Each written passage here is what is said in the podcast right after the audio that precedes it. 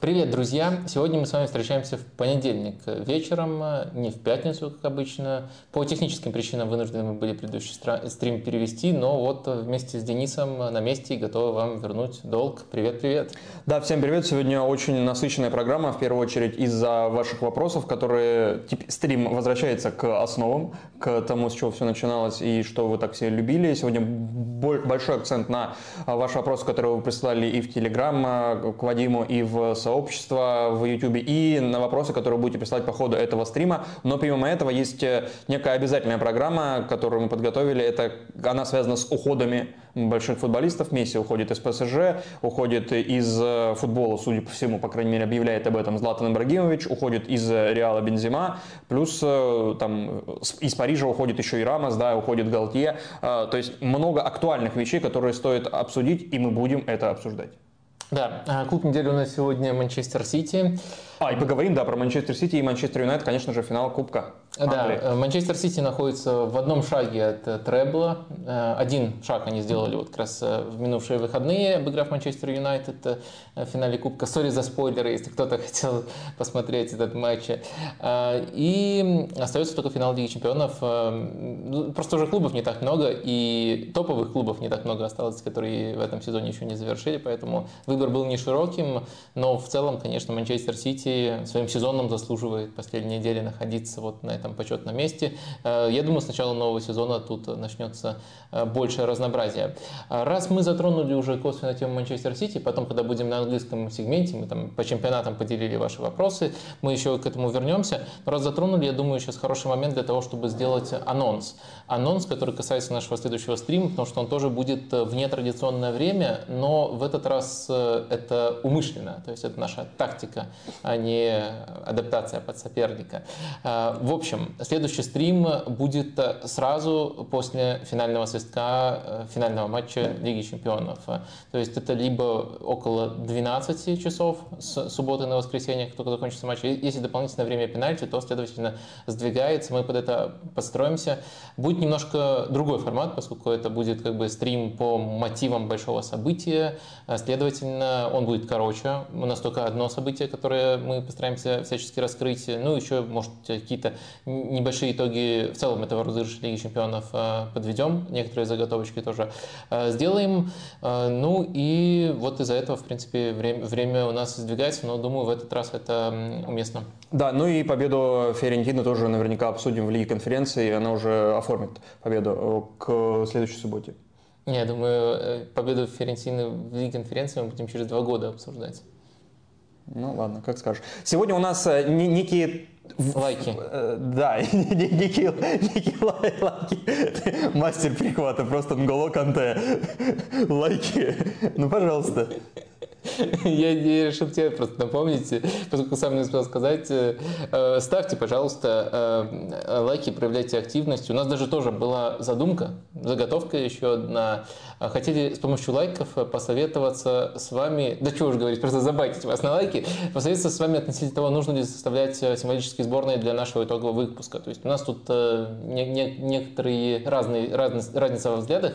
Я не очень их люблю, просто потому что они требуют очень, очень много допущений, и команды играют по разным схемам, э, и роли у игроков одной позиции могут отличаться. И вот я занудно люблю все, наоборот, в деталях рассказывать, а не выбирать кого-то, подсвечивать вот таким образом. Но в то же время это очень, очень востребованная штука, все составляют. И вот э, мы таким образом у вас э, спросим, насколько это нужно. Прямо если очень нужно вам составить символические сборные, там, допустим, по каждому чемпионату, то мы их составим, если сегодня в лайве... Ну, кроме венгерского. Венгерского не будет сразу. Там, сколько было... Ну, если будет будет 500 тысяч лайков, тогда символическая сборная венгерского чемпионата от Вадима Лакомского. Э, да, посмотрю все матчи чемпионата Венгрии. Вот, вот если это будет, но, но этого не будет. Тысяча, тысяча у нас э, такая в планка в лайве, да. Если соберем, тогда будет символическая сборная. Если нет, то подведем итоги, но так, э, грубо говоря, как я считаю нужным, а не так, как требует публика. Вот такой символический, дружеский у нас с вами спор, если это так можно назвать. Ну что, можем можем переходить к... Да, э, один финал Еврокубков уже состоялся, давайте с него и начнем. Он был э, давненько, в каком формате необходимо его обсудить. Севилья играла против Ромы, сыграли ничего 1-1, серия пенальти, все дела. Э, Вадим, это был скорее скучный матч или умный матч? Я думаю, скорее скучным. Э, на самом деле, это всегда меня подбешивает такой вопрос, э, потому что... Именно его я выбрал поэтому первым. Да, э, потому что, с одной стороны, я вроде как понимаю, для меня не бывает скучных матчей, сразу тебе так. проговорю, но я вроде как понимаю, какой матч публика может посчитать за скучный, какой может посчитать за веселый, грубо говоря. И вроде я как это понимаю, и когда меня спрашивают, это был скучный матч, я стремлюсь отвечать, ну, скорее всего, люди действительно посчитают, что это скучный матч. Потому что для меня, на самом деле, даже в этом матче было много деталей, которых можно, которые можно разбирать, но э, в целом, э, мне кажется, в, скажем так, общественное представление о скучном футболе этот матч идеально вписывается. Было очень немного моментов. Э, был, было умышленное упрощение, был акцент на разрушение, а не на созидание. Для меня это все не так скучно, просто потому что каждую из этих вещей, что конкретно делалось для того, чтобы упростить игру, что конкретно для разрушения делалось, это тоже можно разобрать, поэтому мне не, не так уж скучно смотреть такой матч. Но опять же, если мы говорим об общественном восприятии, то я часто угадываю, какой матч считают люди скучным, какой нет. И мне кажется, что этот матч, еще, как я, когда я смотрел, мне казалось, что этот матч посчитают скучным, ну и потом, да, его действительно многие назвали скучным. Он таким получился из-за неудобного сценария для Севильи и удобного для Ромы, потому что здесь, казалось, обе команды не против отдать мяч, но в итоге лучше отдала мяч Рома в начале встречи, и они забили в первом тайме, и вот такой рисунок игры, наверное, для Жозе Маурини и его команды вот против, э, даже не против такого соперника, а на такой стадии турнира в финале очень э, подходящий, а для Севильи не совсем. Да я не думаю, что гол так сильно повлиял. Ну, то есть он повлиял, и тогда рисунок еще радикализировался. Но просто до гола мы наблюдали продолжительный отрезок, и вот на этом отрезке было все, по сути, то же самое, когда вот стартовые планы, э, тоже все перестраховки, о которых пойдет речь, э, присутствовали. Э, так что я не думаю, что это вот именно гол пустил матч по, скажем так, скучному сценарию. А мне просто кажется, что вот так наложились сильные стороны команд. Грубо говоря, у Севильи какие сильные стороны? Стороны. Это прессинг э, в первую очередь, э, и Рома делала все, чтобы просто перебрасывать эту стадию, упрощала, упрощала игру достаточно явно. И вторая сильная сторона – это навесы. Даже я бы не сказал, что это прямо сильная сторона, это просто очень явный уклон на, эту, на, на этот э, способ создания моментов у Севильи присутствует. И Рома к этому была очень здорово готова, и, в принципе, ей было достаточно просто подготовиться, потому что это только одна сильная сторона, которую нужно выключить, и тут не надо разрываться, нет никаких э, особенных дилемм, и важно просто досконально знать, э, как, в какой зоне этим э, навесом противодействовать. Так что я думаю, что скорее это готовность, скажем так, одной команды, Ромы, формально, если мы берем просто статус, ресурс, более богатой, более сформировавшийся, и тренер тут дольше работает, идти путем тотального разрушения, и с другой стороны, команда, которая ей противостоит, которая играла первым номером, она недостаточно зрелые, и, и в том числе из-за того, и в целом, наверное, э, футбол Мендельбара не очень хорошо нацелен для того, чтобы взламывать соперников, и плюс еще он относительно недолго работает. Вот это сочетание факторов, мне кажется, привело к такому рисунку. Ну что, рассмотрим его более детально? Если ты хочешь э, достать свою любимую доску, то кто тебя может да, остановить? Она, она, она, она, она на месте. Эм, давайте, наверное, начнем с э, того, как Рома нейтрализовывала навесы, поскольку это все равно стало чуть ли не главной стадией этого матча. Э, и тут есть на самом деле интересные вещи. Мне действительно понравилось, как э, в этой стадии Жузе Мауриньо подготовился, и в том числе понравилось на фоне того, как к этому были готовы другие соперники Севильи, которые тоже в принципе могли считать навесы достаточно, достаточно предсказуемым инструментом. Ну, давайте давайте э, смотреть э, более детально. Э, сначала вот это вот, да. 40 подач у Севильи, чтобы контекст добавить, и 8 из них только точные. 40 кроссов. Э, э, да, Слово и о том, как нейтрализовывали. В первом тайме это было еще более явно с точки mm-hmm. зрения того, как э, Рома оборонялась. В общем, начинается все с того, что этот, этот, эта, эта фигура из пяти человек перекрывает центр поля. Дальше на, фланге, на, на флангах выполняется одна из, один из двух механизмов. Первый механизм это, я показываю на примере левого фланга Ромы, правого фланга Севильи, поскольку на него был больше акцент акцент. Вот сюда чаще сама Севилья просто-напросто шла. Так вот, тут либо первый вариант Спинацола выдвигается интенсивно на Наваса, который чаще всего был игроком относительно свободным, которому можно было доставлять мяч, и Ибанис становится левым защитником по эпизоду, оказывается давление. Иногда еще помогает Пелигрини, который ближе к этому флангу действовал, у Ромы численное большинство. И в таком случае, даже если какой-то навес э, идет, то он выполняется либо под прямым давлением, либо когда вот на тебя уже несется оппонент, и, следовательно, получается такой форсированный навес, неподготовленный, плохо подготовленный, и эпизод в целом завершается в пользу Ромы. А вторая разновидность э, – это когда линия э, достаточно строго выдерживается, и если кто-то оказывает давление, то это Пелигрини, и это означает, что время подготовить навес есть, но в такие моменты Э, важно было смотреть за тем, как действовали полузащитники в сочетании с защитниками. Они все располагались по свору, и по сути тут э, тоже вот такую уже фигуру из, эти тоже ниже, но основные игроки в, в, в этот момент были вот, вот эти футболисты, такую фигуру создавали. По сути, они все уже были в этот момент в штрафной, и э, Севилья просто из-за этого оказывалась в численном меньшинстве. То есть, либо мы наблюдали навесы, где было явное численное превосходство у Ромы, прямо категорически, политическое из-за из того, что все защитники остаются. Либо мы наблюдали форсированные навесы, э, когда на игрока, который готовит подачу, ну, часто это был Навас, оказывалось давление. И в первом тайме Севилья владела мячом больше, но не очень динамично, не очень быстро доставляла мяч в нужные зоны. И в, такой, в, в таком рисунке преимущество было явно у Ромы. Нельзя сказать, что у них был четкий ответ, как, как они собираются создавать собственные моменты, но, по крайней мере, э, по, по, по крайней мере, э, по крайней мере, от навесов они очень хорошо были защищены.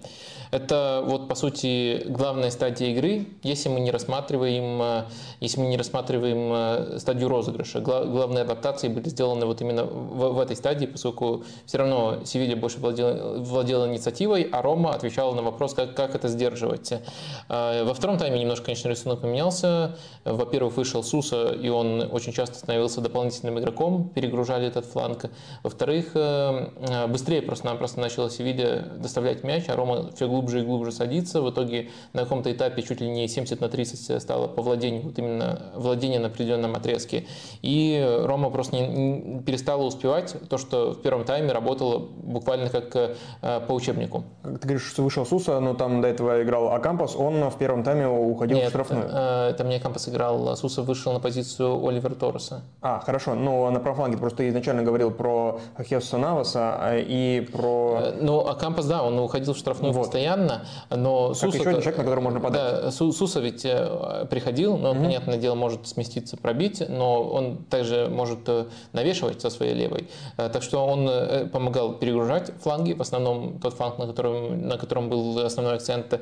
И Рома перестал успевать, но это не только связано с выходом Суса, но и с тем, как просто быстрее начал двигаться мяч. Рома перестал успевать в своих смещениях. Как бы академически эти смещения сильно впечатляли в первом тайме, и вроде так и надо играть против Севильи. Но игроки перестали, перестали успевать за скоростями, которые Севилья в начале второго тайма дала. И мне кажется, что это даже может в какой-то степени делать автогол, но автогол все равно там не, не супер соотношение в штрафной было, и все равно это ошибка Манчини в первую очередь, э, делать автогол логичным, поскольку при э, таких скоростях и таком объеме давления э, какого-нибудь рода ошибка вполне могла случиться. Это мог быть автогол, это мог быть пенальти. На автоголе мог остановиться. Пенальти не было, автогол был. Да, э, но в любом случае в этом определенная логика э, была. Э, еще один момент, который, на котором мне хотелось бы акцентировать внимание, это, наверное, то, как команды, наверное, и сделали этот матч скучным, а именно как они разыгрывали мяч и какие у них были мотивы. Рома, на самом деле, это некоторый стереотип, что Рома всегда разыгрывает там дальними, упрощает игру примитивно. На самом деле, очень часто у Ромы первый пас в атаке короткий, хотя бы для того, чтобы выманить и через пару передач сделать дальнюю. Но в этом матче э, можно на это внимание обратить, они категорически отказывались от э, коротких розыгрышей. Руй Патрисио всегда бил э, вперед, и из-за этого Рома, с одной стороны, лишалась возможности строить свою игру хоть сколько, хоть сколько-то осмысленно. С другой стороны, она не попадала под прессинг Севильи, и, по сути, прессинг Севильи ну, не возникало возможностей, хороших возможностей, когда его можно начинать. И Севилья, на самом деле, тоже разыгрывала через дальние передачи, но тут интересно было другое наложение. Севилья, на самом деле, при Ментилибаре часто разыгрывает через дальние передачи, и более, всего, более того, у них есть постоянная связка от вратаря Буну либо Дмитрович на Акампаса. Акампас э, тут хорош тем, что он э, головой играет э, здорово. Лучше практически любого крайнего защитника. Не марокканцы в этой команде. А, ты про крайне, я понял. Да. Э, ну да, НСРИ да, то, тоже оценил эту отсылку, хотя, наверное, Рафа Мир, если он играет, то тоже превосходит. Ну ладно, это, это не важно, это не суть важно в данном случае. Э, так вот, обычно в эту зону следует э, дальний пас, и когда там Акампус против левого защитника, практически любой команды Ла Лиги, есть хорошая возможность сделать скидку такую, чтобы это не 50 на 50 было, чтобы э, был определенный контроль у Севильи, и поэтому они так могут начинать атаки.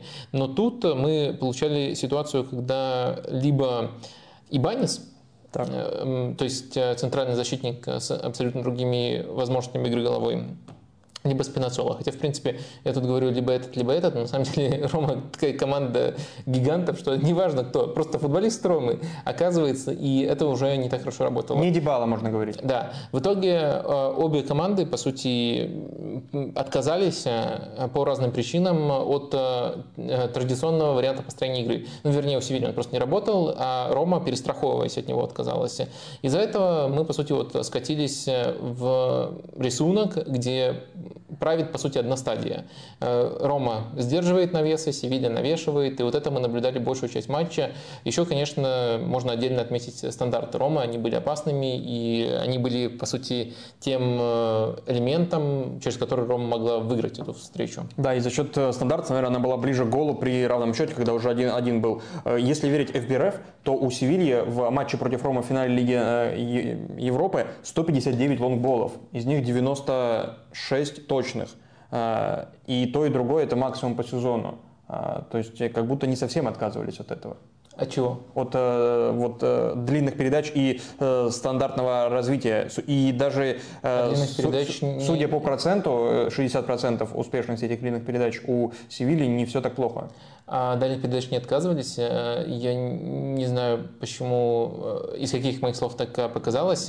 Я говорил, что Рома отказывалась от коротких розыгрышей, не так, от дальних. Да. А Севилья пыталась так играть, и они именно на, на Окампаса вот, весь матч забрасывали, но это не работало. Не работало, и тут на самом деле дальние передачи, их точность не могут быть хорошим аргументом, поскольку в них включаются даже переводы, то есть там столько всего намешано, что ну, из этой цифры первичной мы не разберем ничего. А во-вторых, даже если некоторые из них были точными, важно тут э, и первый контакт с мячом, кто делает, и что случается дальше. И глазами мы все-таки видели, то, что случалось дальше, было часто не в пользу Ромы просто-напросто.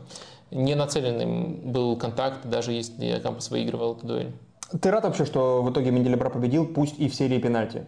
Да, тут я как бы не скрывал симпатии. Многие переоценивают э, степень моих антипатий к Мауриньо. Мне, я, я, я за ним с интересом слежу, просто моя оценка э, его как тренера, э, она ниже какой-то вот среднестатистической. Мне кажется, просто другие его переоценивают, а я стараюсь э, объяснять, почему я оцениваю иначе. И я считаю, что это адекватная оценка, объективная, но именно вот э, э, сильных чувств, эмоций по отношению к нему у меня нету. Но в данном случае, то есть я обычно, у меня нет такого, что я болею против Мауриньо. Это я к этому отвечаю. Но в данном случае я болел именно за Менделебара, я перед стримом это анонсировал.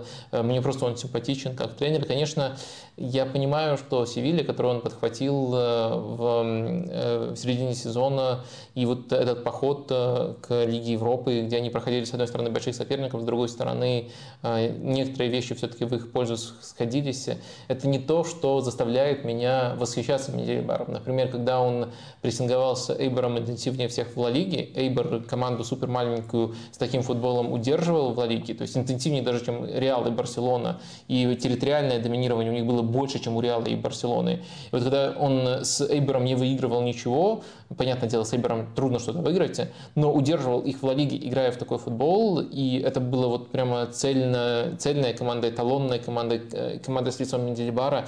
Э, вот это меня впечатляло больше, чем эта победа в Лиге Европы, но в то же время я понимаю, что это не на виду, а победа в Лиге Европы на виду, и просто больше добрых слов, которые он давно заслуживал, получит такой тренер, как Мендельбар, хотя тут э, очень многое сошлось, начиная от того, что именно к нему обратились, заканчивая контекстом некоторых матчей. То есть я как бы не переоцениваю эту работу как какой-то тренерский шедевр, но персонально за него я рад, поскольку он мне нравится. И его продлевают, судя по всему. Потому что у него контракт был до конца этого сезона, э, и дальше вроде бы уже объявил, э, что будет ну, продление. Ну, это можно только приветствовать. Это можно только приветствовать. Лига 60... чемпионов э, в следующем году 50 навесов в финале против Манчестер Сити. Да, да, да, да. И у Сити будет тоже 60% точность передачи из-за того, что из-за прессинга. Автогол Стоунза и э, победа по пенальти, а, потому что Буну просто все потащит. Буну, да. да. А, слушай, у меня для тебя квиз. Готов. Нет, ну давай. Из одного вопроса. Это, ладно, упрощает задачу.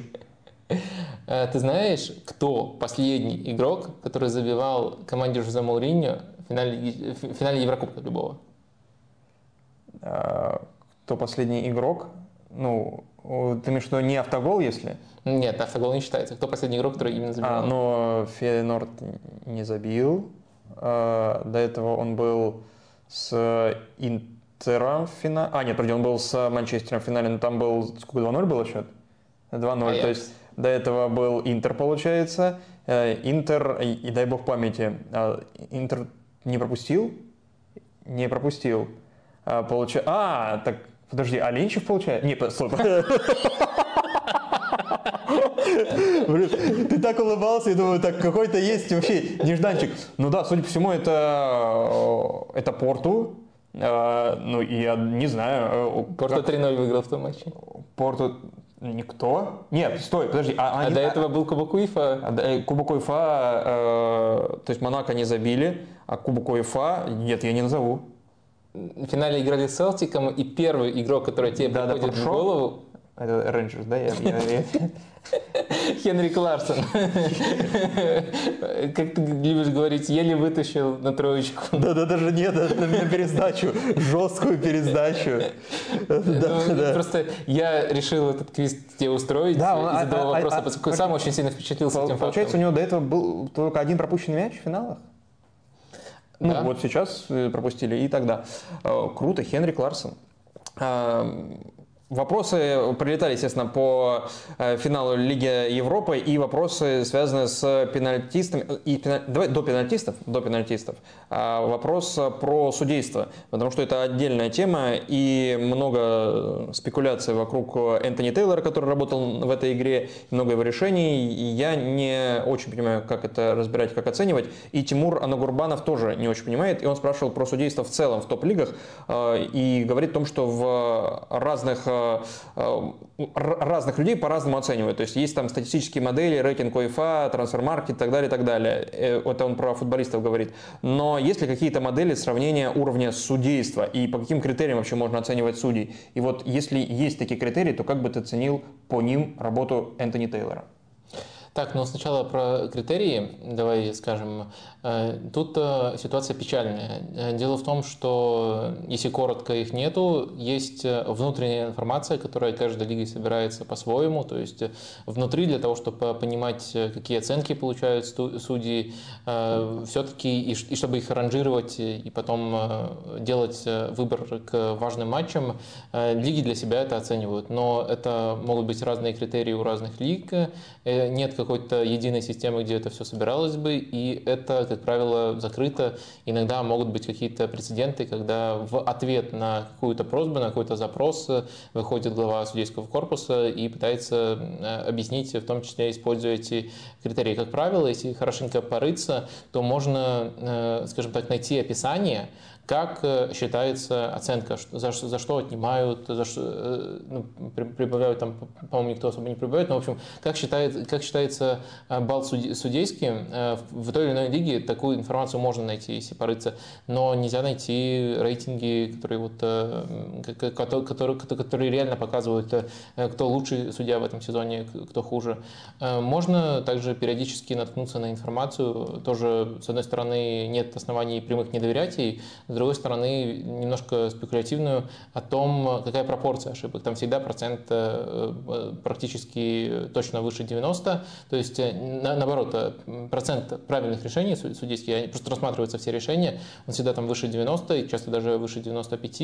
Иногда говорят, иногда до нас доносится информация о том, как это колеблется, улучшается или ухудшается ситуация, но такое, что вот из недели в неделю, как мы проверяем там, трансферную стоимость игроков, либо как мы проверяем э, что угодно там на статистических порталах, такого по судьям просто-напросто нету, поэтому очень многое остается просто на откуп нашим субъективным ощущениям. Э, ну и сказав все это, вторая часть вопроса про Энтони Тейлора, мне кажется, что он этот матч отсудил просто превосходно. Э, я бы даже так сказал. От этого вдвойне больно, что он получил такую обструкцию от Жозе Мауриньо, который поджидал его сначала на... Почему, наоборот, должно быть приятно? Ну, если ты оценишь Мауриньо определенным образом, и он критикует того человека, которого ты считаешь, который хорошо отработал, значит, ты прав. Да нет, Все. так, так это не работает. А, ну ладно. Просто, мне кажется, если Э, у меня есть мнение по Тейлору, которое никак не зависит от, тем, от того, что с ним скажет Мауриньо. И я просто могу, все, все, что я могу сделать, это постараться обосновать это мнение. Вот так, так говорить, если кто-то сказал так, то твое мнение обязательно должно быть обратным. Это, мне кажется, путь в никуда. А, но э, дело в том, что слова Мауриньо тут имеют э, вес. И ты, наверное, видел эти видео из аэропорта, где Тейлор, на Тейлора и на его семью Э, пытались напасть болельщики Фанаты, Ромы, да. и даже потребовалась защита от э, полицейских э, ему.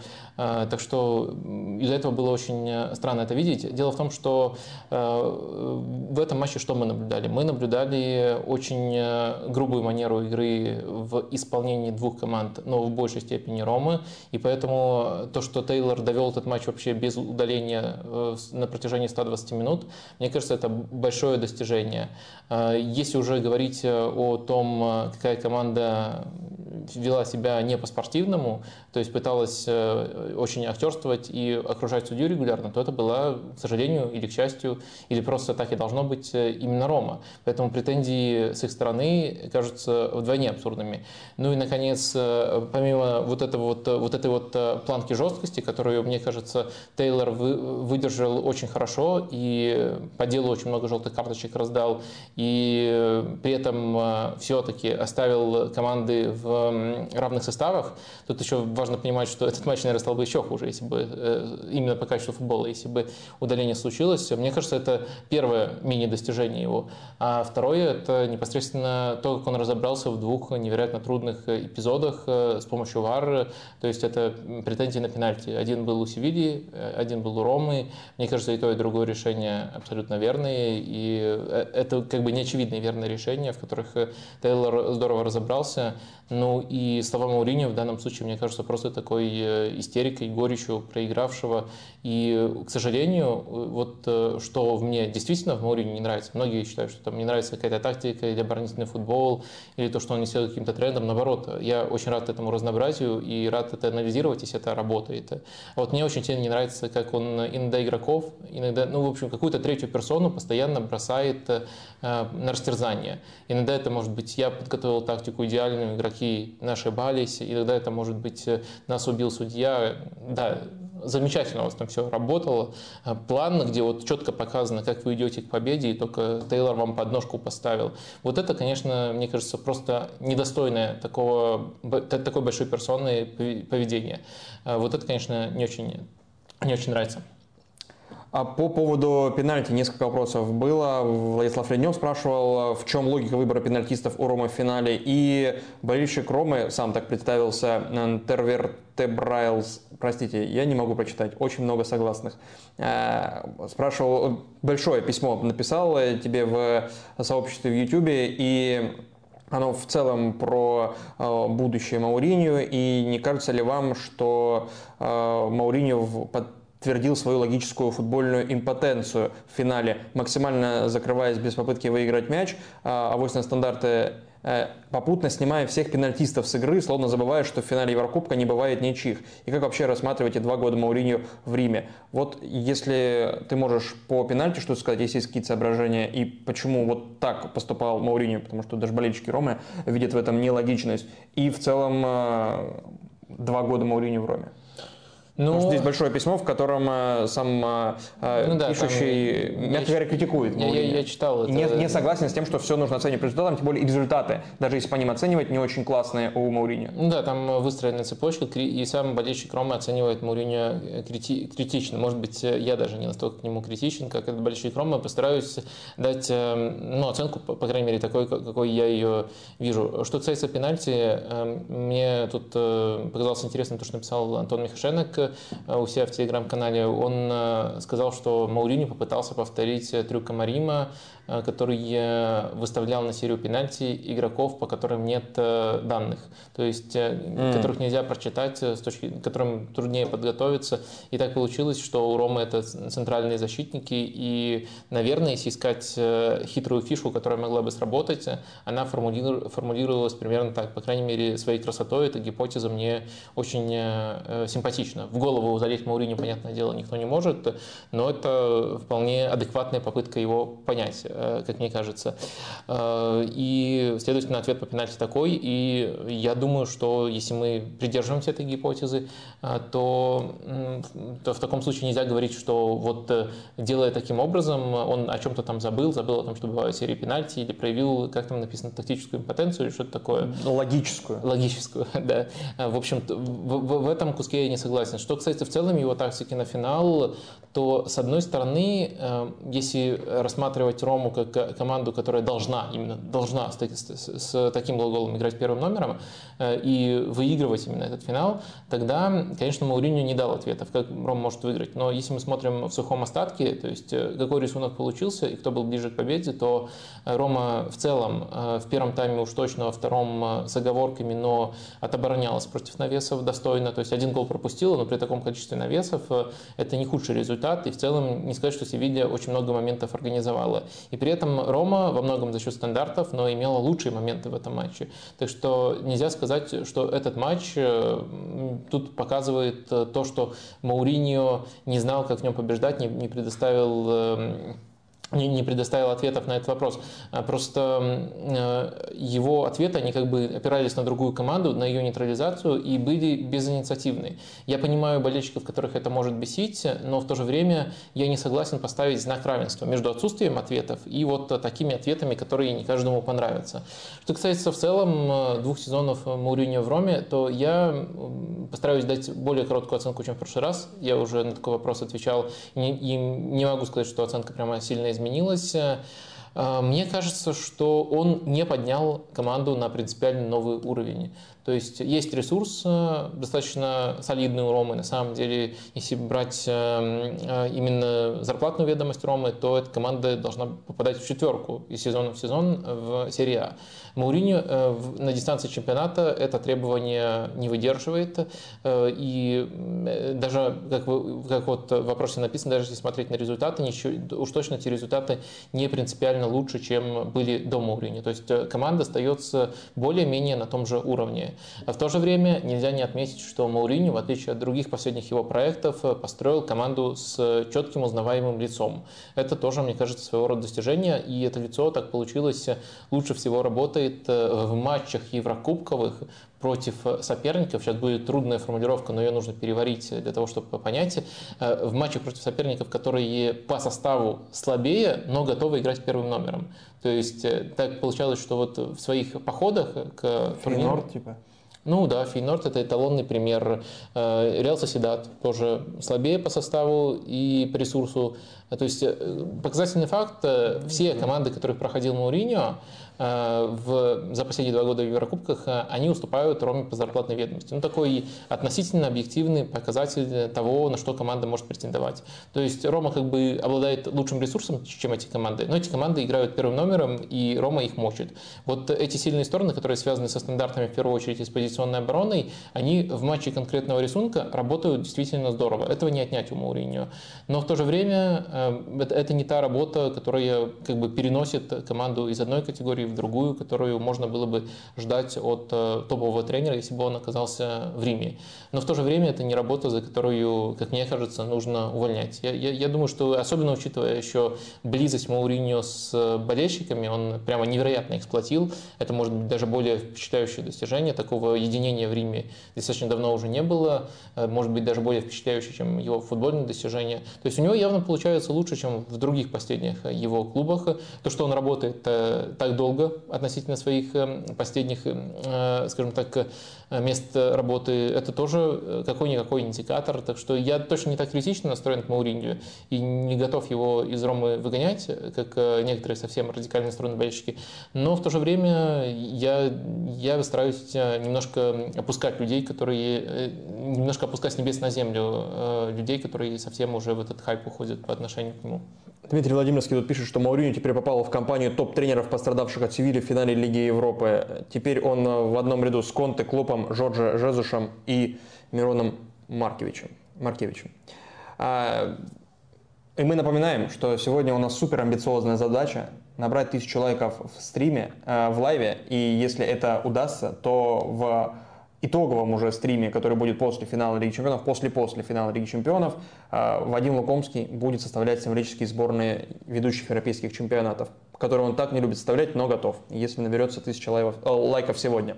А, Месси ушел из ПСЖ, было об этом объявлено официально. После этого было объявлено о том, что и Гальтье, э, Гальтье уходит из клуба, и чуть ли не сегодня объявлено о том, что Серхио Рамос тоже уйдет из клуба.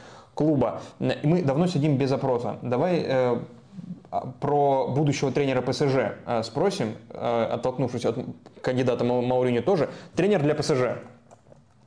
Mm, тренер для, для да. ПСЖ. Тут есть э, четко три кандидата, которые Луис Энрике, Нагельсман и Мауриню, про которых больше всех слухов. И четвертый это любой другой, кто э, приходит вам на ум или кого еще э, связывают с ПСЖ в медиа. Но вот этих троих точно в последние недели.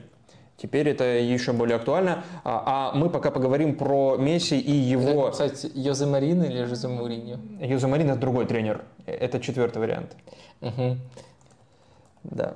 да. Если хотите Йозе Марина, тогда Йоза, Йоза Марина, правильно.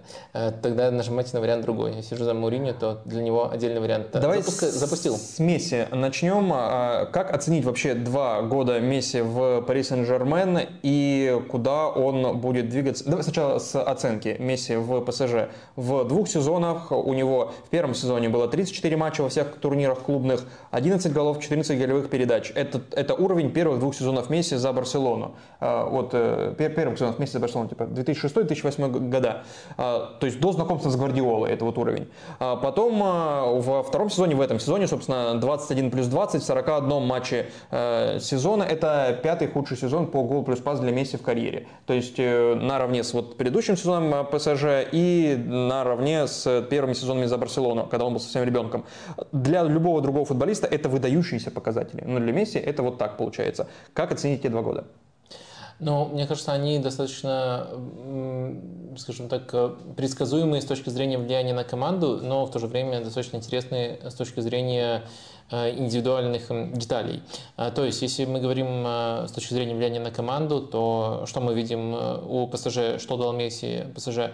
Он дал команде, когда играл, понятное дело, в первый сезон так получилось, что он играл меньше, чем мы от него привыкли. Один вообще из плюсов Месси – это постоянная доступность. Я сейчас говорю не про открывание на футбольном поле, а про то, что он всегда готов играть. Вот много-много mm-hmm. сезонов подряд в Барселоне было, что у него там запредельное количество просто сыгранных минут. А у него есть сестра?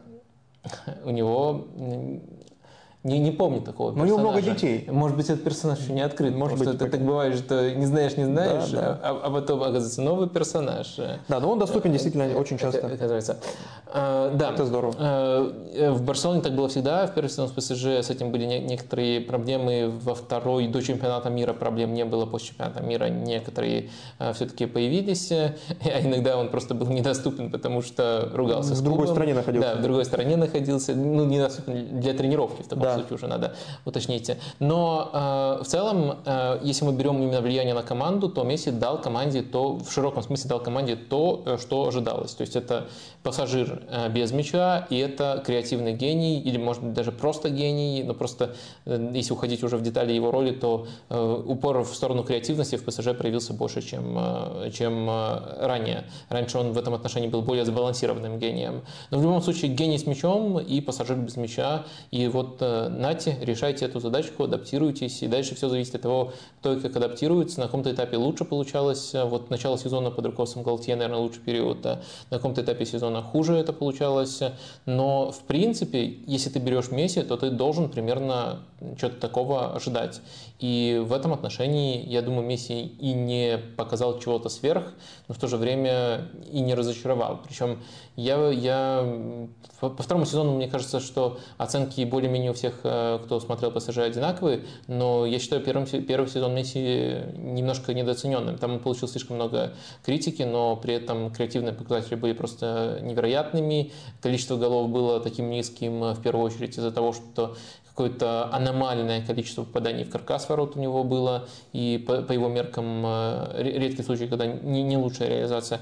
Но э, если мы смотрим, смотрим на, на перформанс, а не на такие волатильные э, величины, э, тогда у Месси даже в первый, в первый сезон был э, в порядке. Уж точно в порядке по своим традиционным метрикам, э, тем, через которые он влияет на игру. Ну и в то же время то, что с ним идет багажом в комплекте, тоже присутствовало.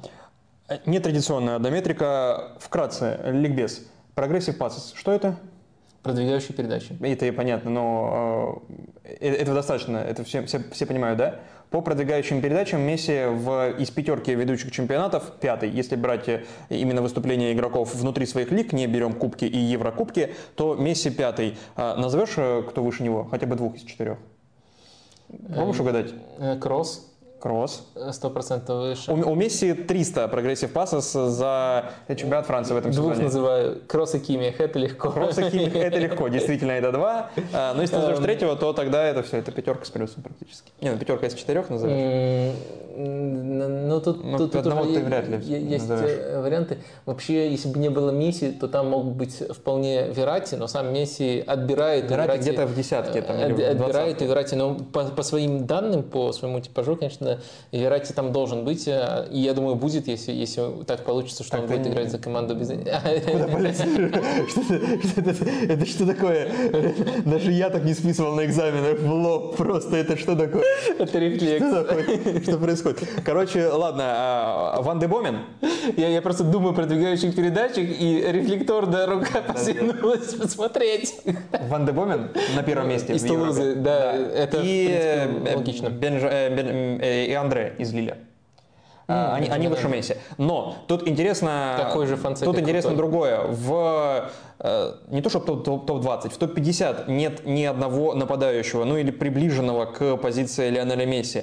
Только полузащитники и там в топ-20 еще 3,5 защитника. Трипьер, Бен Уайт, Ди Лоренцо и Гросс. Вот поэтому 3,5. Ближайший по позиции к Месси игрок по продвигающим передачам это Флориан Сатака, но он играл там части чуть ли не правым латералем за Ланс в этом сезоне. Он, у него 64 место по продвигающим передачам. Но если брать чисто нападающих, то это Харри Кейн, 77 место. То есть Месси настолько на игру играя при этом в атаке, настолько в этом превосходит всех остальных. К чему это я? К вопросу, который... Но это не, не только вызывает восхищение, это как бы подчеркивает фигуру Месси. И на одном из стримов, когда ПСЖ сыграл матч без Месси, мы это разбирали.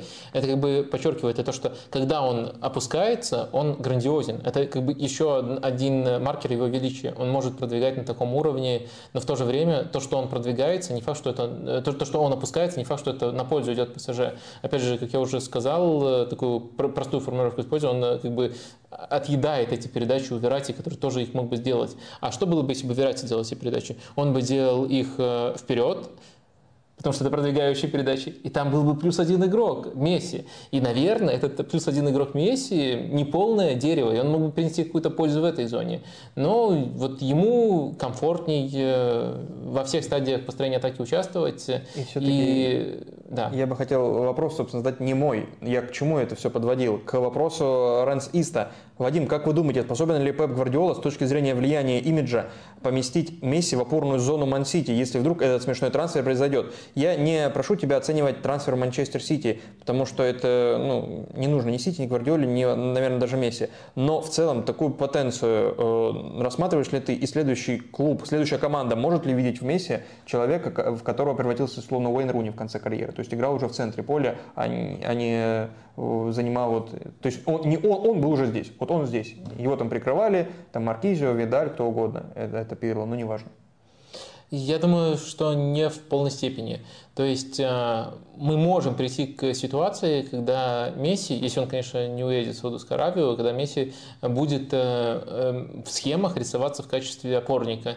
Но на практике я думаю, что ему даже с этой позиции нужно будет подключаться до штрафной, ну хотя бы до чужой опорной зоны. То есть что мы будем наблюдать? Мы будем наблюдать, грубо говоря, Месси, потом какого-нибудь Нгула Канте, это было бы, в принципе, в духе Туда Боули, который отрабатывает за Месси. Э, бедный Почетина в таком случае получится опять ему мучиться с этим. Э. Тогда он будет отъедать у Энса передачи.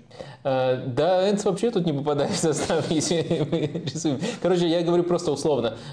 Месси в опорный, условный, не настоящий. Нголо Канте рядом с ним, помогает ему объемом, служит его ногами. И при этом, когда Месси подключается, он может, когда Месси уже продвинул, он может дальше подключиться и дальше из опорной зоны либо там пробивать, либо созидать. То есть Первая стадия Месси играет э, как э, Бускетс или как э, Пирло на этой позиции, а потом Месси играет уже как десятка, и, следовательно, это тоже надо учитывать, чтобы там кто-то оставался, там, либо дополнительный игрок с помощью там, ложных, ложных фулбеков, либо э, опорник прямо такой, который объемный, а, либо кто-то из атакующих футболистов это компенсирует. То есть надо понять, как, как сделать эту роль полностью рабочей.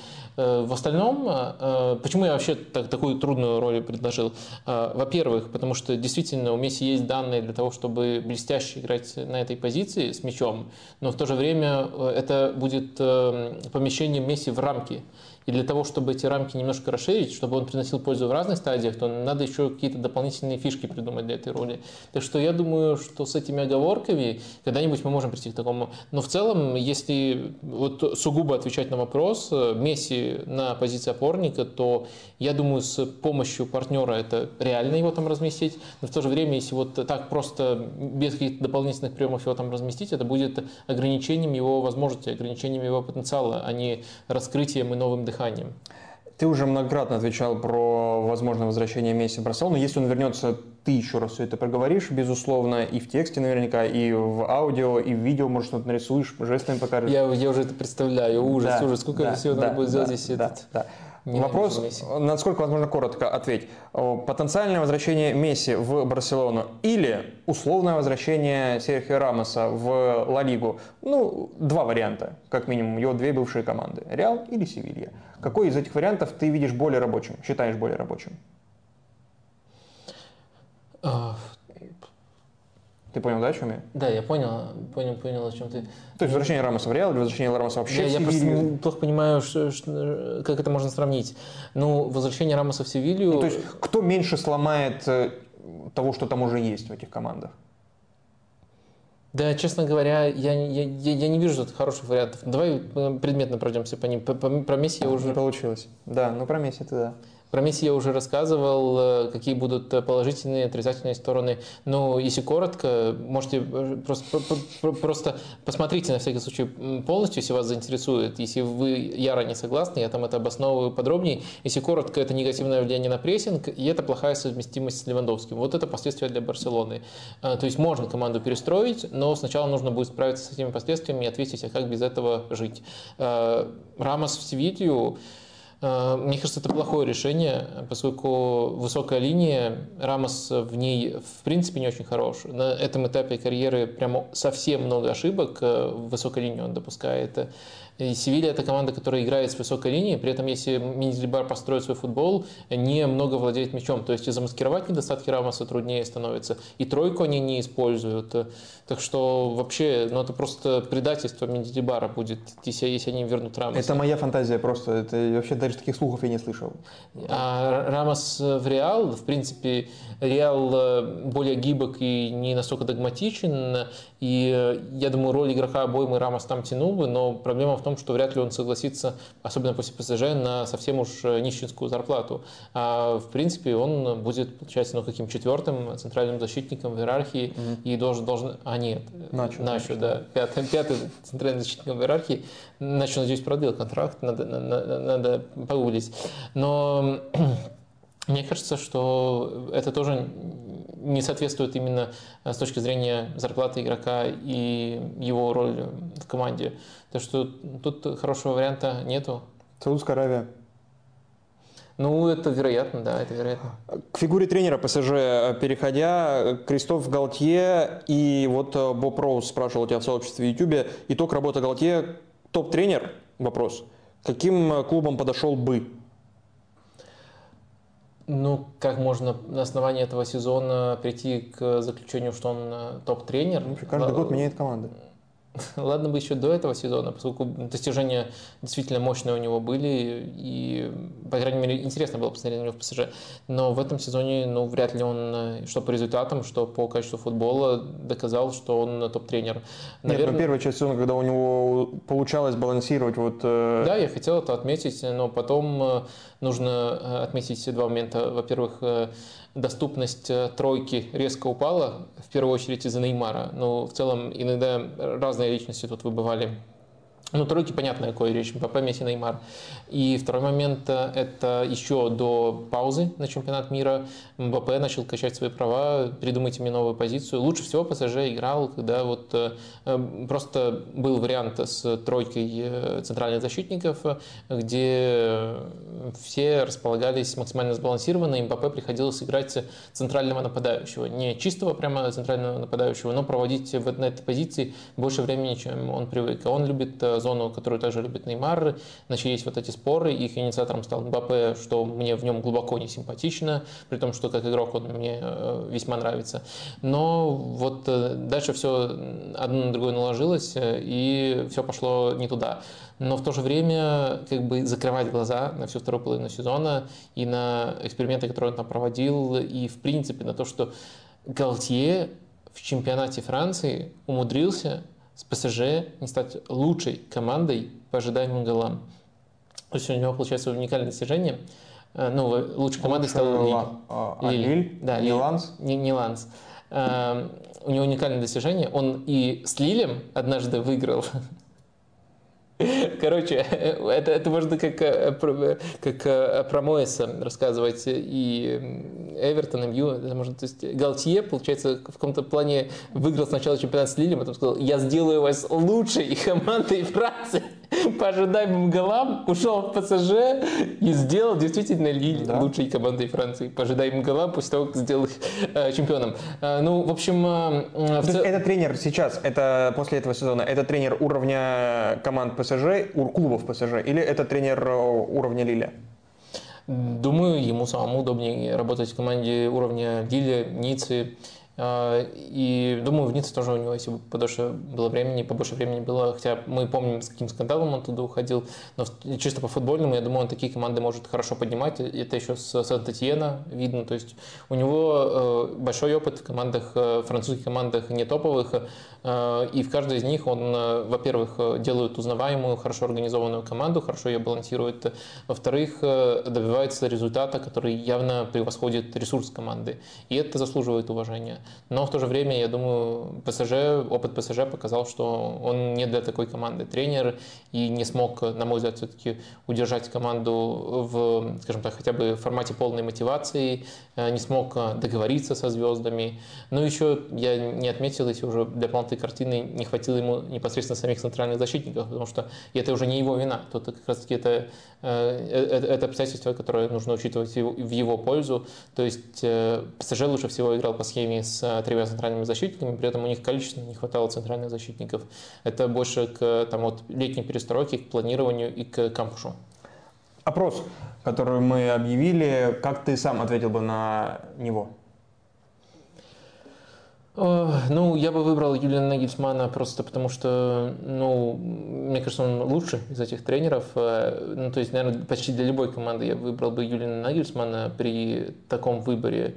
Но в то же время, мне кажется, вообще вопрос о будущем ПСЖ, он шире, э, чем вопрос тренерский. Дело в том, что ПСЖ уже претерпел несколько перезапусков проекта. И последний из этих перезапусков, э, ты, наверное, думал, что сейчас я скажу, вот первый был в таком-то... Начал конспектировать, да. Да. Последний, только последним, скажем, случился с приходом как раз таки связки Кампуш Галтия. И мне кажется, несмотря на то, что первый сезон получился очень смазанным, и то, что, скорее всего, Галтия уйдет, э, очень важно вместо очередной очередного перезапуска эм, дать э, кампушу проделать э, до конца работу, которую он начал. Мне кажется, во-первых, э, с точки зрения перестройки состава очень многое было сделано э, правильно. Может быть, это не э, главные, не, не главные трансферы, но в целом это хорошие балансирующие трансферы, и эту работу можно э, продолжать делать со следующим тренером. Это первый момент. Второй момент, просто если ты постоянно перезапускаешься, то никто не сделает, никто не поднимет тебя до хорошего уровня достаточно быстро. Ты не даешь людям закончить работу. При том, что ну, Кампуш, даже как консультант, он сейчас в такой должности пребывает, он явно более компетентный, чем тот же Леонардо, который был до него. Поэтому мне кажется, что здорово тут, э, главное, главное тут дать э, ему э, довести работу до конца, повлиять реально на выбор следующего тренера, и тогда у нас будет больше согласованность нужд вот этого самого тренера с, с тем, что делает ПСЖ на рынке. Так, а итоги опроса? Э, итоги опроса Луис Энрике набрал 20%, Юлиан Нагельсман набрал 26%, Жозе Мауриньо набрал 43%, и другой тренер набрал 11%. Другой тренер, это ну, любой другой имеется в виду. От Зидана до Валерия Карпина. Ну да, можно, можно и как сформулировать. В итоге Мауриньо, победитель этого опроса, 43% ну, по жизни победитель. Да, желают э, ПСЖ гнить дальше. Э, закрываем Нужна была здесь драматическая пауза просто. Александр Колотов спрашивает тебя прямо сейчас в YouTube. Удивительный факт. Ланс, набрав 84 очка, стал вторым в истории по количеству набранных очков вице-чемпионом Лиги 1. Первый Париж в сезоне 16-17. Насколько вас поразил уровень их игры в этом сезоне? Ланс – это просто потрясающая команда.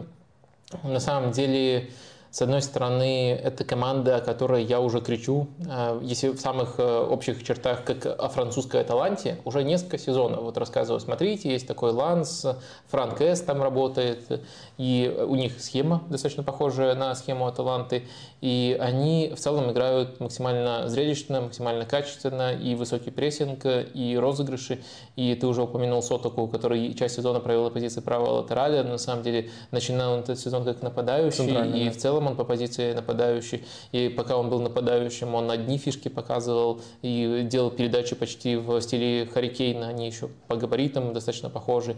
А потом, а, когда он стал правым латеральным, это совсем другая динамика. Но, ну, в общем, это достаточно большой нападающий, который при этом невероятно здорово пасует. Есть э, нечто обратное э, Луи Апенда, который э, маленький, но очень много головой забивает для своего низкого роста больше всех вот из футболистов такой категории, скажем, так, э, так что Ланс, э, самое главное, очень последовательная и стильная структурная команда, которая во всем себя здорово проявляет. И на самом деле они такой, таковой являются уже определенное время. Вот, по сути, каждый сезон возьми после их возвращения в Лигу 1, они играли в такой футбол, они прыгали достаточно высоко. Отличие в том, что в этом сезоне они прыгали, прыгнули ну, э, совсем уж высоко, даже по своим меркам, несмотря на то, что они достаточно регулярно теряют футбол футболистов. А, а, я бы отметил, эм, отметил эм, два фактора, которые им помогли так высоко прыгнуть. Поскольку глобально футбол все тот же.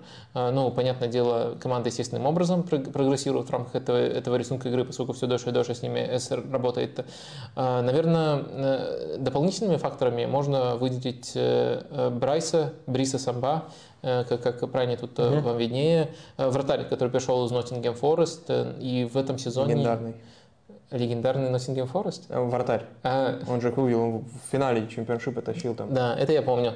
Но дело в том, что он продолжил так тащить э, и в Лиге 1, и кроме этого еще ногами очень э, здорово играет. Причем играет и здорово, и вариативно. То есть не только под давлением, но еще через хорошие, качественные радиоуправляемые дальние передачи. Так что это важный, важный элемент.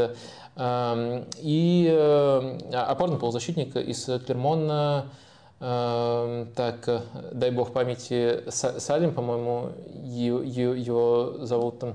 Я даже если буду просить, мне не даст память. Ну, в общем, разыгрывающий опорник, э, и у него тройное имя. Сейчас я тут все-таки ты меня не остановишь, я доберусь до пожалуйста, своей пожалуйста. Э, шпаргалки. И вот э, Самед, Абдул Самед, Салис э, Абдул Самед, извиняюсь, я просто не комментирую Лигу 1, я ее как бы записываю. И когда ты записываешь, ты вот именно произношение не всегда так хорошо запоминаешь. Э, особенно если там откуда-то копируешь. Но ну, в любом случае, э, мне кажется, вот это два игрока, которые, которые очень позитивно повлияли и помогли э, Лансу где-то просто улучшить результаты при таком же качестве игры, ну это, в принципе, задача вратаря, но также они оба помогли в стадии владения, можно сказать, на более высокий уровень команду вывели, поэтому Ланс стал таким завершенным произведением искусства. Хотелось бы, чтобы они, может быть, за счет фактора Лиги Чемпионов остались более-менее в таком составе еще на какое-то время. Очень интересно за ними, конечно, будет следить. После фразы «я ее не комментирую, я ее записываю» должна была начаться музыка «безумно можно быть первым». Кстати, вот, ладно. Вопросы по чемпионату Франции, еще несколько из Телеграма. Футбол-сокер спрашивает. Французский чемпионат с 18 клубами. Ослабить чемпионат, чтобы усилиться в Европе или какие-то ваши мысли? В следующем сезоне в французской лиге 1 будет 18 команд, а не 20, как в последнее время. А, четыре команды поэтому вылетает сейчас, две только заходят, не будет стыковых матчей. И это было объявлено об этом еще в позапрошлом, кажется, сезоне, что с 23 э, года будет именно так. Слушай, а есть, э, в принципе, у тебя понимание и, в принципе, какая-то логическая цепочка, как это сделает Францию сильнее в Европе? В Европе не знаю, я, могу, я, понимаю, я понимаю, как это может увеличить конкуренцию внутри чемпионата, то есть не будет менее, меньше проходных матчей.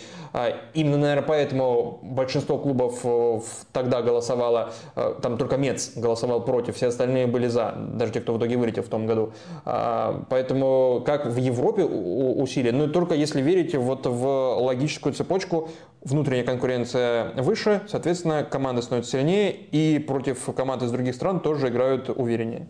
Ну, есть, наверное, еще э, такая тоже, на мой взгляд, э, не очень цельные и не очень значимые с точки зрения вот важности аргумента цепочки, что меньше матчей и меньше физическая нагрузка, и в Европе выступают лучше. Тоже. Но Бундеслига тоже 18 команд, и нельзя сказать, что за счет этого фактора, вот mm-hmm. чисто за счет него, него как какой-то какой дополнительный boost результатам придается. Бундеслига выступает ну, так, как и должна выступать лига такой силы, таких возможностей.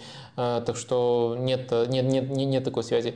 Что касается сокращения, насколько я помню, оно вообще связано в первую очередь с с телеконтрактом. То есть угу. там, во-первых, были проблемы с выплатами. Один из э, вещателей э, вышел из сделки досрочно, были судебные процессы, и у всех вообще были проблемы с финансами. И, следовательно, если ты тот же самый телеконтракт делишь на другое количество клубов, то ты больше получаешь, и команды пошли вот на такой шаг, насколько я помню, вот именно под давлением тех факторов. Но тут могу немножко путать, уже достаточно давно было. Еще один вопрос, связанный с э, регламентом, по сути, чемпион... не чемпионата Франции, а связанный с Францией и регламентом. Это вопрос из э, сообщества в YouTube от э, Петро Зелезняка, Зелезняка кто займет место Тулуза в Лиге Европы. Тулуза выиграла Кубок Франции и, собственно, поэтому должна играть в Лиге Европы, хотя заняла сама 13 место.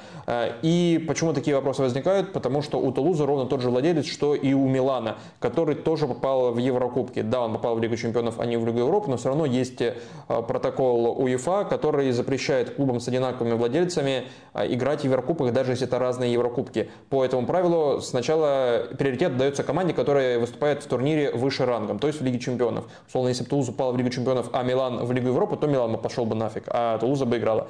По крайней мере, так по регламенту. Но есть, конечно, лазейки. Есть лазейки, которые э, связаны а, на вопрос я могу ответить, просто такой чисто Конечно. формальный ответ, это не, не про мнение, это про, есть некий протокол. А, если Тулузу, Тулузе все-таки запрещают а, играть в Лиге Европы, то ее место занимает э, пятая команда, то есть твой любимый, будет играть не в Лиге конференции, а в Лиге Европы. А, соответственно, э, в Лиге конференции будет играть Монако, которых э, сама Тулуза не пустила, выиграв в последнем туре, не пустила в Еврокубке. А, ну, еще есть, конечно, куча лазеек, одна из которых э, это путь РБ, у Red Bull много команд было, и в какой-то момент они развились до такого, что обе играли в Лиге чемпионов, и Лейпциг, и Зальцбург и чуть ли даже не друг с другом играли. И тогда в срочном порядке была переписана вся бухгалтерия, и в итоге официальным владельцем Лейпцига остается Red Bull, официальным владельцем Зальцбурга теперь другие люди. Но самым большим спонсором Зальцбурга остается Red Bull. И вот э, такую лазейку нашли, и поэтому формально УЕФА не могла запретить им играть. Там на самом деле была история еще не только с тем, кто владелец и как это оформлено. Э, там история была еще с тем, насколько связаны, скажем так, люди в правлении. И именно по мотивам да. этой истории Ральф Ранника вынудили уйти из э, правления Зальцбургской команды. Да, да, э, менеджмент да. меняли очень и сильно. Он, и он тогда остался только в Лейпциге, потом, понятное дело, ушел из Лейпцига. То есть нужно убедить УЕФА, то, что нет, помимо всего прочего, еще связи, связи между руководством и принятием решений вот эти, у этих клубов. А, так что да, это, это, это такой случай, э, с одной стороны, интересно, с другой стороны, как мы уже несколько раз анонсировали, все более и более популярными становятся групповые клубы, то есть э, группы из э, клубов в разных странах, которые может собирать там Сити-группа, который может э, собирать э, э, Redbird, которые владеют вот как раз-таки Тулузой и Миланом, собирается Боули. Ну, ты веришь в честность борьбы, если эти команды играют друг против друга, или, или если они там ну, каким-то образом могут влиять на выступление другой команды, если там в одной группе условно там и нужно там победа кому-то или поражение и так далее. В первое верю, если они встречаются ну, грубо говоря, в формате плей-офф э, и играют. Но, понятное дело, все зависит еще от того, э, от, от того, какие конкретно эти команды. Mm-hmm. Но в целом, э, если в формате плей-офф встречаются и нет никакой дополнительной заинтересованности, то верю в честность, скорее верю в честность, чем нет.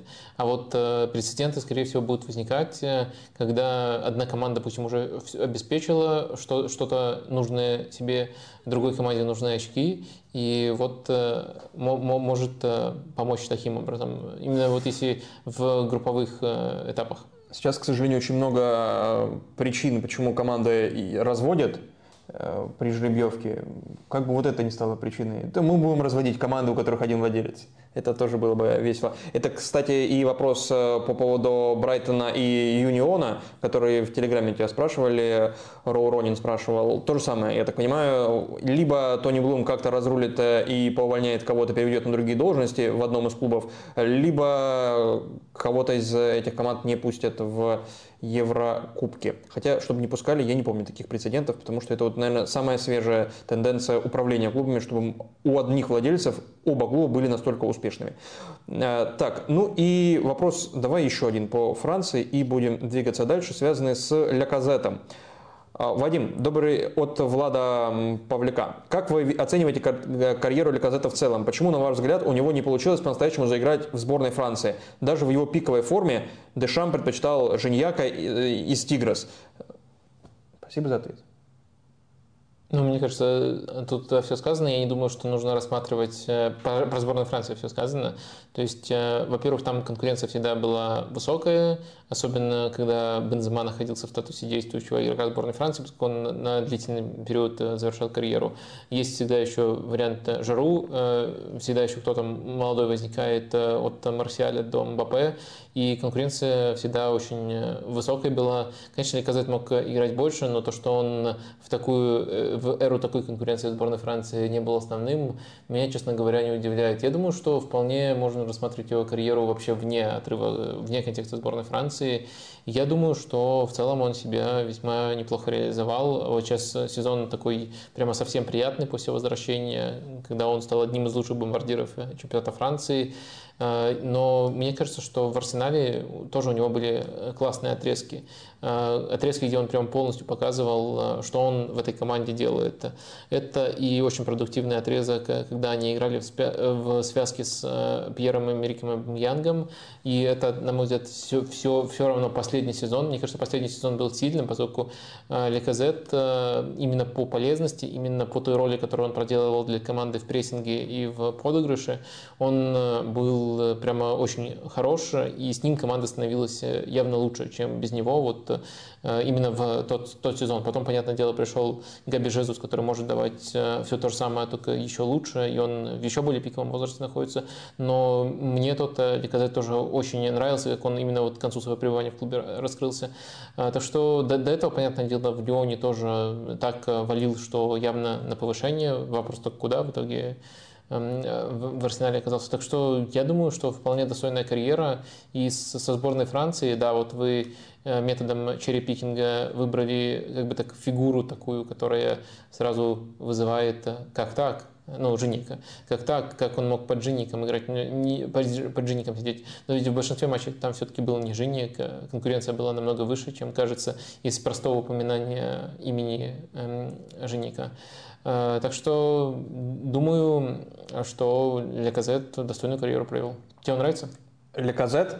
А, мне он никогда особо не нравился, но последний сезон за Арсенал и этот сезон за Леон, я смотрю такой, ну особенно последний сезон за Арсенал, это же просто, ну, э, не бюджетная, но такая чуть народная, народная, вот это хорошее слово, народная версия Бензима. И потом, когда я увидел уже в сериале по э, сезону Арсенала того года, как раз таки последний сезон для Леказета, и там э, оказывается, что работали с ним и показывали, персонально работали с ним, показывали как раз таки игру Бензима и говорили, вот смотри, вот так ты должен двигаться, отсюда открываться. Я такой, блин, у меня такие же были ощущения, что вот он в какой-то момент сезона прям превращался в Бензима, уходя в глубину, играя э, и десятку, и девятку одновременно. И... Есть ли Леказет, в Леоне это продолжилось, э, но при этом он смог еще головку Бензема да, да, да, забивать. Да. Если Леказет Бензема, то кто у нас Венисиус? Что? Брэдли Баркаля. Я вообще ничего не понимаю.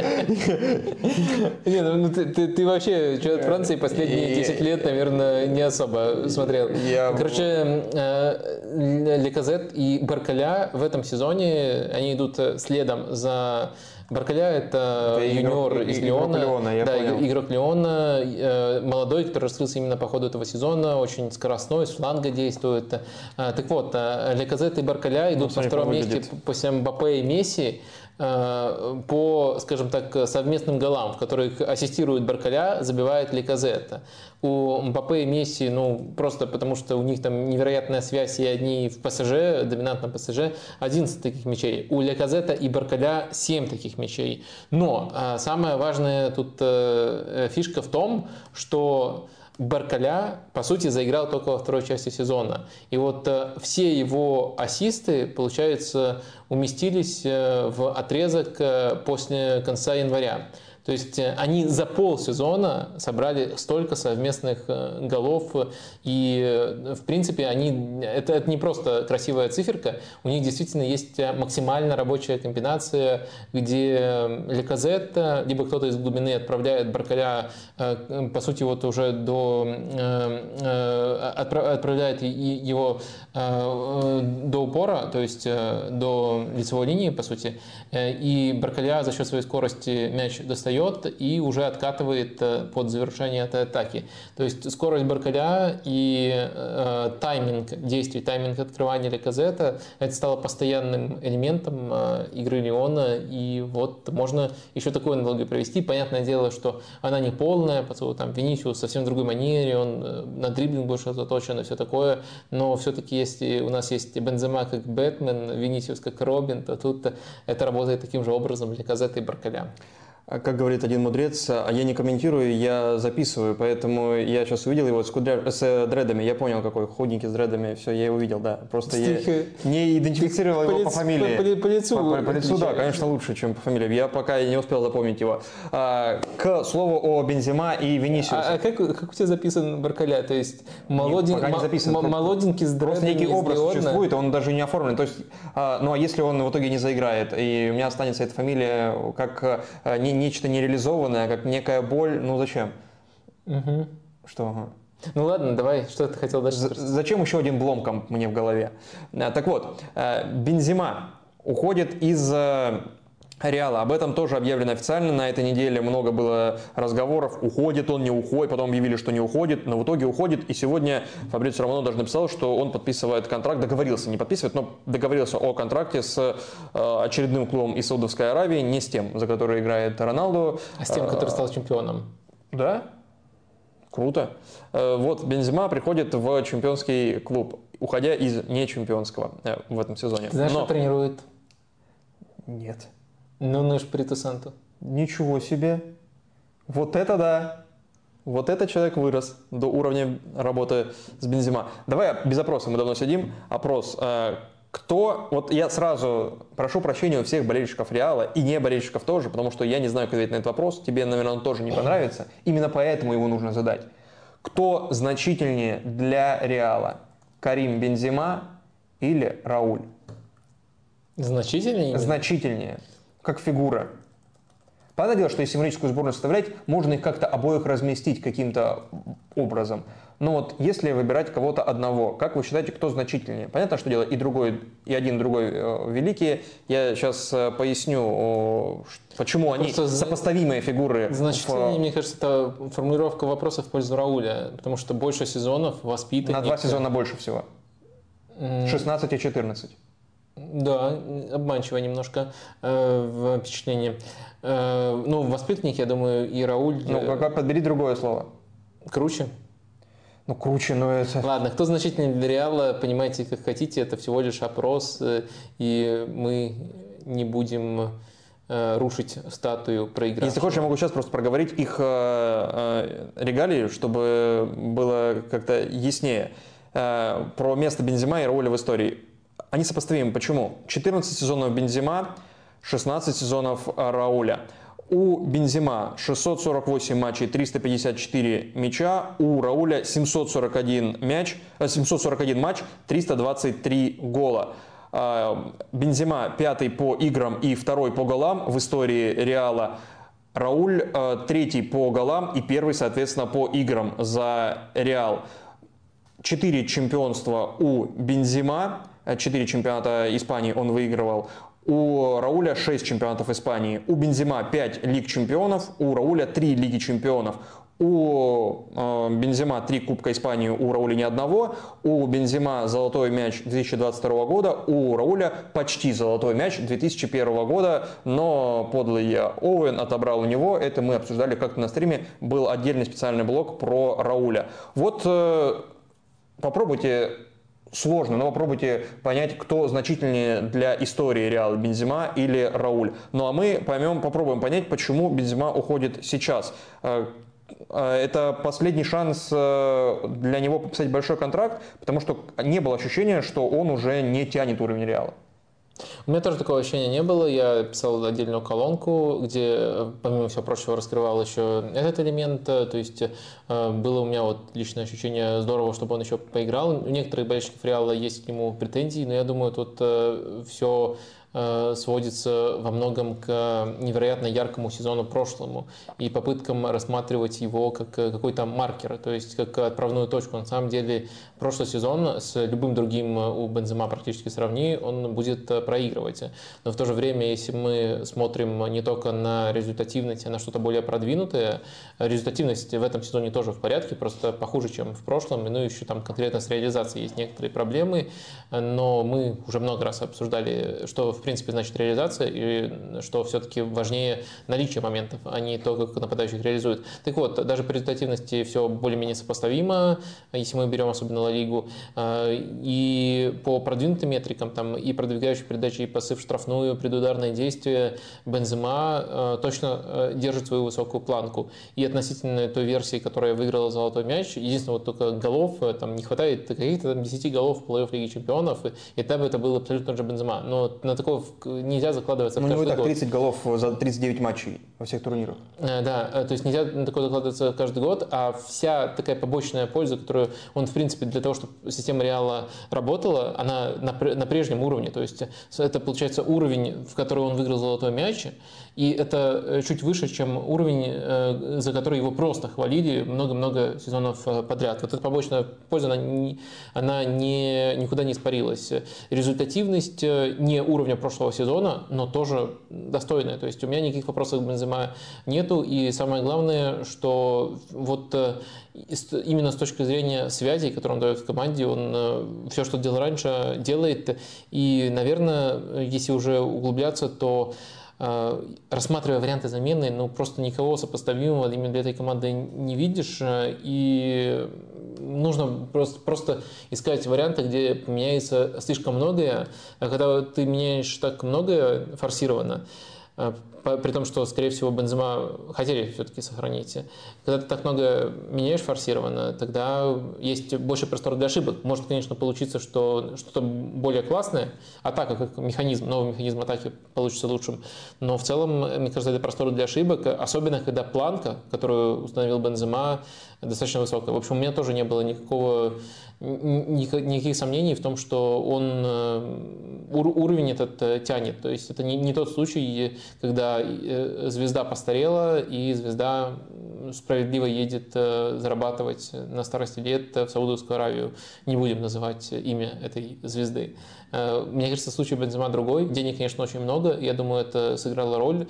Э, Некоторые инсайдеры сообщают, что Реал готов был ему контракт предложить, но именно э, с точки зрения финансов не смог э, конкурировать с, во-первых, запросами, а во-вторых, э, с предложением э, Аль-Иттихада. Э, Может быть, может быть, э, так все получилось. Но по, по футбольному, я думаю, тут э, два ключевых фактора в том, что Бензема все, что давал команде, все, что вот от него зависит, он давал и в последний сезон. Я спада не вижу, абсолютно никакого не вижу.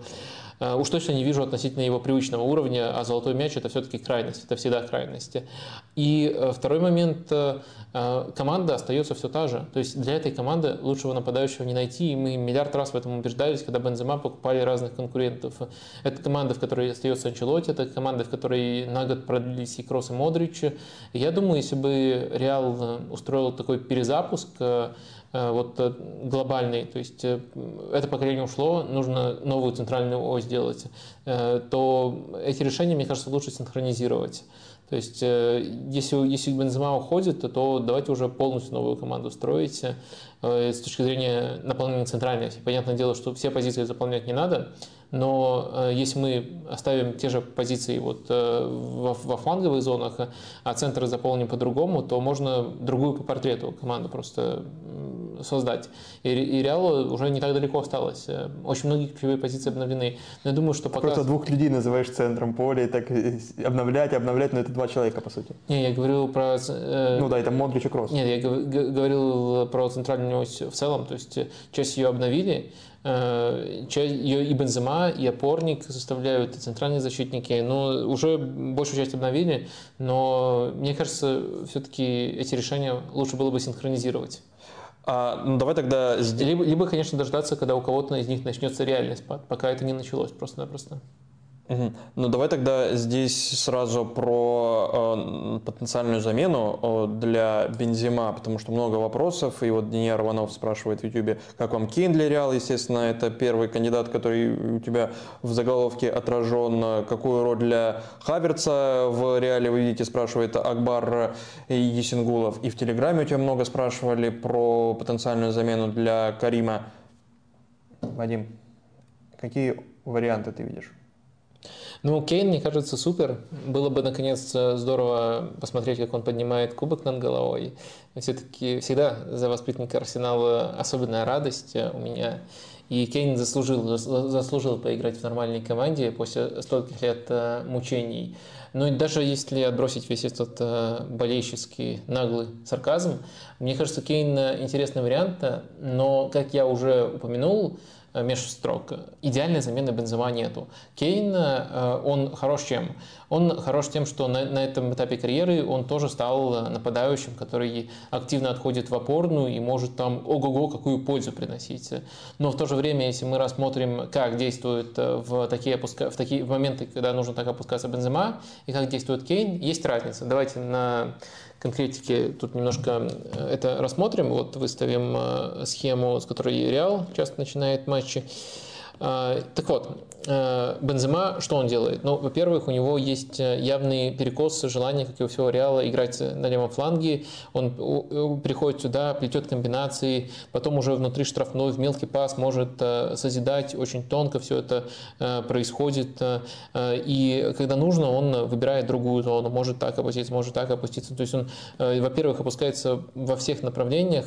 Во-вторых, может, опустившись, создать перегруз и помочь разыграть Э, любую там геометрическую фигуру, там треугольник, квадрат, стеночку, все что угодно. Сам стеночки затевает регулярно. Вот так действует Бензема. То есть э, формально можно сказать, что и Кейн и Бензема это вот нападающие, которые опускаются со своей позиции. Но мы сейчас рассмотрели, как опускается Бензема. Что делает Кейн? Он отходит иногда даже еще глубже, чем, э, чем Бензема, чуть ли не на свою половину поля. И самый частый его маневр, особенно когда на нем висит защитник, он это обожает, развернуть атаку, вот, допустим, сюда одним пасом. Либо, тоже еще более трудный маневр, э, когда уже судились нападающий, отдать прямо, чтобы вот под удар голевую, считай, дает. И он делает это блестяще. Но разница в том, что один приходит в зону, плетет комбинации, и, помимо всего прочего, еще может созидать, а другой э, разворачивает атаку. Э, вот в этом разница их подыгрыша, и Кейн в своей, в своей стихии тоже великолепен, но совсем другие механизмы взаимодействия с ним нужно будет развить фланговым игрокам Реала, и мне кажется, это сильно повлияет в принципе на манеру Реала. Не думаю, что Кейн может играть прямо как Бензема. То есть общий, общий элемент у них в том, что они из штрафной уходят, развивают атаки, но в этом развивают атаки на самом деле очень разные вещи зашифрованы у Бензема и у Кейна. Я думаю, Кейн все-таки не может играть именно как э, Бензема, но и также в Тоттенхэме это тоже весьма неплохо заметно.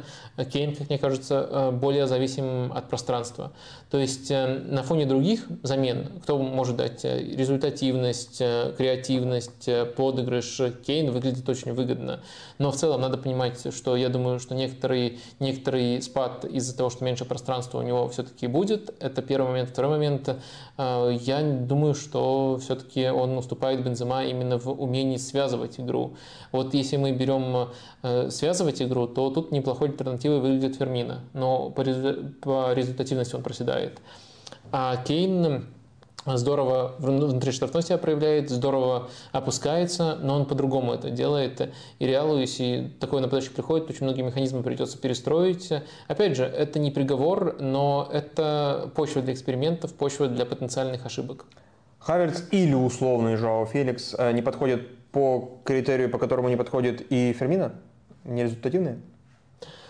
Мне кажется, что они пока, если опять же сравнивать с Бензема как э, эталоном, они пока не, не достигли ни тот, ни другой э, нужного уровня футбольной зрелости.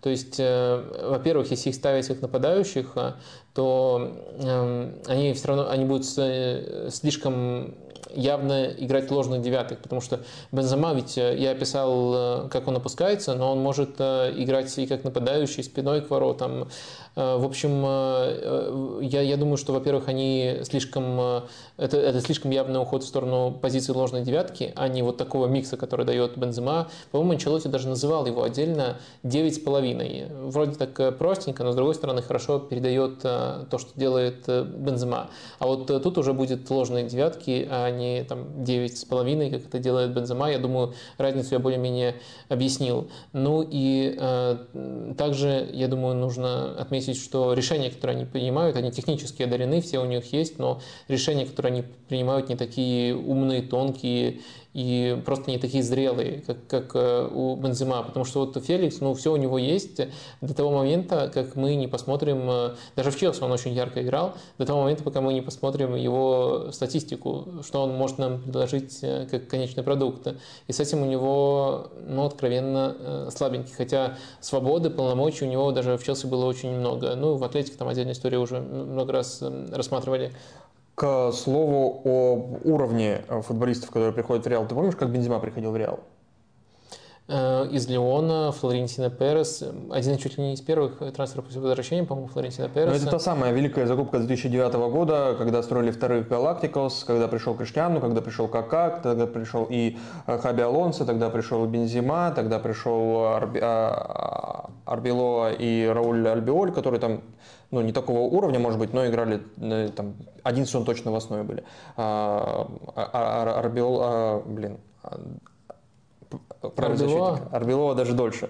Да, а, вот. А, это как раз когда голландцев всех выпроваживали, и в это же лето звали всех тех, кто выигрывает золотые мячи или выиграет в будущем.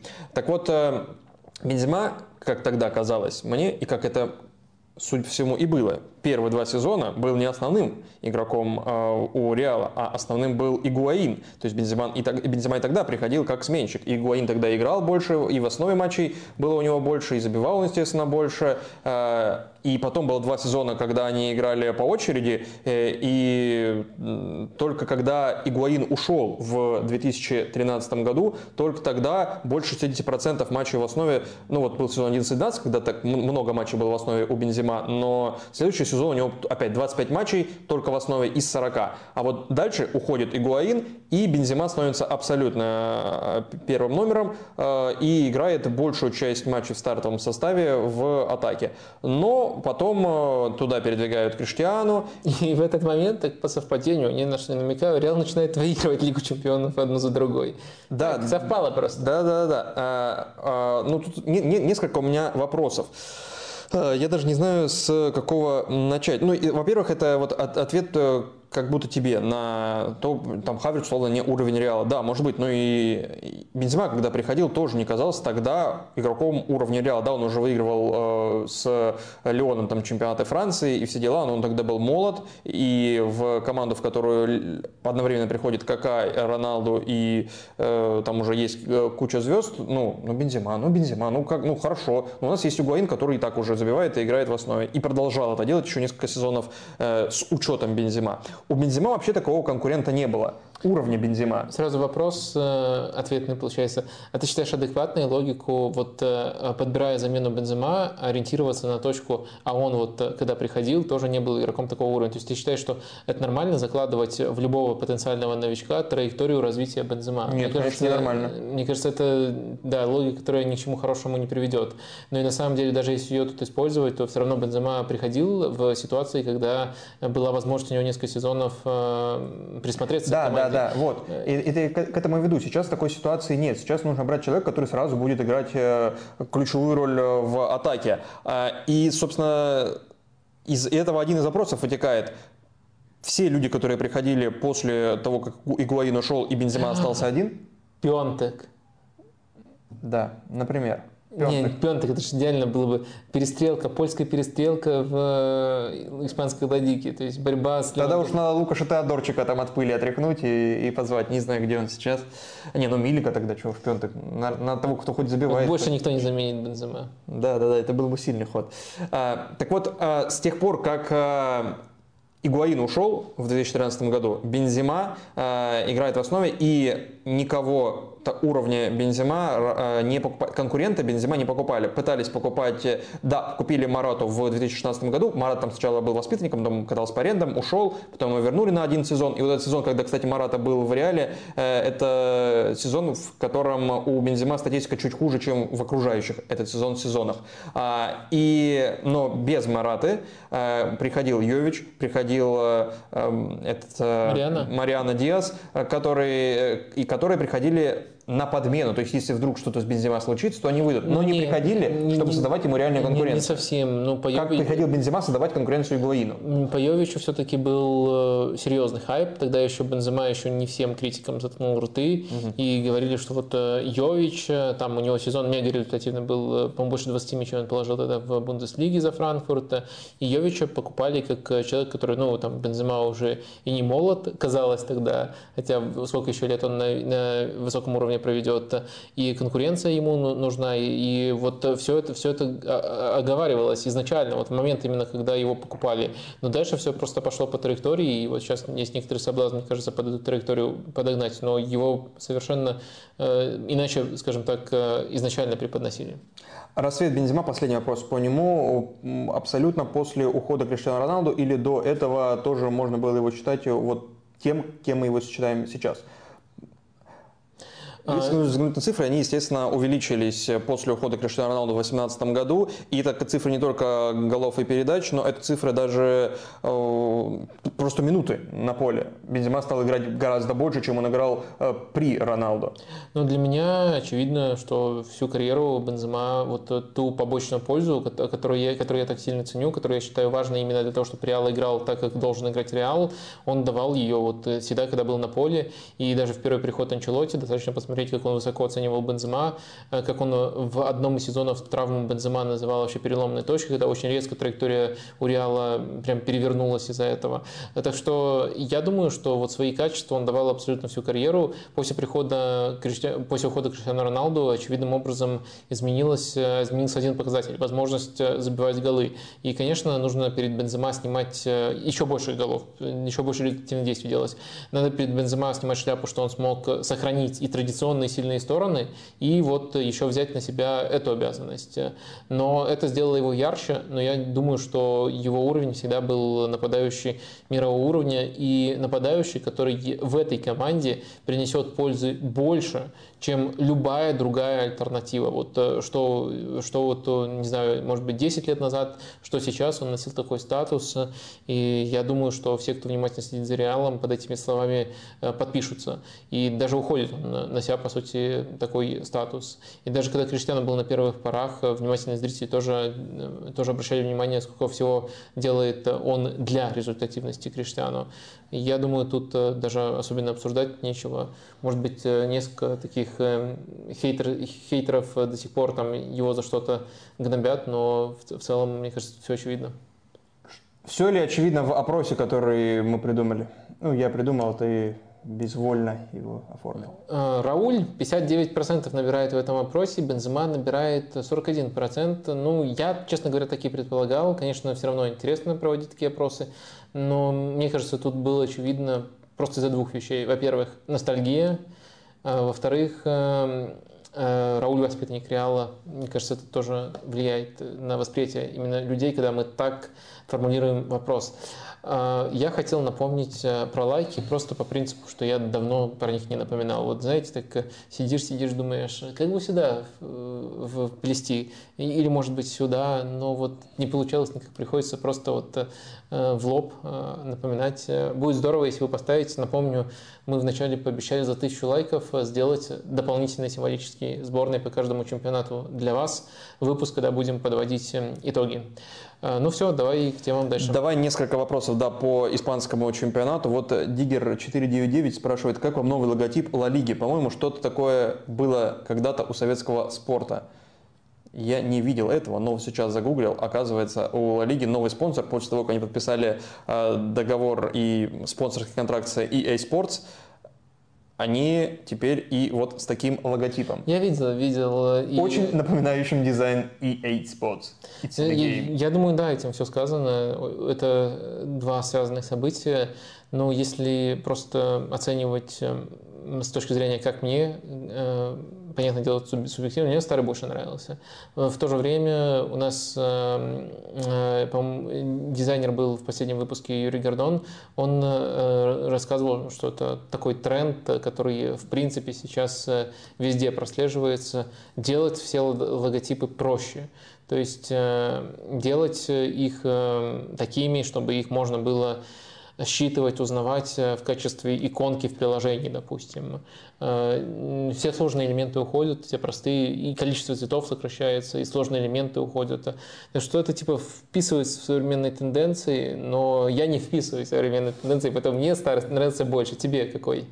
А, ну, к этому, наверное, надо просто привыкнуть, но пока он мне очень сильно напоминает логотип Чертанова. я ничего не могу с собой сделать, пока я вижу, что Чертанова это... спонсирует Ла Лигу, футбольный клуб но, Чертанова. Ты понимаешь, это ЛЛ. Ну, я теперь вижу, что это ЛЛ, но если бы я не знал, подумал, почему у них Че? Почему у них Че или 4 хотя бы? Что значит 4 Ла Лига или Че Ла Лига? Что это значит вообще? Почему кириллица? Я понимаю, она модная сейчас в дизайне во всем мире, но, но почему Че? Ну, хорошо. Ну, это может быть один из символов, э, которые связаны с уходом Бензима. Новая, новая Ла Лига, в которой у Бензима, который, в которой Бензима уже не будет. Но будет Левандовский, судя по всему. И вот э, э, Вова спрашивал у тебя о нем в Телеграме. Стабильно Левандовский дает по 20-25 голов за сезон, но с Робертом Бар становится примитивнее в атаке. Появляется лишняя опция игры навесами. Команде Хави нужен форвард типажа ложной девятки. Например, Фермина станет свободным агентом. Понятно, что бразилец уже э, не на пике, а трансфер маловероятен. Но что вы думаете конкретно про Фермина в Барселоне? Ну, я так понимаю, рассматривается сценарий, в котором э, Роберт Левандовский остается, Фермина появляется, и Хави в зависимости от э, рисунка все-таки между, ими переключ... между ними переключаются. В теории это звучит очень привлекательно и очень интересно, но на практике, мне кажется, могут э, быть некоторые проблемы. Дело в том, что мы нечто подобное, конечно, в очень извращенном виде, но наблюдали, когда была дисквалификация у Левандовского, тогда наигрывали вариант, при котором Мансу Фати играл и играл, по сути, как ложная девятка с позиции нападающего, и у нас была возможность прощупать, как это выглядит, как такое потенциальное переключение может быть выглядеть. Понятное дело, это некорректно с точки зрения того, что ну, вот, э, мы, скажем так, вариант с Фермина переносим на, вариант, на вариацию, где Фермина не было в тот момент в команде. Но что можно было заметить? Это не выглядело, это выглядело интересно, и да, под, с другой динамикой, но это не выглядело вариантом, на который можно вот так по щелчку пальцев, извини, переключиться. Мощно. В общем, это, это, это не выглядело тем, что можно настолько легко менять под соперников. То есть ты, грубо говоря, выстраиваешь механизмы под игру с Левандовским и развиваешь эти механизмы. Это задача Хави по ходу сезона. И вот выстроить два таких равноценных механизма и не запутать команду, это чуть труднее, чем нам может показаться, чем это может там работать в каком-нибудь условном футбол-менеджере. Так что я думаю, э, ваше предложение не лишено смысла, и действительно есть тип матчей, где хотелось бы от Барселоны чего-то другого. И в принципе э, пуристы, болельщики, которые там ценят чистоту барселонского стиля, они в принципе хотели бы от Барселоны другого футбола. Но э, если смотреть реалистично, это может быть слишком трудным для реализации. Вот такое опасение у меня есть, хотя глобально я с вами скорее согласен, чем не согласен. Вопрос э, глобальный про этот э, сезон в чемпионате Испании и вообще про результативность в Испании в последних, э, в последних сезонах. Я пытаюсь понять, как читать. Так, ну, во-первых, Черный понедельник тут спрашивал про стилистические, про развитие стилистических тенденций в Ла Лиге с учетом того, что в среднем за матч в Испании забивают меньше, чем в Германии, Англии, Италии. И Костул тоже спрашивал про результативность и про снижение уровня игроков в лиге. Можно ли говорить о снижении уровня игроков в лиге? Там а, даже такие вратари, как а, Гасанига, Рейна и Браво а, по постшоту хорошие цифры показывают. Паул так вообще лучший. Вопрос, наверное, низким количеством пропущенных мячей Барселоны и рекордом голов в АПЛ проверил э, на всякий случай. Действительно, ну, это и так было заметно, что меньше стали в Испании забивать, но я просто хотел понять, насколько меньше. За последние... В этом году 2,51 средняя результативность матча в Ла Лиге. За последние 4 года разброс невеликий. 2,48, 2,51. То есть в пределах 2,5 мячей за сезон в последние 4 сезона. Если брать 5 сезонов, то там 2,6, не выше 2,6. То есть знаешь, когда был последний сезон до 2019 с, года с результативностью 2,5. В 2006-2007 годах, то есть до прихода Гвардиолы в, в э, Ла Лигу, до прихода Роналду, до появления Месси как полноценного футболиста Барселоны, э, и когда они, все эти люди пришли, э, ну, не, не обязательно, что с ними все связано, хотя а, фактор это, э, безусловно, важный. До прихода Симеона. И до прихода Симеона, опять же, да, до прихода Симеона. Но все это время, с 2007 по 2019, в Ла Лиге средняя результативность была в районе тройки. И, ну, не ниже 2,8, кажется. Никогда не опускалась. 2,8, 3,05. Вот такой разброс.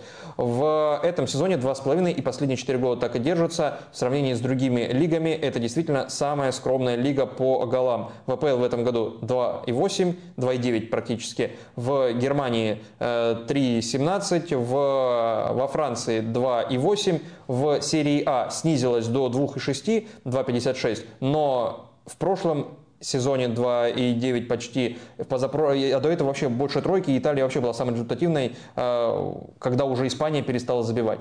Что происходит с Ла Знаете, там пенальти ставили за абсолютно все.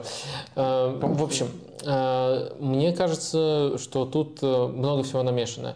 Ну, во-первых, я точно не в состоянии понять, э, как э, вот именно доказательством падения уровня лиги может служить э, постшот вратарей. Угу. То есть вроде как логика понятна, если у вратарей высокий постшот, значит нападающие им там недостаточно хорошо бьют, если у слабых вратарей высокий постшот, значит нападающие не очень хорошо бьют, значит плохие нападающие, но вы тут делаете прям пугающе много допущений о том, как в принципе работает эта метрика и как в принципе работает реализация футбола футболе. К сожалению, э, то, что вот я могу, то, как я могу судить на основании очень многих исследований, с которыми знакомился, мне кажется, вот ваши субъективные тезисы, они тут просто не подтверждаются и не могут служить э, доказательством э, слабости лиги или низкого уровня футбола. То есть они не могут и доказывать обратно, они просто в данном случае ничего не доказывают. Вот такой факт. Тем более еще помимо того, что вот вы допускаете тут корреляцию, связь между этими компонентами, вы еще очень произвольно на того или на другого вратаря клеите ярлык э, ну, какого-то не такого.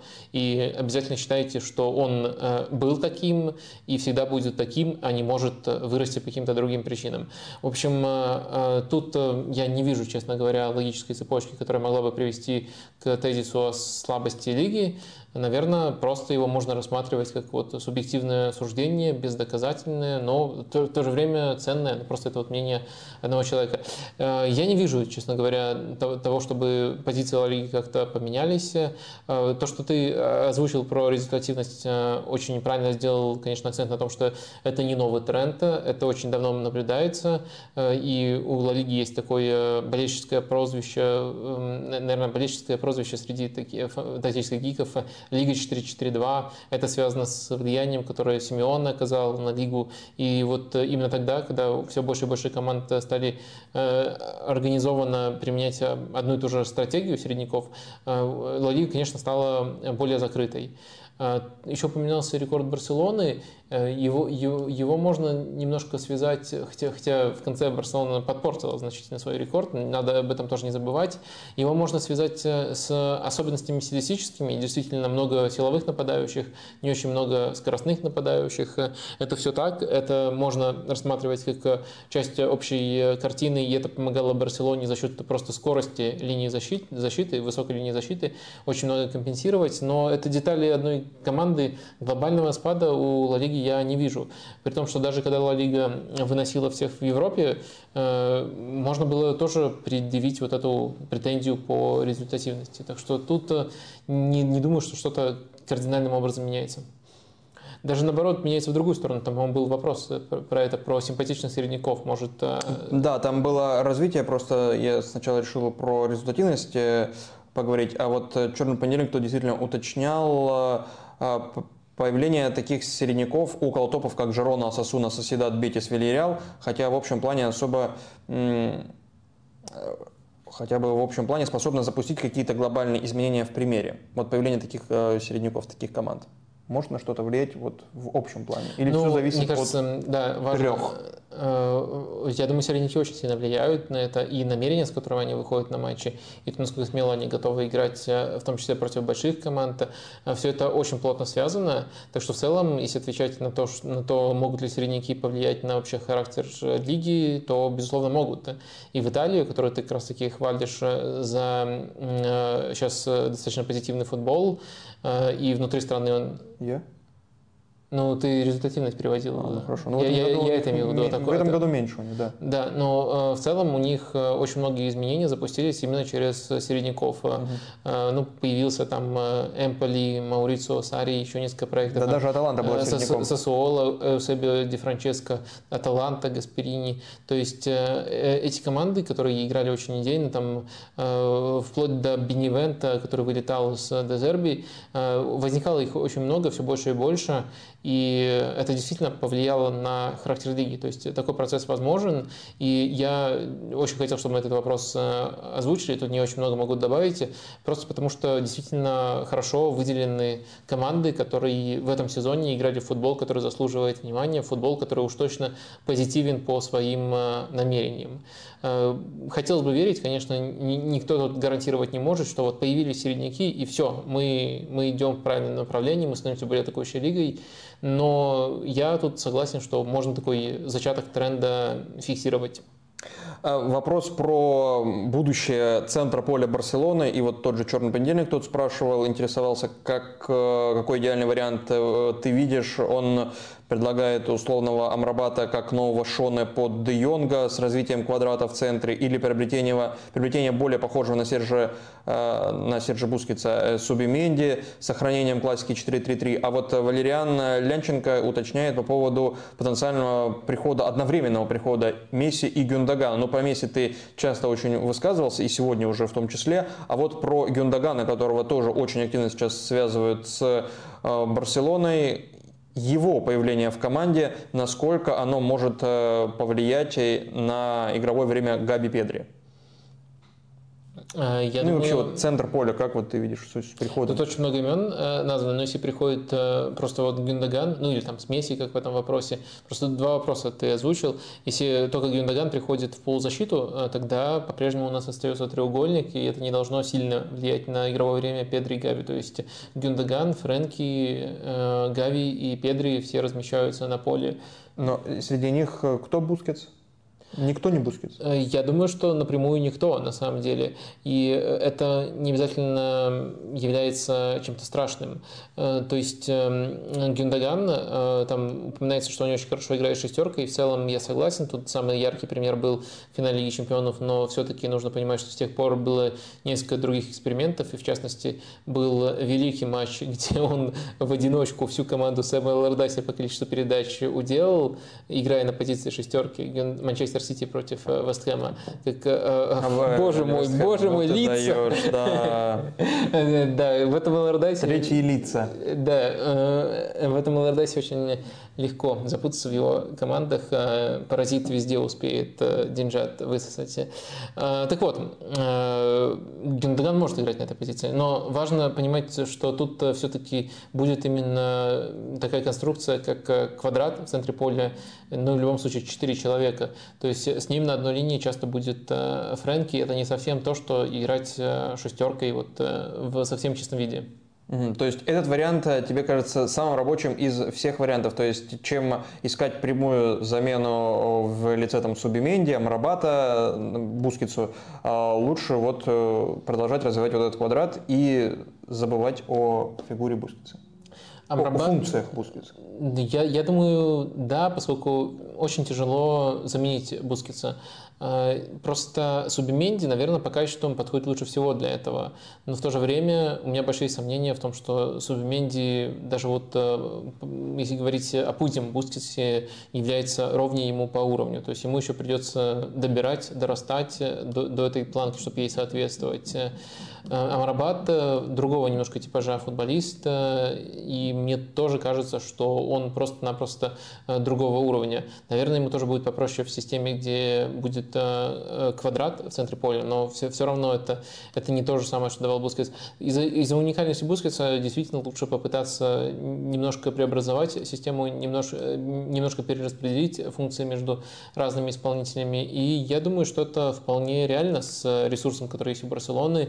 Гюндаган на эту роль подошел бы, конечно, немножко, немножко э, выглядит э, неприятно то, что некоторые его функции могут тут потеряться, поскольку, ну, мы видели, мы видели, что он вытворил против Манчестер Юнайтед, как он, э, по сути, есть традиция в Англии называть финалы именем одного игрока, начиная, не помнишь такое? Ну, начиная с финала Стэнли Мэтьюза.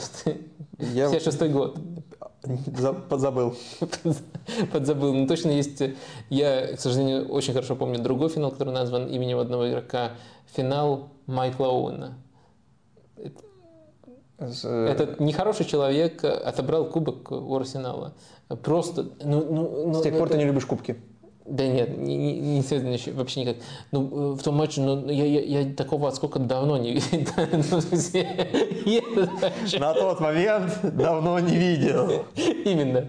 На тот момент давно не видел такого отскока. Вы не знаете, но у Вадима Лакомского есть машина времени, и поэтому он не понимает, в каком годе сейчас находится до сих пор. Он и на тот момент, это 2000 какой год? Первый. Первый год, да, тот вот, требл Ливерпуль. Потом еще украл золотой мяч у Рауля. Вообще нехороший человек ваш Майкл Оуэн. И предал Ливерпуль, потом уйдя в Манчестер Юнайтед.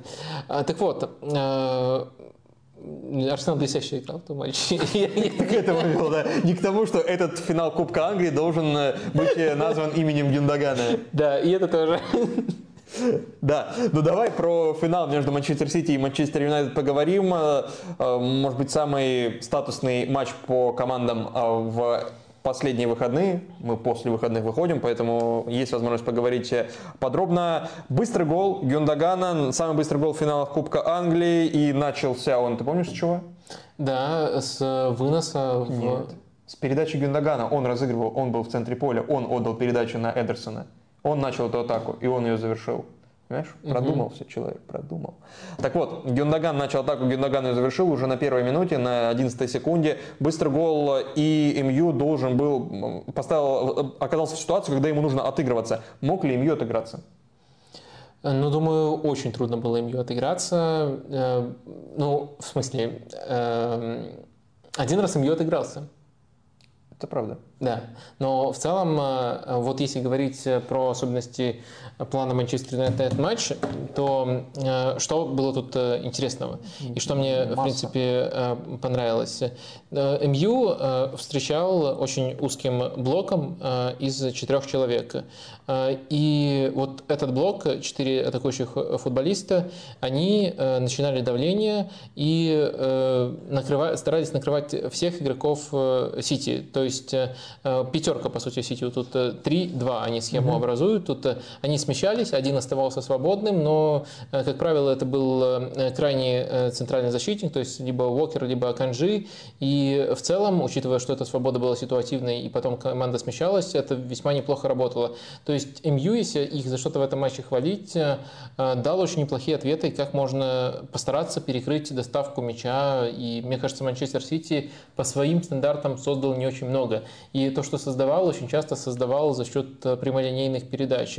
И э, в целом э, чаще, чаще наверное, чем планировал, играл именно таким образом. Да, дальше... На 10 секунде уже начал. Да, дальше, да, дальше там, конечно, возникали некоторые, некоторая неразбериха с опекой Холланда, потому что на самом деле даже самый первый гол, там показательно, что по сути опорная зона осталась свободной. Почему? Потому что не Линдарев пошел бороться с Холландом. Э, он так нерешительно э, то пойду, то не пойду. Э, Казимира пошел с ним бороться, причем mm-hmm. пошел уже с опозданием, поскольку защитник не, не решился с ним плотно играть.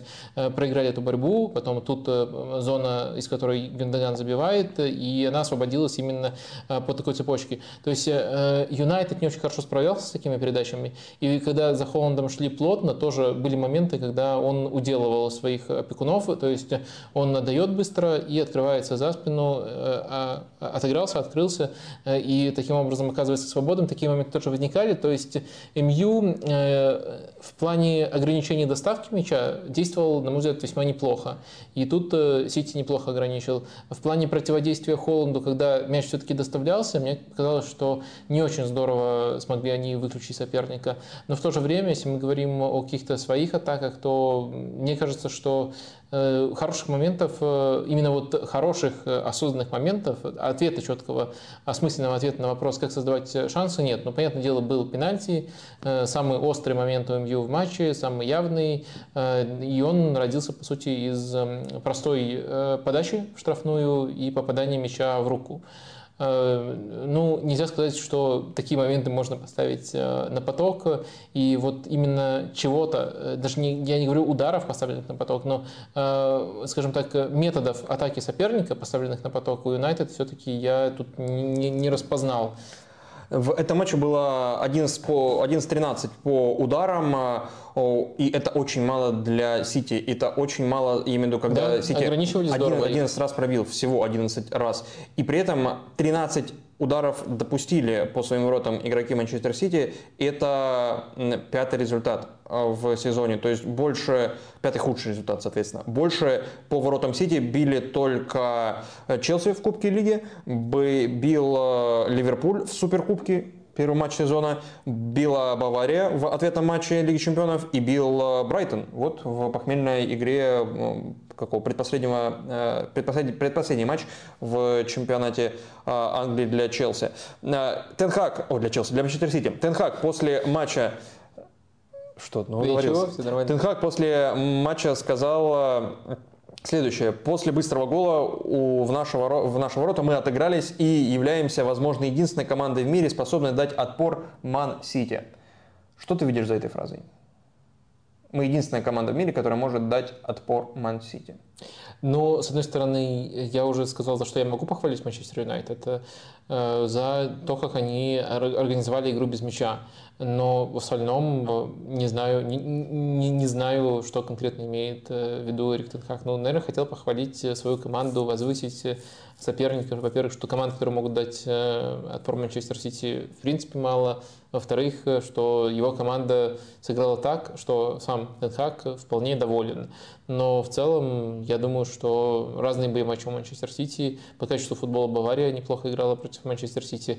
У Арсенала как минимум два первых матча в сезоне против Манчестер Сити. Первый кубковый и второй уже непосредственно в АПЛ были очень достойными. То есть можно еще, еще уходить все дальше и дальше. Э, точно Манчестер, с Манчестер Сити, ну, это просто странно проговаривать, но если требуется Тенхагу, конечно, можно играть. Э, Юнайтед э, сыграл не как-то грандиозно, но за некоторые аспекты можно похвалить. Э, слушай, вот на фоне этой цитаты Тенхага, может, у тебя какое-то кардинально другое это мнение об этом матче? Может, тебя Манчестер Юнайтед как-то мега впечатлил? До этой цитаты я не думал, что вообще Юнайтед был ровнее Сити. Да, они сдерживали хорошо, и вот узко прессинговали, тоже бросилось в глаза сразу, но они ничего не создавали у чужих, ну, мало создавали у чужих ворот. Да, был там выход Гарнача, удар Гарнача, какой-то еще был э, момент, который сейчас я не могу вспомнить, но во втором тайме уже. Но вот какого-то отрезка, э, когда бы они... Это тоже важно, что все, по сути, во втором тайме, в первом тайме только вот это получается пенальти, такой почти и, ну, без из ничего, да. давления родившейся. Это что вот именно осознанных идей в атаке от тренера Тенхага тут практически не было на самом деле. Но в то же время идея по тому, как сдерживать Манчестер Сити, она добротная. Нельзя сказать, что это прямо лучшая идея, но она неплохо работала. Ну, мне кажется, эта фраза в последнем матче сезона может быть сказана не для, даже не только не для болельщиков, и не для, и не, и не для вселенной, не потому что он так считает, а для игроков. Чтобы они ощущали, что их тренер относится к их э, фигурам как к ровне Манчестер Сити. И на следующий сезон эта фраза. Ну, по-моему, на... нет, не на этой неделе. Тем более, в следующий раз выйдем против Манчестер Сити, относитесь к ним как к равным. Каждую неделю еще при этом вот очень, очень в комплекте хорошо всплывает новость какая-нибудь в духе, что Эрик Тенхак считает, что нужно избавиться от 15 игроков Манчестер Юнайтед. Ну, очень хорошо в комплекте работает. Э, точно можно найти такие новости. ESPN какой-нибудь напишет. Какой-нибудь, да. В этом матче у Эрлинга Холланда классическая ситуация для Эринга Холланда. Очень мало передач, 16, всего 10 точных, и он провел весь матч при этом на поле, и из тех, кто вышел в стартовом составе, так мало никто не отдавал. Обе команды считаем, включая Манчестер Юнайтед, э, у которого мяч был меньше, чем у Сити. А, при этом Эринг доиграл до конца, да. И один гол у Холланда за последние 7 матчей. Это гол Эвертону. Одна голевая передача Брайтону. Ну, это мог быть гол, когда он на посты выкатывал э, э, Фодну. Э, компенсирует ли он отсутствие голов и голевых действий в целом своей игрой и игрой без мяча в том числе, потому что он в основном без мяча? Э, я думаю, что важно говорить не о том, что он компенсирует или нет, хотя косвенная польза от него всегда есть, э, и действительно, особенно к концу сезона... Ну, был момент даже в этом матче. Да, я вот как раз хотел говорить о том, что э, анализируя его относительный спад, нужно говорить о именно количестве моментов, о том, что он реально контролирует, потому что угу. реализацию, особенно на коротких дистанциях, футболисты практически не контролируют, а вот то, сколько моментов они получают, не контролируют, Холланд по-прежнему получает моменты, поэтому это первый позитивный знак. Второй уже, скорее, второй, э, второй момент заключается в том, что Э, Холланд, э, он э, влияет косвенно. То есть против Манчестер Сити мы разбирали, как много пространства на границе штрафной оставалось, потому что концентрация на Холланде была слишком чрезмерной. А вот сейчас мы тоже видели, как неразбериха привела к пространству, которое появилось вокруг Гюндагана. Вот если конкретно первый гол разбирать, и в целом не очень хорошо был при любом варианте игры против Холланда, его не полностью удерживали. То есть он находил варианты как либо за счет партнеров, либо самостоятельно обмануть э, вот эту опеку. Так что я не, я не думаю, что тут о чем-то глобальном можно, можно говорить. Вопросы про Холланда прилетали. Вот самый подробный от э, Никиты Исакова. А, и он прям уточняет. Задаю сейчас, чтобы избежать э, recency bias э, после его выступления в финалах. Ну, в одном он уже выступил. Кто все-таки больше всего выиграл от перехода Холланда в Сити? И несколько вариантов он предлагает. Если их э, суммировать, то Манчестер Сити как бренд выиграл больше всех. Сам Холланд выиграл больше всех от этого трансфера. Манчестер Сити как футбольная команда. И он приводит некоторые аргументы в пользу каждого из этих выигравших. А, ну и как футбольная команда он не приводит аргументы, задает вопросы. Стала ли команда с приходом Холланда сильнее? Ну вот э, это понятно, э, ты пытался уже отвечать на эти вопросы, но вот с точки зрения, вот если выбирать из трех, кто выиграл больше? Ну, я считаю, что все в некоторой степени от этого выиграли. Э, как выиграла команда и что конкретно поменялось, я отвечал раньше. То есть это, наверное, не, не так, как многие пытаются представить, не такой большой выигрыш, как многие представить пытаются, но это выигрыш, скажем так, в важных зонах, в важные моменты, и оно на выходе вполне может того стоить, особенно если будет э, требл. Но вот команду все-таки я бы ставил на третье место, потому что если мы с холодной головой тут анализируем уровень Манчестер Сити, особенно если мы смотрим э, дистанцию, а не конкретные отрезки, не просто остался тем же, но глобально остался тем же, но на деле даже стал чуточку ниже, чем в последний сезон без Холланда. Просто голы перераспределились. Раньше они были очень равномерно распределены, сейчас в пользу Холланда, но и там можно сказать, что еще многие детали внутри команды поменялись, э, внутри командной динамики, роли вингеров очень сильно изменились. В общем, Гвардиола адаптировался, и особенно здорово адаптировался к концу сезона, но э, сухой остаток, что вот футбольный уровень, чисто футбольный, не, яр, не яркость, не еще что-то, он э, чуточку снизился. Он все равно очень высокий, самый высокий в АПЛ, и когда у тебя самый высокий уровень в АПЛ, и ты становишься еще гибче, наверное, в совокупности это хороший результат, и ты оказываешься в плюсе, но в целом у нас тут нет какого-то очевидно положительного влияния. Дальше мы смотрим э, вариант э, Холланд как игрок. Ну, я вот на второе место, наверное, ставлю Хотя тут очень сложно дальше ранжировать. Клуб или игрок? Э, да, игрок, либо клуб как бренд. Я все-таки думаю, что все, все-таки я думаю, что выиграл Холланд как игрок. Э, Меньше, чем выиграл клуб. Да, то есть Холланд на второе место ставлю как игрок. Э, ну, безусловно, во-первых, оказывается в центре внимания намного больше. Он выигрывает трофеи, он по-прежнему уже в другой лиге поддерживает высокую результативность. Он стал, очевидно, ближе к золотому мячу, поэтому и плюс еще в Манчестер Сити очевидно, что такого тренера, как Гвардиола, он постепенно разовьет еще качества, которых у него практически не было было, особенно с его подходом к делу. Я говорю в первую очередь сейчас про подыгрыш, про игру в пас. Так что он точно выиграл.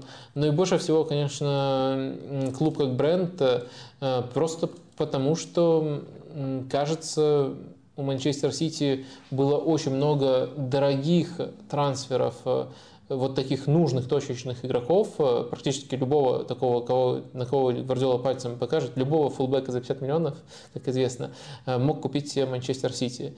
Э, но трансфера такого, вот за которого игрок поколения, за, за которого вот буквально... Но Майки Рубина девушки не покупают. Да, да, э, за которого борется как за звезду следующего поколения. Вот сейчас Мбаппе Холланд э, вырисовываются как новое поколение вот этих бренд-футболистов.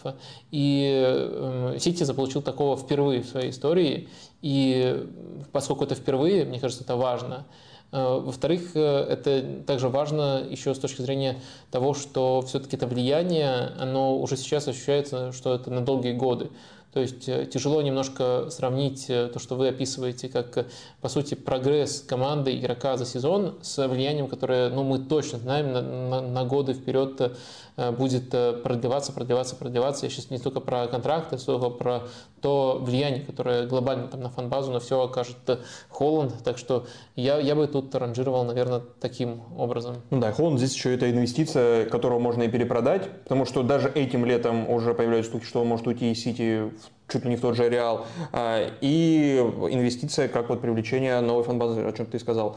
А, вопрос, про, который навеян, я так понимаю, твоим постом в телеге о параллелях между Суаресом и Холландом. А, Суарес, который выдавал там сезон за Ливерпуль, где без пенальти забил... Сколько он там забил? Ну, больше, больше 30 голов. А, и Холланд, который в этом году с пенальти забил больше 38, по-моему, да, у него сейчас. А, и при этом, если убрать пенальти, то получится меньше, чем у Суареса. Вопрос э, от Дмитрия Самохина. Он 36 забивал Холланд в этом сезоне. А, ну 36. Да кто считает голы Холланда? Одним больше, одним меньше.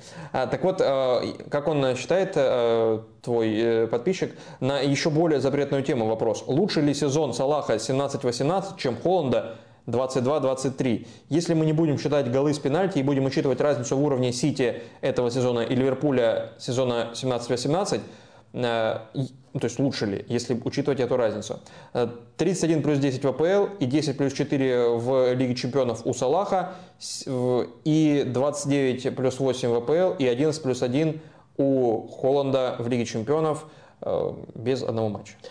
А, слушай, тут важно проговорить, что не было какого-то сравнения в посте сезонов Холланда и сезонов Суареса. Просто был факт, что Холланд в этом сезоне побил рекорд, который э, принадлежал ранее там, Суаресу и Салаху, по-моему, они его делили на тот момент. Э, это факт. От этого факта я просто толкнулся и дальше расписал просто предметно про сезон Суареса. То есть там сравнения и такого сопоставления не было. Тут предлагается сделать это сравнение, с одной стороны, я вижу логику... И типа еще один аргумент, Салах тоже первый сезон свой проводил тогда. Э, да, я вижу логику в этом э, сопоставлении, но в то же время, мне кажется, оно немножко, немножко обрывчатым, хотя бы потому, что Салах первого сезона мне не кажется лучшей версией Салаха. Угу. Мне кажется, что тогда очень... Что, что, что, что, что не так? Просто ты не можешь сравнить эту версию Холланда с другими версиями Холланда, потому что нет пока их. Прикинь, если числе... эта версия Холланда не лучшая версия Холланда. Ну, наверное, так и будет. Э, просто, просто будем восторгаться э, уже далее в следующих сезонах. Не расстраивайся. Пушечка. Э, ладно. Эм, так вот, мне кажется, потом Салах стал, во-первых, более тонким креативщиком, во-вторых, Э, Салах стал э, большей, большим работягой в плане прессинга. И совокупная его польза для команды, она позже стала лучшей. То есть я не считаю даже тот сезон Салаха прямо лучшим сезоном Салаха. Поэтому сравнивать его в таком историческом разрезе меня не особо тянет.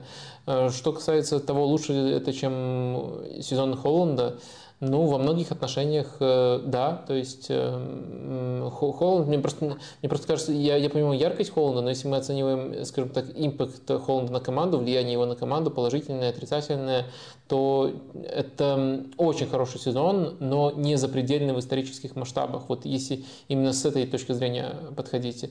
Поэтому э, я не думаю, что это сезон, который должен быть отправной точкой для таких сравнений.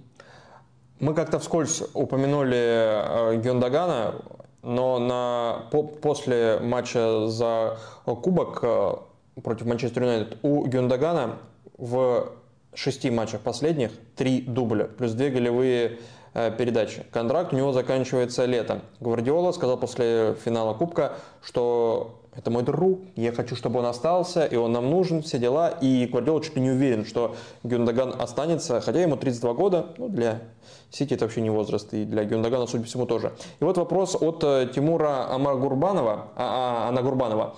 А, как оценить его уровень и карьеру и этот сезон в частности?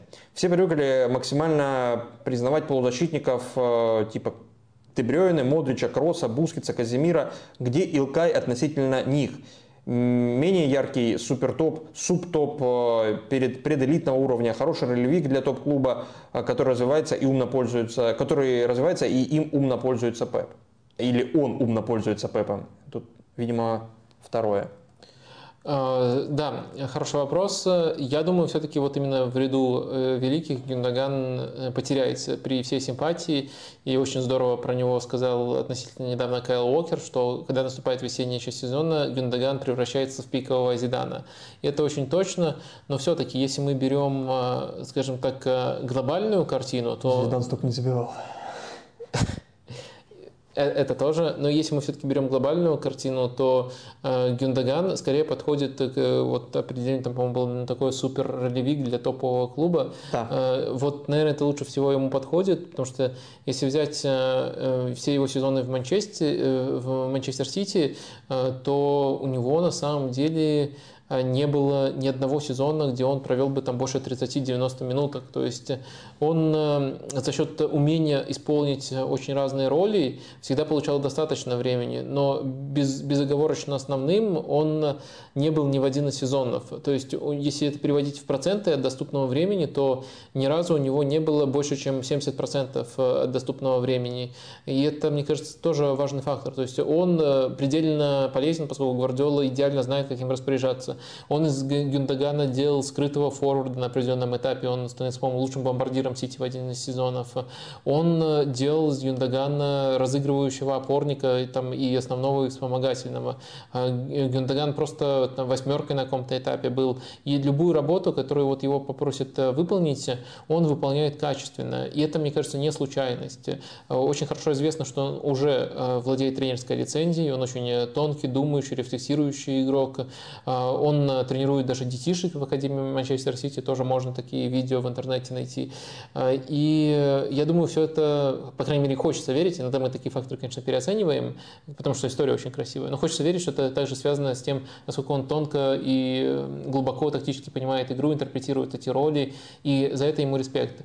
Но все-таки взять игрока, который э, э, с переменным успехом э, конкурируют в такой команде, как Манчестер Сити, за место в центре полузащиты, и фигур, ну, прямо исторического величия, и поставить их в один ряд, это было бы все-таки неправильно. Поэтому вот я постарался объяснить, почему из ваших вариантов я выбираю там вот супер топового релевика для топ-клуба.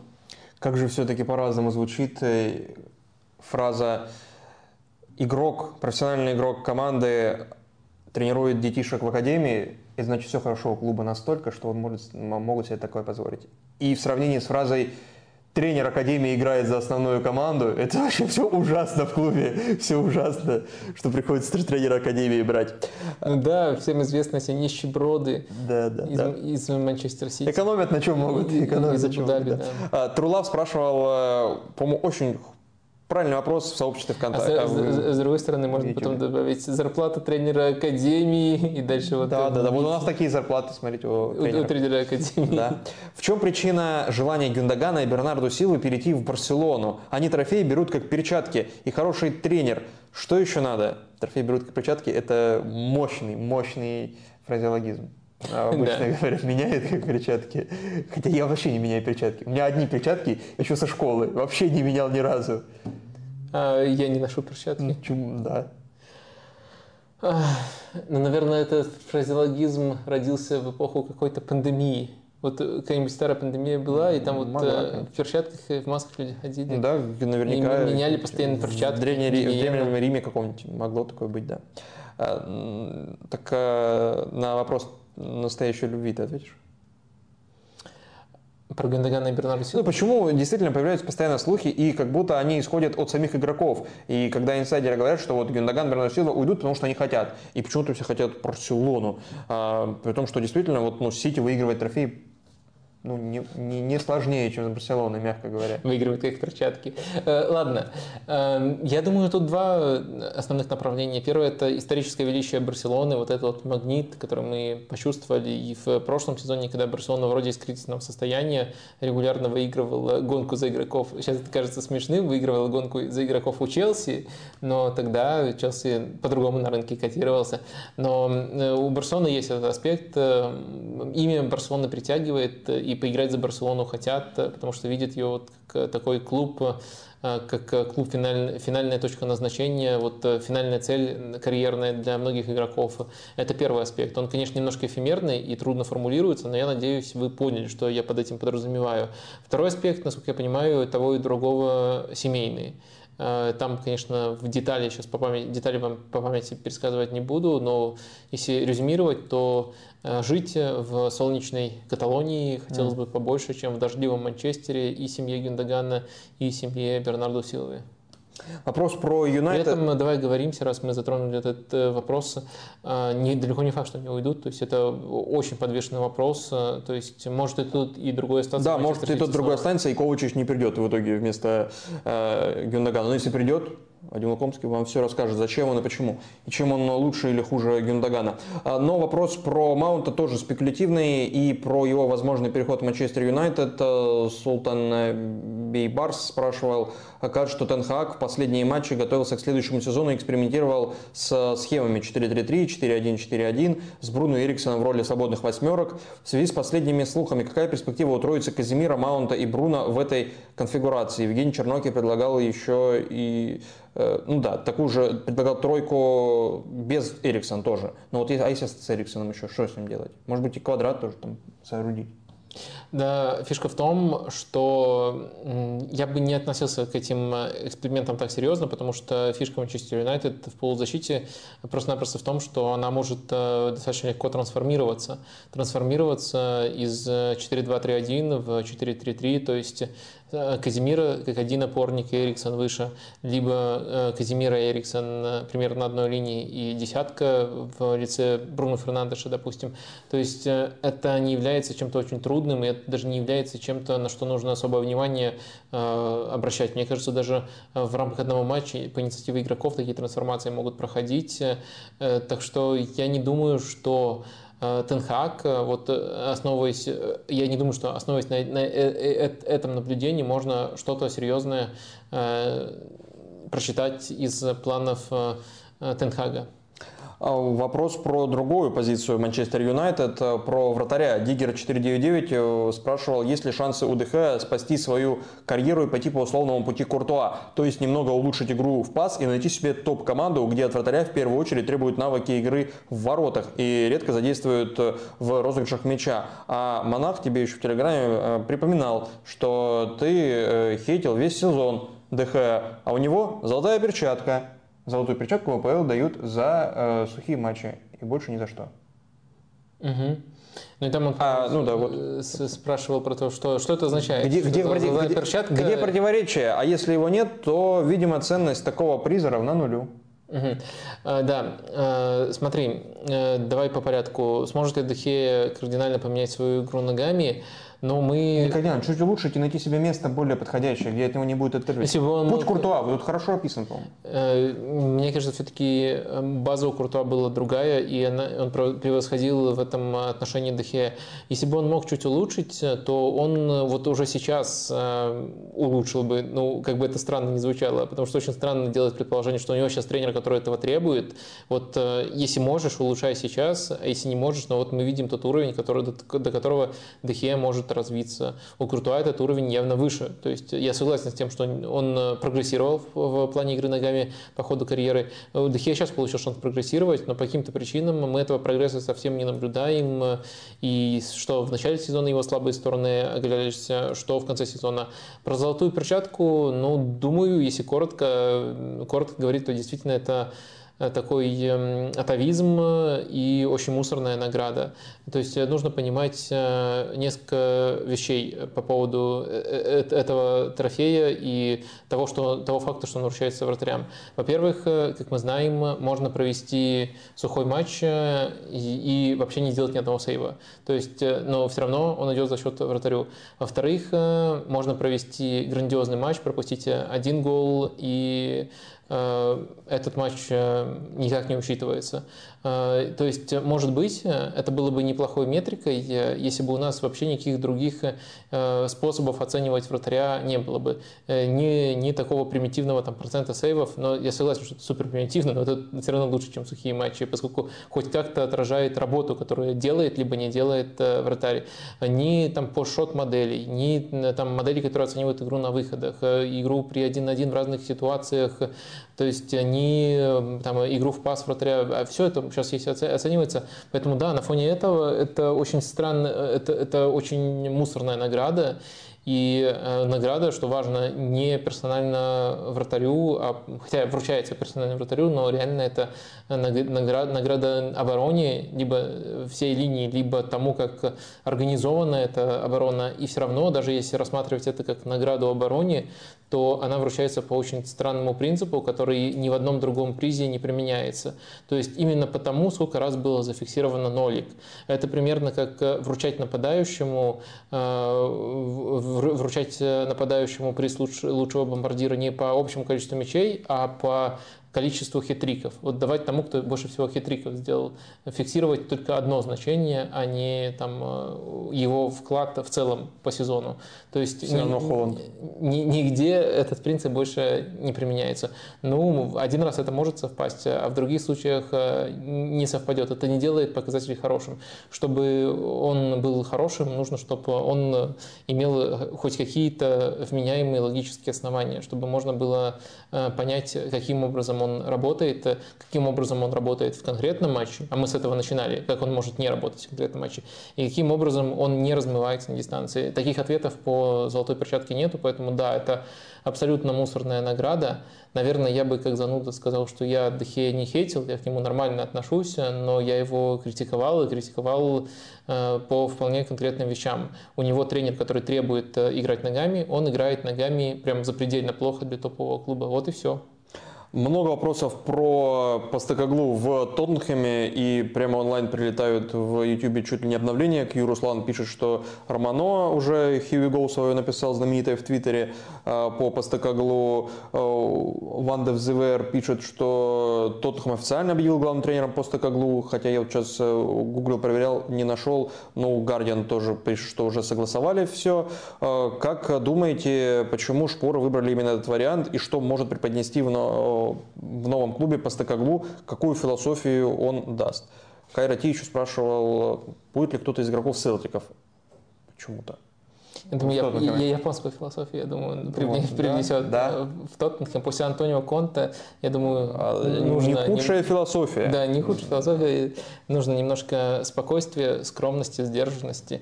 Э, Если серьезно, то я отвечал на этот вопрос э, в прошлый раз, но сейчас он стал более актуальным. Повторю, я не вижу тут какого-то глобального замысла. Вот, например, э, вот, например, что у Тоттенхэма состав подобран так, что мы можем представить, что вот этого игрока Анша раскроет таким образом, а вот этот игрок раскроет у него таким образом. Нет, такого, такого вообще не наблюдается. Я говорил, почему считаю неплохим вариантом Амарима для продолжения, скажем, для перезапуска того, что уже построено, но с более-менее теми же составами, настройками по составу. Про Постатеглу я так сказать не могу. Я думаю, что он в целом интересный тренер, который заслужил свой шанс в большом клубе. Его позвали почему-то в Тоттенхэм. В Селтике работал большой клуб. Да, э, он да, уже поработал в большом клубе Селтики, можно теперь и для, до Тоттенхэма опуститься. А, в общем, э, мне кажется, что интересно не будет последить. Э, футбол очень хороший там, в плане розыгрыша, в плане прессинга, но я не могу объяснить вот именно логику, которая стояла бы, которая была бы глубже этого, что вот тренер заслужил, а Тоттенхэм на него обратил внимание. Э, я не думаю, что это прям какой-то гарантированный скрытый топ-тренер. Э, я думаю, что это интересный тренер, у которого может э, получиться. И вот Тоттенхэм, насколько я понимаю, все-таки решил очередную перестройку устраивать, поскольку я не думаю, что прямо очень хорошо состав подходит под то, что... Ну, может, как-то придумает этих игроков Анч, но я не думаю, что вот изначально он очень здорово под его футбол подходит. Вот как-то так вижу. А, Бадма Турбеев спрашивает, как вы оцениваете сочетание имеющихся полузащитников Ливерпуля с свершившейся покупкой Макалистера из Брайтона и потенциальных новичков э, Тюрама и Канне? Был ли Макалистер у тебя в твоих идеальных э, кандидатах в центр поля Ливерпуля, когда ты их придумывал? Там был точно Маунт, Галлахер. Я уже не вспомню. О, да. Ну, если вы вспомните, напишите Лукомскому. Был ли он тогда уверен в переходе Макалистера? Не, не, я, э, я тогда его не мог включить, э, просто потому что мы рассуждали о том, что отказался от Биллингема, да, от да, Биллингема, и это затратный игрок, ну и я думаю, что Макалистер тоже будет э, затратным. Но тут пишут меньше 60 миллионов. Кто-то даже типа 45 фунтов. Ну, ну это вообще бра... это, да, это желтый это, ценник. Это что для такое? Для МакАлистера это неплохой ценник. Возможно, брать ему какие-то обещания дал. То есть мы тебя отпустим э, летом, ты вот э, не ты играй плохо, и зимой вернешься в аренду. Может, и такие обещания были вообще закулисные, закулисные. Но, вероятно, я про зимнее трансферное окно говорю, вероятно, там было сказано что-то в духе, что пока ты остаешься... Типа как Кайседу, которого да, сам отпустили. Ты, ну, Кайседу не отпустили.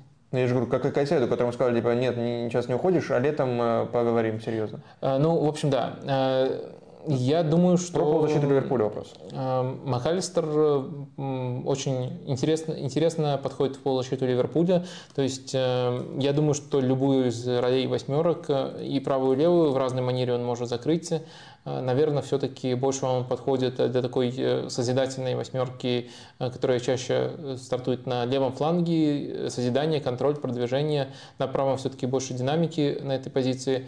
Я думаю, что хорошо он подходит и по прессингу, и по владению, хорошее усиление. Вот почему я тогда не включил его, скорее всего, все-таки не включил. Я других назвал с такими конкретными описаниями. Я не думаю, что Ливерпуль им последует, но там, по крайней мере, была, была, была моя логика. Я не включил решил, потому что боялся, что там ценник будет ближе к 100 миллионам. Но если удается за 45 или 60, то, наверное, это вполне неплохо в текущей ситуации. Игрок хороший, спору нет. А, а вот э, перспективы там Тюрама и Кане, или это слишком отдаленные слухи, которые не стоит обсуждать? Аруна Кане?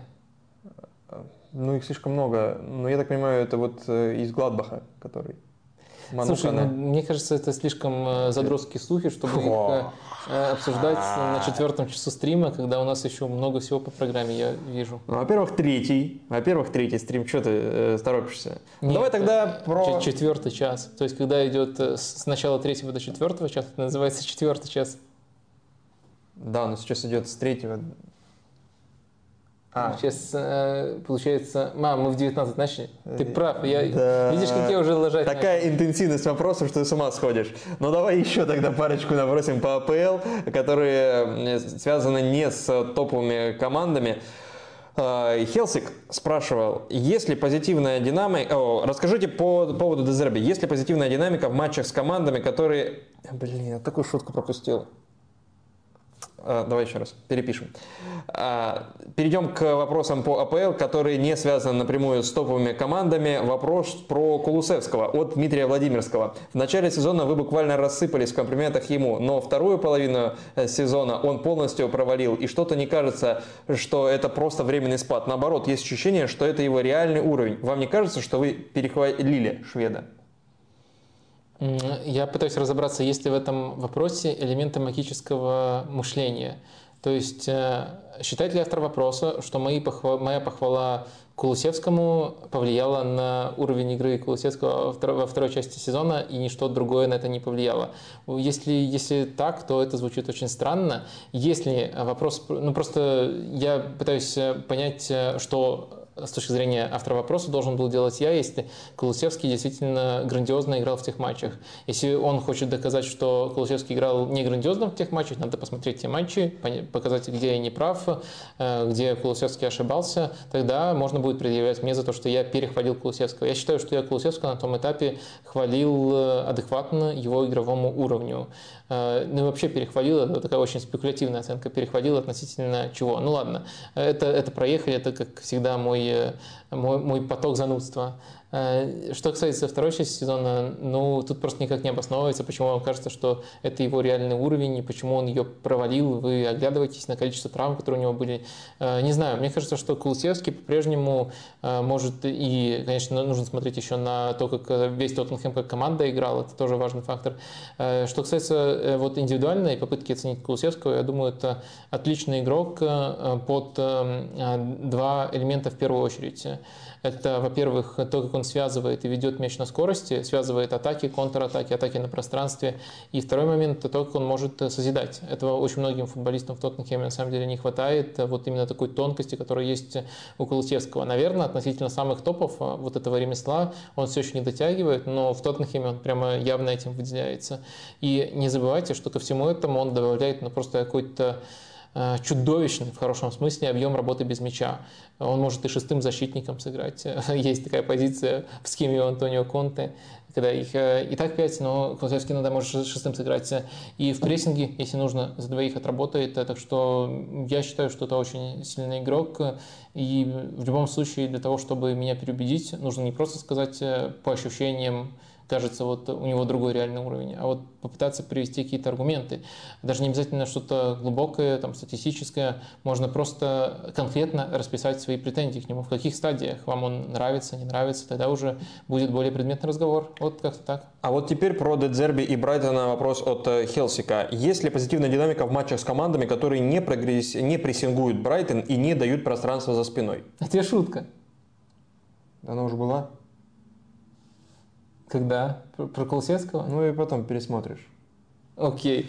Она Блин. основана исключительно на, на, твоих, э, э, на твоем позиционировании Тоттенхэма в иерархии футбола. Окей, ладно. Uh, так, Брайтон против команд, которые не прессингуют. Такие есть все-таки еще. Да, Брайтон в таких матчах... Одна будет играть в финале Лиги конференции даже. Брайтон в таких матчах делает примерно следующее. А, как правило, мы наблюдаем вот э, структуру у них, э, когда два вингера есть, э, один из них точно Митома, другой, если, если нужно, это Соли Марч, но лучше всего, по крайней мере, справляется Соли Марч с этой работой. А, вот таким образом они насыщают поле и используют двух ложных фулбеков, вот таким образом контролируют игру, их делают, и их вот, по сути, главный прием в таких матчах – это доставлять мяч на фланги и очень часто проверять один в один э, защитников. То есть эта структура, вот э, против автобуса уже мы смирились, вводное данное, что соперник не прессингует. Вот такая структура помогает продвигать мяч на фланге, и дальше там создают хорошие моменты для фланговых игроков, то есть э, отвлекающие маневры, открывания под них. И вот очень многое упирается, скажем так, в вдохновение Митомы на одном фланге, Сулеймарши на другом фланге. Их очень хорошо нагружает Брайтон, когда нужно взламывать соперника. И дальше они должны все-таки разбираться, в том числе один в один разбираться.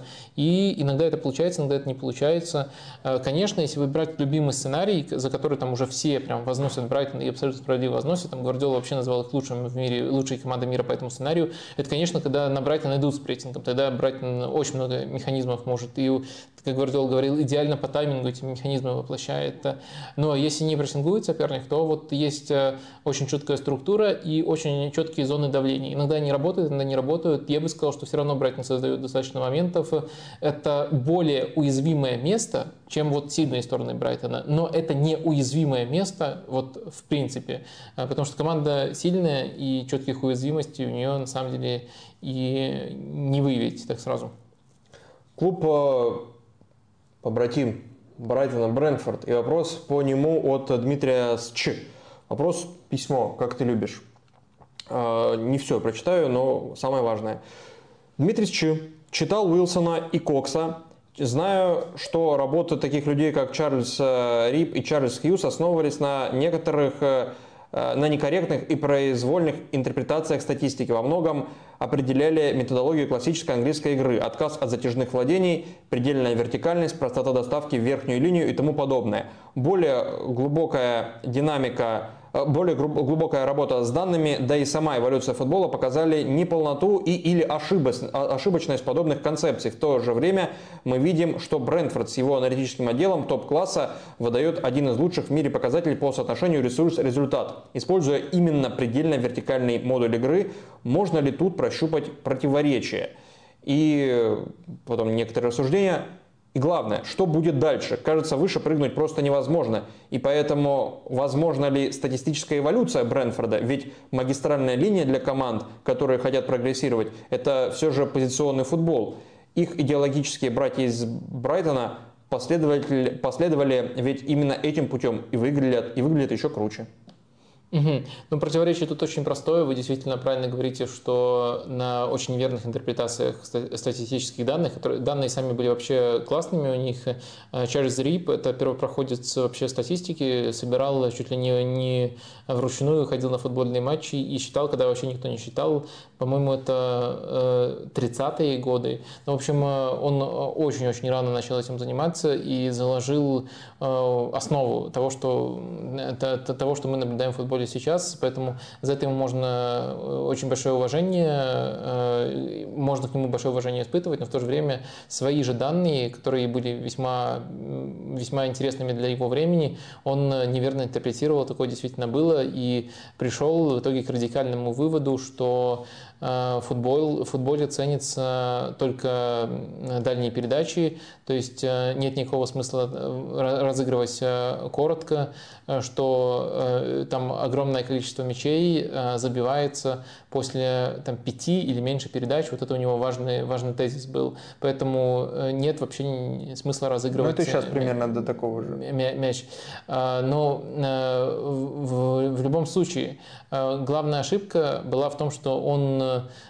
ну, помимо того, что он даже пропорции неправильно сопоставил, но главная ошибка была в том, что он из статистики пытался вывести какую-то универсальную радикальную формулу игры, то есть дать команду, э, дать рекомендацию, которая применима абсолютно ко всем командам. Вот играйте под дальними, играйте короткими, и вот в этом как раз-таки противоречие. То, что Брайтон играет, э, то, что Брайтон играет преимущественно вертикальный футбол, во-первых, это далеко не футбол, основанный на рекомендациях Чарльза Рипа. То есть это они не делают то, что вот э, приписано вот строго вот э, по, по, по тем доисторическим интерпретациям. Они строго этого не делают. Э, то, что, во-первых, они строго этого не делают. Во-вторых, то, что Брайтон, команда конкретного стиля с конкретным подбором игроков, находит для себя вертикальный стиль оптимальным, далеко не, не то, что они находят этот стиль оптимальным, ни, ни, никак не делает правильным Э, вот эти доисторические суждения, э, которые, которые вы там, читали через э, Кокса и Уилсона. В общем, надеюсь, тут я вам объяснил, в чем противоречие. То есть случай Брайтона далеко не такой радикальный, и подходящий их составу не делает правильным тезис о том, что все должны играть дальними передачами, что вот такой путь в будущее футбола. И наоборот, мы видим, как развился футбол в будущем, и даже эмпирически футбол потом доказал вот неправоту этих эм, тезисов. Э, далее. Про эволюцию. Брент, про эволюцию, да. Брент, Брентфорда. Да, Брентфорда этот вопрос был. Я думаю, что если внимательно следить за Брэнфордом, вопрос, ответ на этот вопрос формируется уже сейчас. Во-первых, э, э, было достаточное количество матчей, когда вынуждали Брэнфорд владеть мячом больше, чем они привыкли. И тут, э, с одной стороны, есть некоторая креативность. В прошлом году в этой роли, кстати, Эриксон играл, и он мог отвечать за эту креативность. В этом году Йенсен, Матиас Йенсен стал игроком Наконец да, железной основы, и он, э, ну, с точки зрения мышления, явно лучше других полузащитников и может э, частично решить эту проблему.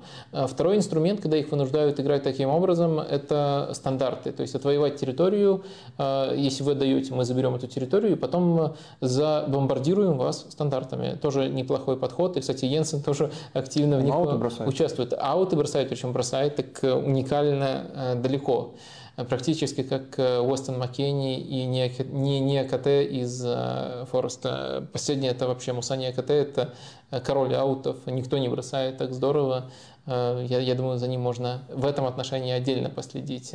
Но вернемся к Брэнфорду. Это первый момент. Второй момент, мы вот сейчас уже подбираемся к ситуации, когда даже без смены тренера сами обстоятельства вынуждают их меняться. У них нет замены Айвану Тони, у них другой набор нападающих просто будет. Там есть э, Виса, есть МБМО, и они просто будут э, по-другому, Шады, конечно, есть э, очень скоростной, они по-другому будут выстраивать свою атаку, и я в этом практически уверен.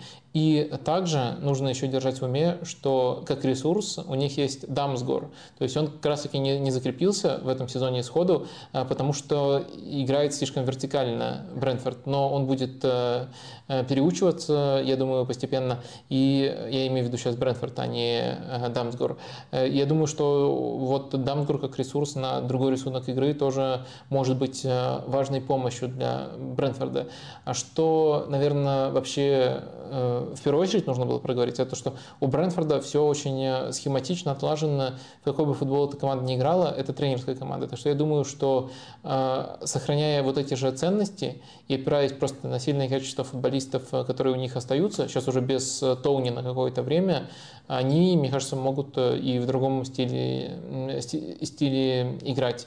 Э, насколько они пошли бы этим путем, если бы не дисквалификация Тоуни, тяжело сказать. Я думаю, еще до, до, до какой-то степени они могли бы играть э, вот в, в том стиле, в котором играют сейчас. То есть преимущество, верти, преимущественно вертикально, на деле микс вертикального и позиционного. Я думаю, что они могли бы несколько лет так еще вполне играть, и, может быть, Тони вернется после дисквалификации, и они снова будут так играть, потому что это в первую очередь определяется не амбициями клуба, а отношением соперников к этому клубу. И до тех пор, пока э, как минимум половина команд АПЛ готова, э, э, готова пытаться с Брэнфордом бороться за мяч, они могут играть таким образом. Пока Брэнфорд точно не достиг того уровня, когда вот с ними будут парковать автобус, и, вернее, некоторые соперники это делают, но не достиг того уровня, чтобы все это делали. Ну и Брентфорд еще в этом сезоне не так однозначен даже в плане схемы, потому что еще в прошлом году это базовый 3-5-2, в этом году это уже и вариант с четверкой защитника. В прошлом году тоже был вариант с четверкой. Ну, в этом году они как будто чаще это используют. У меня тоже ощущение, что чаще стали менять формацию, но на самом деле это вторично, ну то есть э, да, это для, для конкретного соперника. Просто дело в том, что они могут сыграть и в более атакующий футбол, и в более позиционно, более медленный футбол, и даже если, даже если у них пятерка защитников сзади, все равно треугольник полузащиты немножко другой выпускаешь, и получается другой результат. Дамсгар тоже, по-моему, выходил в вот типа одной из восьмерок условно, не, не только там в атакующей группе. А от One Aip или Пилип вопрос. Вадим, ответьте, пожалуйста, почему вы много обсуждаете МЮ, Манчестер Сити, Челси, Брайтон, Ливерпуль, Арсенал и даже Тоттенхэм, но не разбираете матчи и новости Ньюкасла, а у него четвертое место. Если вдруг ты упустил. Я не смотрю АПЛ, но постоянно слушаю ваши выпуски, и может сложиться ощущение, что такой команды просто нет. Либо она плетется в середине или конце. Ну, мне кажется, все-таки Ньюкасл попадается периодически, и вопросы по нему прилетали.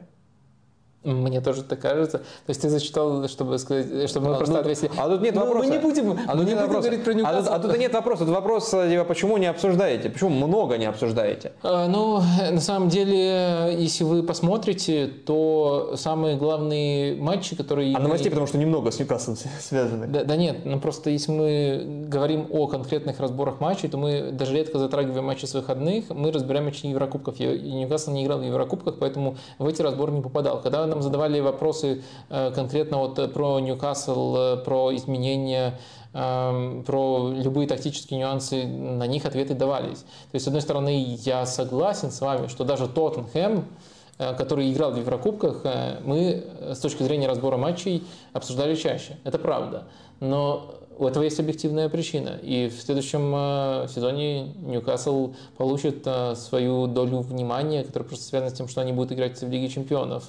Как-то так э, рассказывать, есть ли смысл сейчас рассказывать про Ньюкасл предметно? Ну, я думаю, если коротко, то ты уже приготовился, да? Да нет, Если коротко, э, ладно, действительно коротко. Команда находится абсолютно по делу в четверке, то есть это не тот случай, когда просто все сошлось и за счет обстоятельств заскочили. Они, они не заскочили, они попали в четверку по уровню игры. Э, Можно даже говорить, что они там недостаточно высоко в рамках этой четверки. Согласен. А Второй момент. э, Команда в плане прессинга в этом сезоне по структуре похожа на Ливерпуль. Сам Ливерпуль перестал быть на себя похожим, а Ньюкасл стал более похожим на Ливерпуль. И очень хороша в рамках этой модели. Очень здорово, без пассажиров, качественно организовано все. У команды, наверное, если не лучшие, то 100% самые тонкие стандарты в Европе. То есть э, именно то, насколько интеллектуально они их разыгрывают. Важно, что они все равно очень хорошие, но по- ну, сказать вот лучшие, не лучшие, это, это да- даже если ты всеми данными владеешь, то там еще много нюансов есть. Например, ты знаешь, у кого по соотношению количества угловых и голы с угловых лучшие стандарты, лучшие угловые в АПЛ? Ну, ты говоришь сейчас о Ньюкасле, но, видимо, не у Ньюкасла. У Тоттенхэма. Тоттенхэма, конечно. Да, э, Тоттенхэм, Дж- да, Джан- фига Джани- забивал. Джан- Джани Вио, да, тренер по стандартам свое дело сделал, но Ньюкасл очень хорошие э, стандарты, очень э, интересные уж точно для изучения. Вот э, это слово можно сказать, и точно это никак не обесценится. И что еще? С то- с точки зрения креативности с игры, мне кажется, некоторые проблемы могут возникать, но всегда э, какую-то интересную фишку, связанную с качеством игроко- игроков, э, придумывает э, Эдди Хау. Это может быть там использование Исака там, с левого фланга, потому что э, в отличной форме находится Колум Уилсон. И сам Уилсон, Исак. Э, Да, и, и они оба находятся в отличной форме, но Исак еще может быть особенно уместным против э, того, кто играет э, справа в защите у соперника. Это может быть манипуляция с позицией э, Бруно Гимараеша. Причем э, был даже матч, может быть даже несколько игр, когда э, Джоэл Линтона, изначально такого силового нападающего, которого переучил в полузащиту э, Эдди Хау, э, Эдди Хау просил играть э, глубже, чем Бруно Гимараеш, то есть оборонительный объем давал Джоэл Линтон, Гимараеш играл в более свободные и более атакующие роли, и это тоже помогало в атаке. Конечно, есть еще Трипьер с его подключениями, есть достаточно симметричная схема, вдохновение от Тельмирона. Ну, то есть эта стадия пока не на том уровне, на котором прессинг, который прямо уже заслуживает э, приставки топовый, но тоже тут есть решение у Эдди Хау, и все в итоге вполне по делу. Даже получилось чуть длиннее, чем я рассчитывал, да, но я Да думаю, ничего, ваше любопытство я удовлетворил. А если вы хотите знать, кто из э, Ньюкасла мог попасть в символическую сборную Вадима Лукомского, в символическую сборную АПЛ, то нужно поставить лайк, а если их наберется тысяча, то это точно случится, и Вадим Лукомский будет составлять символические Подожди, сборные всех чемпионатов, включая и АПЛ. Больше, больше, больше ограничений накладываешь. Теперь должна быть точно символическая сборная с игроком Ньюкасла. Нет, я говорю, кого бы ты поставил? А, ну, ну- там точно есть кандидаты. Как минимум Хорошо. справа в обороне и как минимум в опорной зоне. А, Но мы... Бен Уайт справа в обороне играет. Нет, у и- и Ньюкасла Томас. Парти. Кандидаты. Кандидаты. Ну ладно. Да что ж ты... Вот ты неправильный среди рос. У тебя все уже, все выборы уже определены. Кандидат. Не обязательно кто-то победит. Среди роз. Да. Это что-то новое, я такого даже не слышал. Златан провел свой последний сезон, если верить Златану. Златан, который себе говорит всегда в третьем лице, поэтому я, и я так подвелся к нему, он объявил о завершении карьеры, его пафосно провожали э, в игре против Вероны. Э, и после игры он не играл, он все еще мучается с травмами, и, возможно, из-за этого он всего лишь на 42-м году заканчивает футболом, э, как игрок.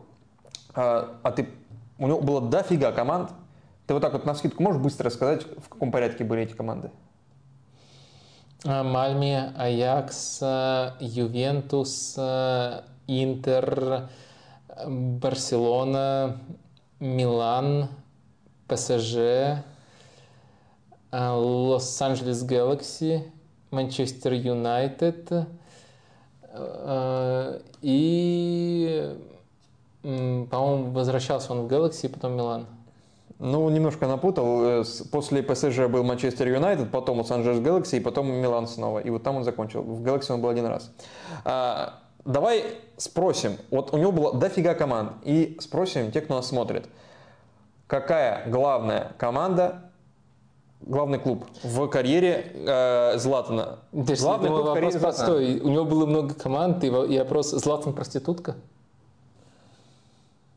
Может, это клубы проститутки, он их так менял. Почему ты с этой стороны не рассматриваешь? Почему вообще с этой стороны не рассматривают? Да, действительно, victim blaming какой-то. Бедный Златан. Ладно, э, главный клуб в карьере Златана? Да. Тут есть э, ну, варианты Милан, в о, Милане у него дофига всего, все, все записано. 90... Получится просто клуб, э, с которым он э, не успел разругаться. Mm, ну, ну Интер. ладно. Интер. Интер. А, ПСЖ. Ну, ПСЖ, конечно. ПСЖ и любой другой. Ну, эти три, наверное, все равно как-то... Там он провел больше всего игр и, наверное, самый яркий. Но если вы считаете, что все-таки за Аякс Э, были, э, и главный клуб в карьере Златана это Аякс, или там Лос-Анджелес Galaxy, что тоже может быть, с учетом статистики Лос-Анджелес Galaxy, то, ну, пожалуйста, голосуйте за это. Странно, что за Интер мало голосуют, ведь Интер это... За, за 10 секунд? Да. Очень странно, действительно.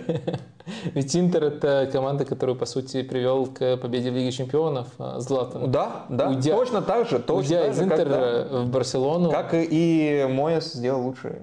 Именно. Да, да, то же самое. Вадим, э, уход Златана, есть ли у тебя какая-то э, эмоция, какое-то отношение к Златану персональное, или у тебя вот э, подход к нему как ну, просто футболист, которого я не комментирую и я записываю? Это гениально, конечно, от тебя было.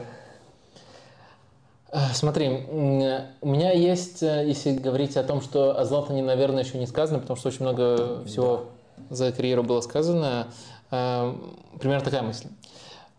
Златан, как мне кажется, из-за его вот э, цитат, на это недостаточно обращать внимание, но это уникальный тип игрока, который э, прошел звездную болезнь наоборот. От mm-hmm. того самого, что невероятная самооценка в раннем возрасте, и это было, мне кажется, настоящая звездная болезнь. Там дело не только в этой легендарной истории, Златан не ездит на просмотры, э, но в целом то, как он э, с любым тренером в любом возрасте, там, с Ван Бастеном, с кем угодно, готов был ругаться, то, что он себе просто на поле позволял относительно других футболистов. И мне кажется, что эта звездная болезнь также очень хорошо показывает, почему с его потенциалом у него было сразу несколько случаев, э, когда он был в сильной команде, с ним она не, доход, не достигала пика, не выигрывала, допустим, там Лигу чемпионов, потом он уходил, и это практически сразу происходило. То есть э, я думаю, что это не просто такие совпадения, что Златан такой невезучий, а Златан был э, причиной этого. То есть Златан мог уйти с команды, и за счет, скажем так, перераспределения ответственности эта же команда, в общих чертах эта же команда становилась от этого только сильнее. Все потому, что Златан был великим талантом, но в то же время великим эгоманьяком. И вот это у него прослеживалось, значимую часть карьеры. Но он, как я сказал, прошел эту болезнь наоборот. Э, интересно, что к концу карьеры он стал чуть ли не самым э, альтру... Э, простите, альтруистичным, то есть антоним относительно эгоистичным нападающим и вообще игроком, командным игроком. То влияние, которое он оказывал в Милане, оно просто не может не впечатлять. Именно влияние, которое он оказывал на... Второго периода. Да, второго периода на всю команду. То есть то, как он поднимал стандарты, то, как он абсолютно никакого недовольства не, не, не производил, когда оказывался на скамейке. Но просто во всех отношениях, мне кажется, эталонно себя вел. И мне кажется, это не просто, скажем так, игрок был со звездной болезнью, а потом его как бы жизнь немножко успокоила, сделала более скромным. А это именно ну, поворот на 180 градусов, то есть переход на другой полюс. И если бы он, конечно, всю карьеру так, таким был, мне кажется, еще больше симпатии к нему было бы. Потому что талант, то, что талант уникальный, прям никто не спорит. И следил за собой очень здорово, и все абсолютно умел, и тонкие, и ярких моментов просто выше крыши. Но вот этот аспект, мне кажется, заслуживает большего анализа. И уникальность его пути, та точка, в которой он в итоге оказался, и то, как это все-таки, несмотря на талант, мешало ему большую часть карьеры. Немножко фактов о величии Златана. 495 мячей в 82 матчах за клуб, 62 гола в 122 матчах за сборную, сборную Швеции. Не самую очевидную сборную, чтобы забивать много голов. А здесь почти э, гол в двух матчах. А Златан один... в Мальте? И Италии, и Англии несколько раз. Один уровень соперников. Резонно. А, один из тех, кто забивал на каждой минуте, э, когда бы он не играл. Ну, вот из 90. Дополнительно, видимо, здесь не учитываются. У кого лучше статистика, как ты думаешь, э, э, в пересчете на матч? У Шевченко за Милан или у Златана за Милан? У него есть ответ, если что. Ну, Златан, я думаю, Шевченко просто не так уж много забивал относительно особенно современных мерок. Э, то есть э, можно, скажем, возвышая Шевченко, обычно приводят аргумент, в какой сильной серии А он забивал. Кстати, можно спорить с этим, можно соглашаться, но он не так много забивал. 157 голов за Милан в 322 матчах у Шевченко, у Златана 93 гола в 163. Три сотых разницы у них, 3, э, э, да, 0,57 у Злата, 0,54 у Шевченко. Очень близко с точки зрения э, результативности, на эффективности. Но у Злата действительно чуть-чуть получше. Он 11 бомбардир Милана в истории. Из тех, кто забил хотя бы 5 мячей за эту команду, Златан пятый по эффективности. То есть 0,57 гола за матч. Лучше только 4 человека. Если ты назовешь двух из четырех, Вадим. Подожди, еще раз э, задачу. Задача. Из тех, кто забил хотя бы 5 мячей за Милан, ну не берем тех, кто совсем там забил один и больше никогда не играл в одной игре, а, из нормальных нападающих, кто лучше Златана по эффективности, то есть его эффективность выше, чем 0,57 гола за игру из нападающих Милана. Ну или не нападающих, может быть, там Неста.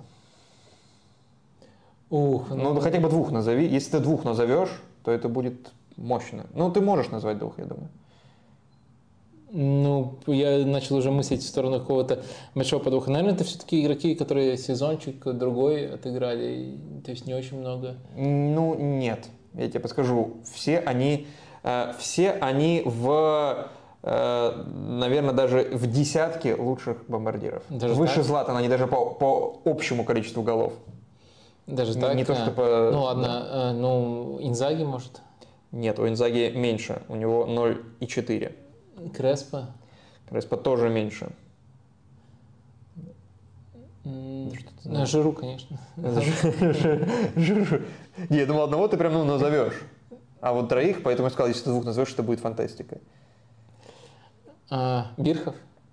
А, ну хорошо, смотри. Лучший бомбардир Милана за всю историю. 214 голов в 262 матчах. А, Нардаль. Нардаль. Э, я просто думал, что, что, ты, что ты спрашиваешь э, про наше время. Не-не, вообще за всю историю у, него 0,8. Конечно, он А, Ван. Бастен, наверное, тоже. Вот, вот. Я его назовешь, ты думаю, но остальных, конечно, сложнее, потому что остальные э, родились. Нортель родился в 21 году.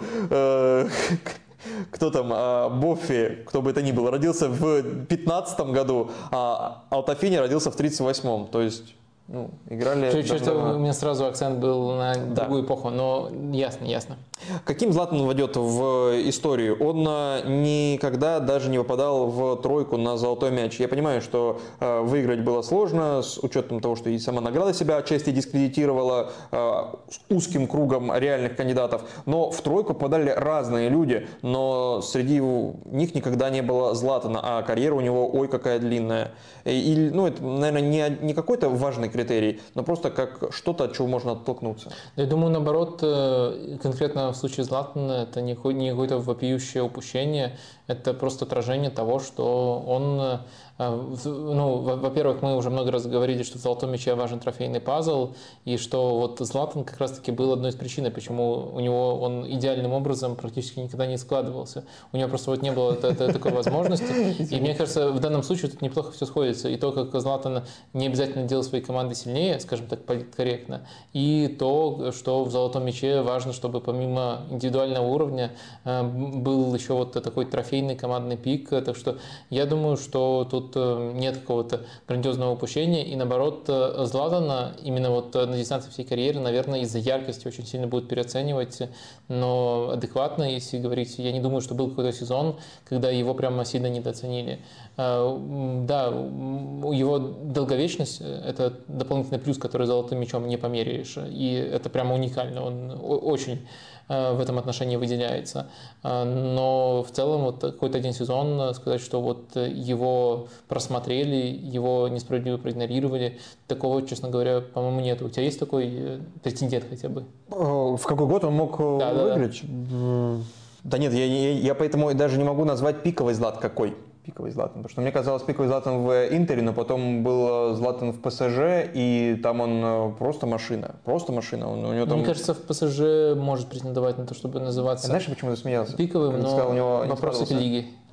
Да, опять же, когда ты сказал про, э, может быть, пиковый Милан, типа переход перед ПСЖ, после Барсы, и он еще в хорошем возрасте, может быть, это пиковый Милан, когда они выиграли чемпионство. Вот первого периода.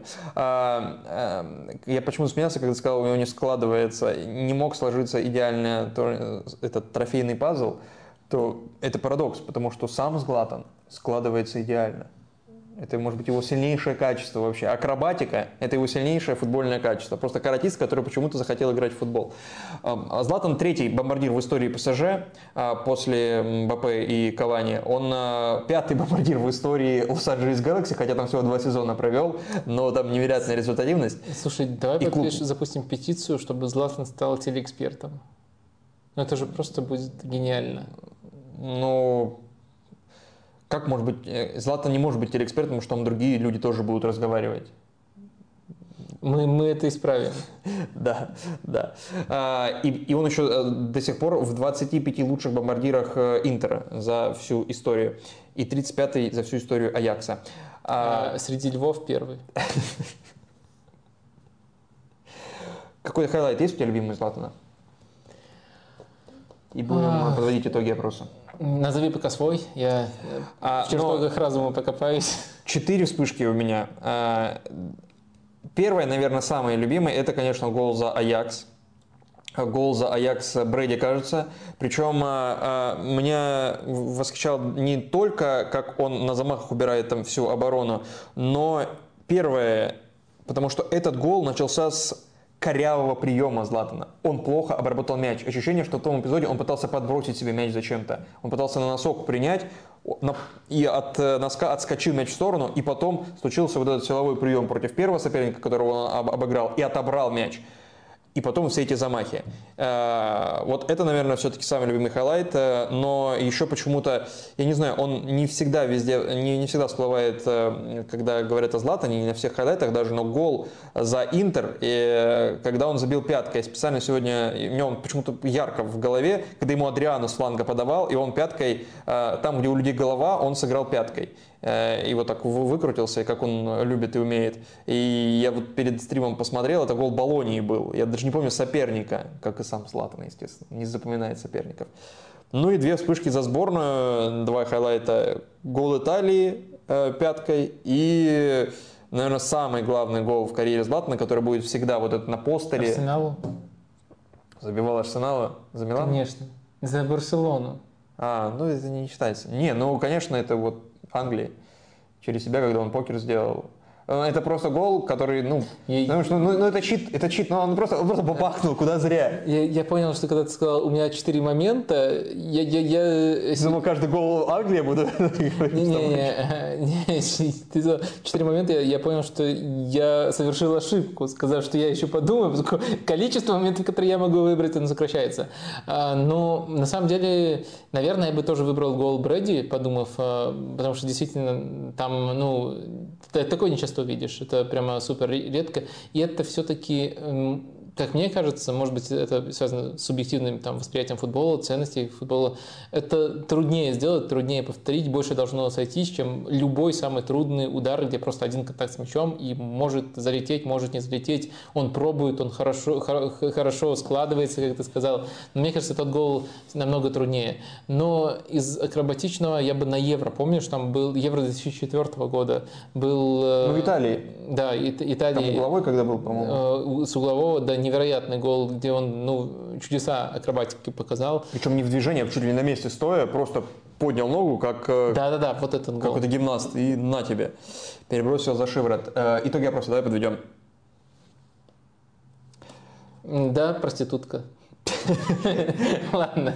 Кстати, знаешь, у про Златана недавно фильм вышел. Э, мне он вообще не понравился я не знаю, если кто-то им восхищается, почему. А, ощущение было, что это вот фильм составлен из э, клише спортивного кинематографа, но который еще и нелепо скомпоновано, то есть с точки зрения там монтажа, перехода от сцены к сцене. То есть там интересная структура по где есть э, детство, отрочество и взрослый Златан, и вот они там переплетены через параллельный монтаж, все показано, а, но при этом это все, э, все непонятно, как работает, непонятно, что от чего зависит, то есть там непонятна причинно-следственная связь и зависимость одной сцены от другой, а, и то есть там буквально, ну, посмотрели гол Брэди вот этот вот, и, по сути, на основе одного гола, то есть до этого показывают, как будто он вообще не играл, просто лох заштатный, забивает, и все. И, а, нет, показывают заштатный лох, по-моему, в Мальме, но потом где-то его увидели, попал один раз в основу, все, берем в Аякс. Потом он в Аяксе лох лохом показывает, прям лох лохом. Потом один гол забивает, ну все, берем. Увидел Ивентус этот гол, все, э, мы, все, мы, любые деньги. И я такой, блин, да ну не может такого быть. Но ну, это, ну супер странно э, это все работает. То есть показывают его абсолютно бездарностью, которая почему-то редко вспыхивает. Как самому Златану это могло понравиться, я не понимаю. Потому что ощущение, что этот фильм делали для того, чтобы закрепить вот очень крутой образ, который существует в футбольном мире у Златана, он реально крутой. Наверное, самое точное слово, которое описывает его.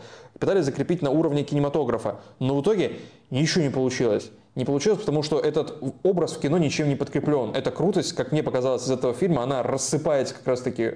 И как будто это аутсайдер, у которого получилось, а не доминирующий супер крутой Златан, которого ты описывал. То есть с крутейшим эго, которое было на стартовых э, этапах его карьеры. Я, кажется, смотрел этот фильм с Ричардом Гиром, да? Ладно, итоги опроса настоящий. Главный клуб карьеры Златана. Э, Милан 53% называет Милан главным клубом. Как вы понимаете, этот вариант выигрывает. Интер 20%, ПСЖ 22%. И 6 остается на любой другой клуб.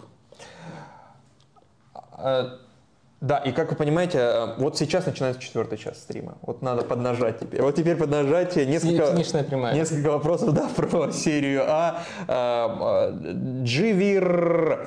А почему Хвича сдал во второй половине сезона? Знаю, гол плюс пас не самое важное, но спад был очень заметен. Я думаю, потому что Наполи, в принципе, сдал. То есть, мне кажется, форма, скажем так, Хвичи соответствовала форме Наполи.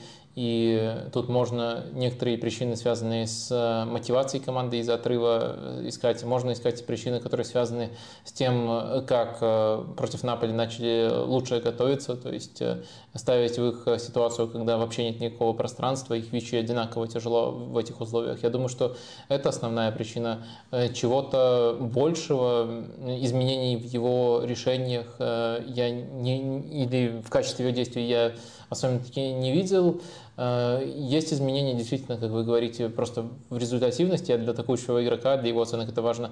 Но самое главное изменение это в количестве и разнице в эпизодах, в которых он оказывался. А оказывался он из-за поведения соперников и в целом из-за того, как, что получалось и не получалось у Наполи во второй части сезона.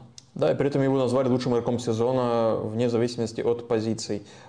Серия А сама назвала. Валериан Лянченко. По Наполи. Уход Спалетти и возможные продажи Кима и Осимина. Не кажется ли вам, что без Спалетти, Лоботка и Хвича скобочках, к сожалению, не будут настолько полезными и могут вообще не попадать в основу. Да и сама команда, даже в случае сохранения состава и тренера, э, сойдутся, сойдутся ли все пазлы для баланса или имеющиеся минусы на этот раз не позволят продолжать продолжению полета? Я думаю, что про Лоботку так можно сказать просто потому, что мы это уже на практике проверяли. То есть был отрезок, когда Лоботка уже был в команде, но его качество, его качество, простите, без системы не реализовывались так, как могут реализовываться. Что касается Хвичи, то я с трудом представляю, во-первых, кто конкретно и чем сейчас занимается конкурент, который его вытеснит, который даст те же качества на его позиции.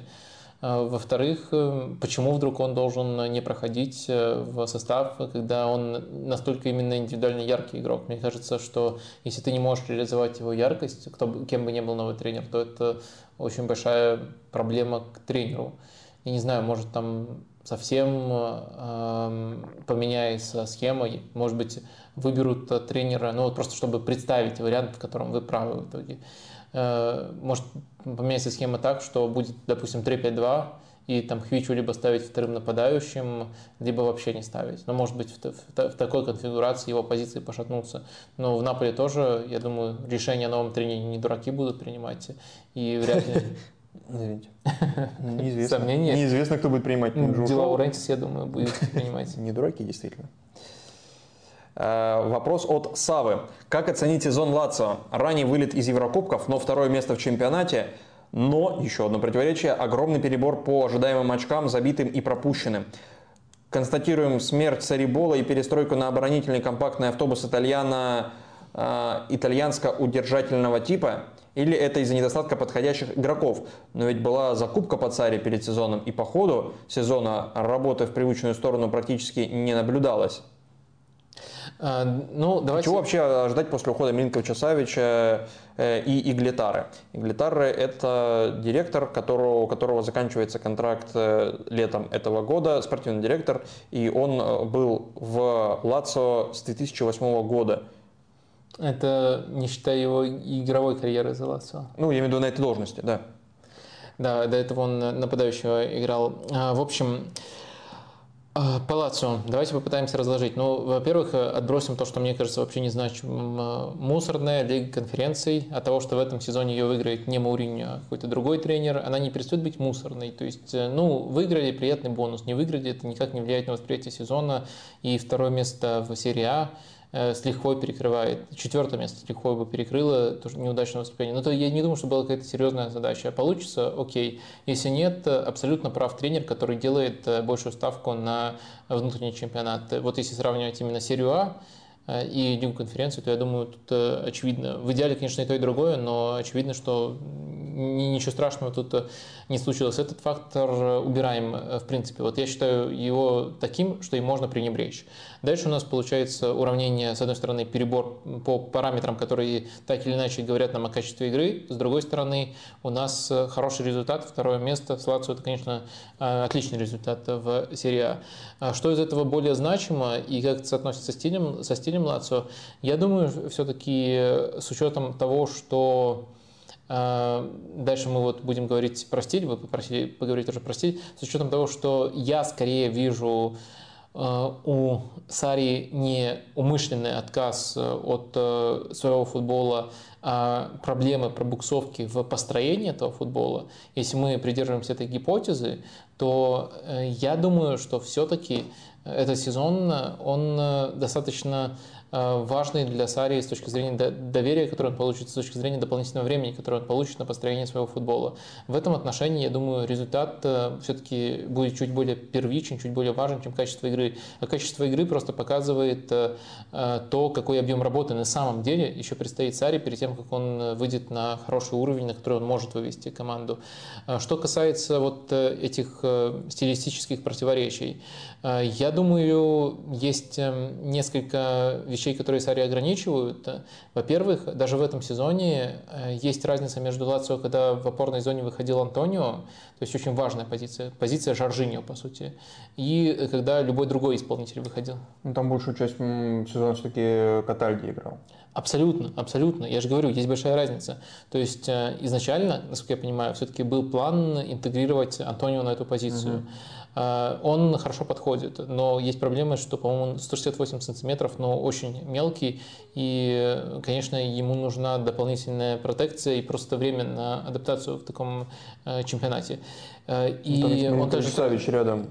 Три метра и, и он, э, если бы он был рядом, он, он обычно чужой Ну, убегает, да, чаще, да. чем любой другой. А, в общем, я думаю, что конечный план – это его интеграция. Точно так же то, что мы уже однажды, и даже не однажды, а несколько раз э, разбирали э, вариант на позицию нападающего. Филипп Андерсон, либо Иммобили, наверное, все-таки в идеале хотел бы Сари ложную девятку, но Иммобили очень важная фигура для клуба. Полузащитение, построение прессинга с Милинковичем Савичем и Луисом Альберто в центре поля тоже некоторые ограничения есть. Но, в общем, я вижу у него постепенное движение в попытках перестроить команду, которую он взял совсем в другом полюсе, на свой полюс. И в данном случае я вижу серьезные пробуксовки, за которые Сари заслуживает критики, но в то же время я все-таки в Сари, э, в его тренерские способности верю и вижу положительные проблески, когда у него появляются, скажем так, предпосылки в составе, скажем так, появляются игроки, которые, с которыми можно в такой футбол играть. И в этом контексте мне, как зрителю, второе место, которое Сари, как тренеру, гарантирует кредит доверия, все-таки важнее, чем то, что мы видим в таблице ожидаемых голов а, и э, очков. Там некоторые элементы можно объяснить э, стилем Сари, тем, как команда играет на пространстве, но в целом я с вами согласен. Я очень много Лацио видел в этом сезоне. Команда действительно часто в недостаточной степени контролировала матчи, часто перебирала очки. Такое действительно присутствовало. Может быть, просто не в такой степени, в которой кажется из таблицы ожидаемых очков. А вот как-то так. Надеюсь, понятно растолковал. Понятно.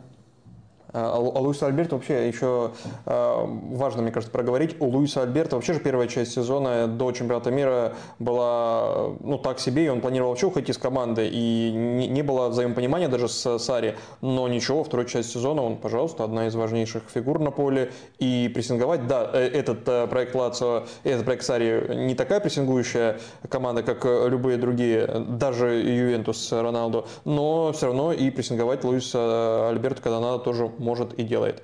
Дмитрий Владимирский спрашивает, вопрос по Ювентусу. Вы на протяжении всего сезона говорили, что э, Бремер играет в Юве как полное днище. В итоге Бремер попал в символическую сборную сезона в серии А. В чем, по-вашему, он прибавил и насколько заслуженно его оценили? Вот прямо явно из моего лексикона слово «полное днище». Вот я ни одного стрима не проходит, чтобы я кого-нибудь не назвал полным днищем. И, конечно, Глейсона Бремера я буквально каждый, каждый день называл полным днищем. Вот именно так, без каких-то деталей, э, без э, объяснения, в чем конкретно проблема, чего конкретно не хватает, без обоснований. Вот именно, именно так я всегда и поступал, всем это известно. И хорошо, что вы в очередной раз об этом напомнили. Но все же, помимо вот эм, этой оценки, есть в формулировки конкретный вопрос про символическую сборную серии А. Э, как туда Бремер попал. Я, я, не, я, честно говоря, не понимаю, как он туда попал. Наверное, вообще с оценкой защитников э, у всех проблемы, и у статистических порталов, и у тех, кто составляет символические сборные, когда нет э, какой-то яркой фигуры, которая оказывается в чемпионской команде, то, наверное, берут очень часто тех, кто... Так она есть на эту позицию в чемпионской команде яркая фигура. А, по-моему, Ким попал, а второго нету. Рахмани, ну, вот не, не, не, не возбуждает. А, но они взяли Бремера тоже, хотя он играет, по, по сути, там же, где и Ким, ну, даже если... Ну, ладно. Они, думаешь, они заморачиваются, кто ну, правый, типа центральный, кто левый? Лучше Данила взяли. И то было бы точнее, и, блин, он даже лучше... А если хотите э, знать мнение Вадима Луковского по символической сборной Италии э, и серии А, то, то тысяча она, лайков, осталось нет, всего она, ничего. Она, она уже готова какое-то полное дерьмо попадает в символическую э, сборную серии А. Готовый заголовок. Вот если бы я еще был кем-то цитируем, то все, можно... Ну, прости, можно я перебил написать. тебя по поводу критики символической сборной и Бремера в ней. Или не перебил? Э, нет, э, я доводил эту мысль, просто я, я думаю, в целом с оценкой защитников труднее, чем с, с оценкой нападающих э, и других креативных игроков. То есть эм, там, как правило, можно не соглашаться, но попадает кто-то из числа очень сильных защитниками. Иногда, как мы видим, это очередной пример, случается рандом. Я думаю, что Бремер, если конкретизировать претензии, я никогда не называл его полным дерьмом, это ну, просто было бы странно, неправильно, ну и на меня не совсем похоже. Но если конкретизировать претензии к нему, то он очень консервативно, в том плане, что безопасно пасует. То есть для центрального защитника он всегда тормозит атаки и выбирает плохой вариант. Это первый момент. Второй момент, он просто провалил те игры, когда его вынуждали, просили, ставили играть в паре защитников, а не в тройке.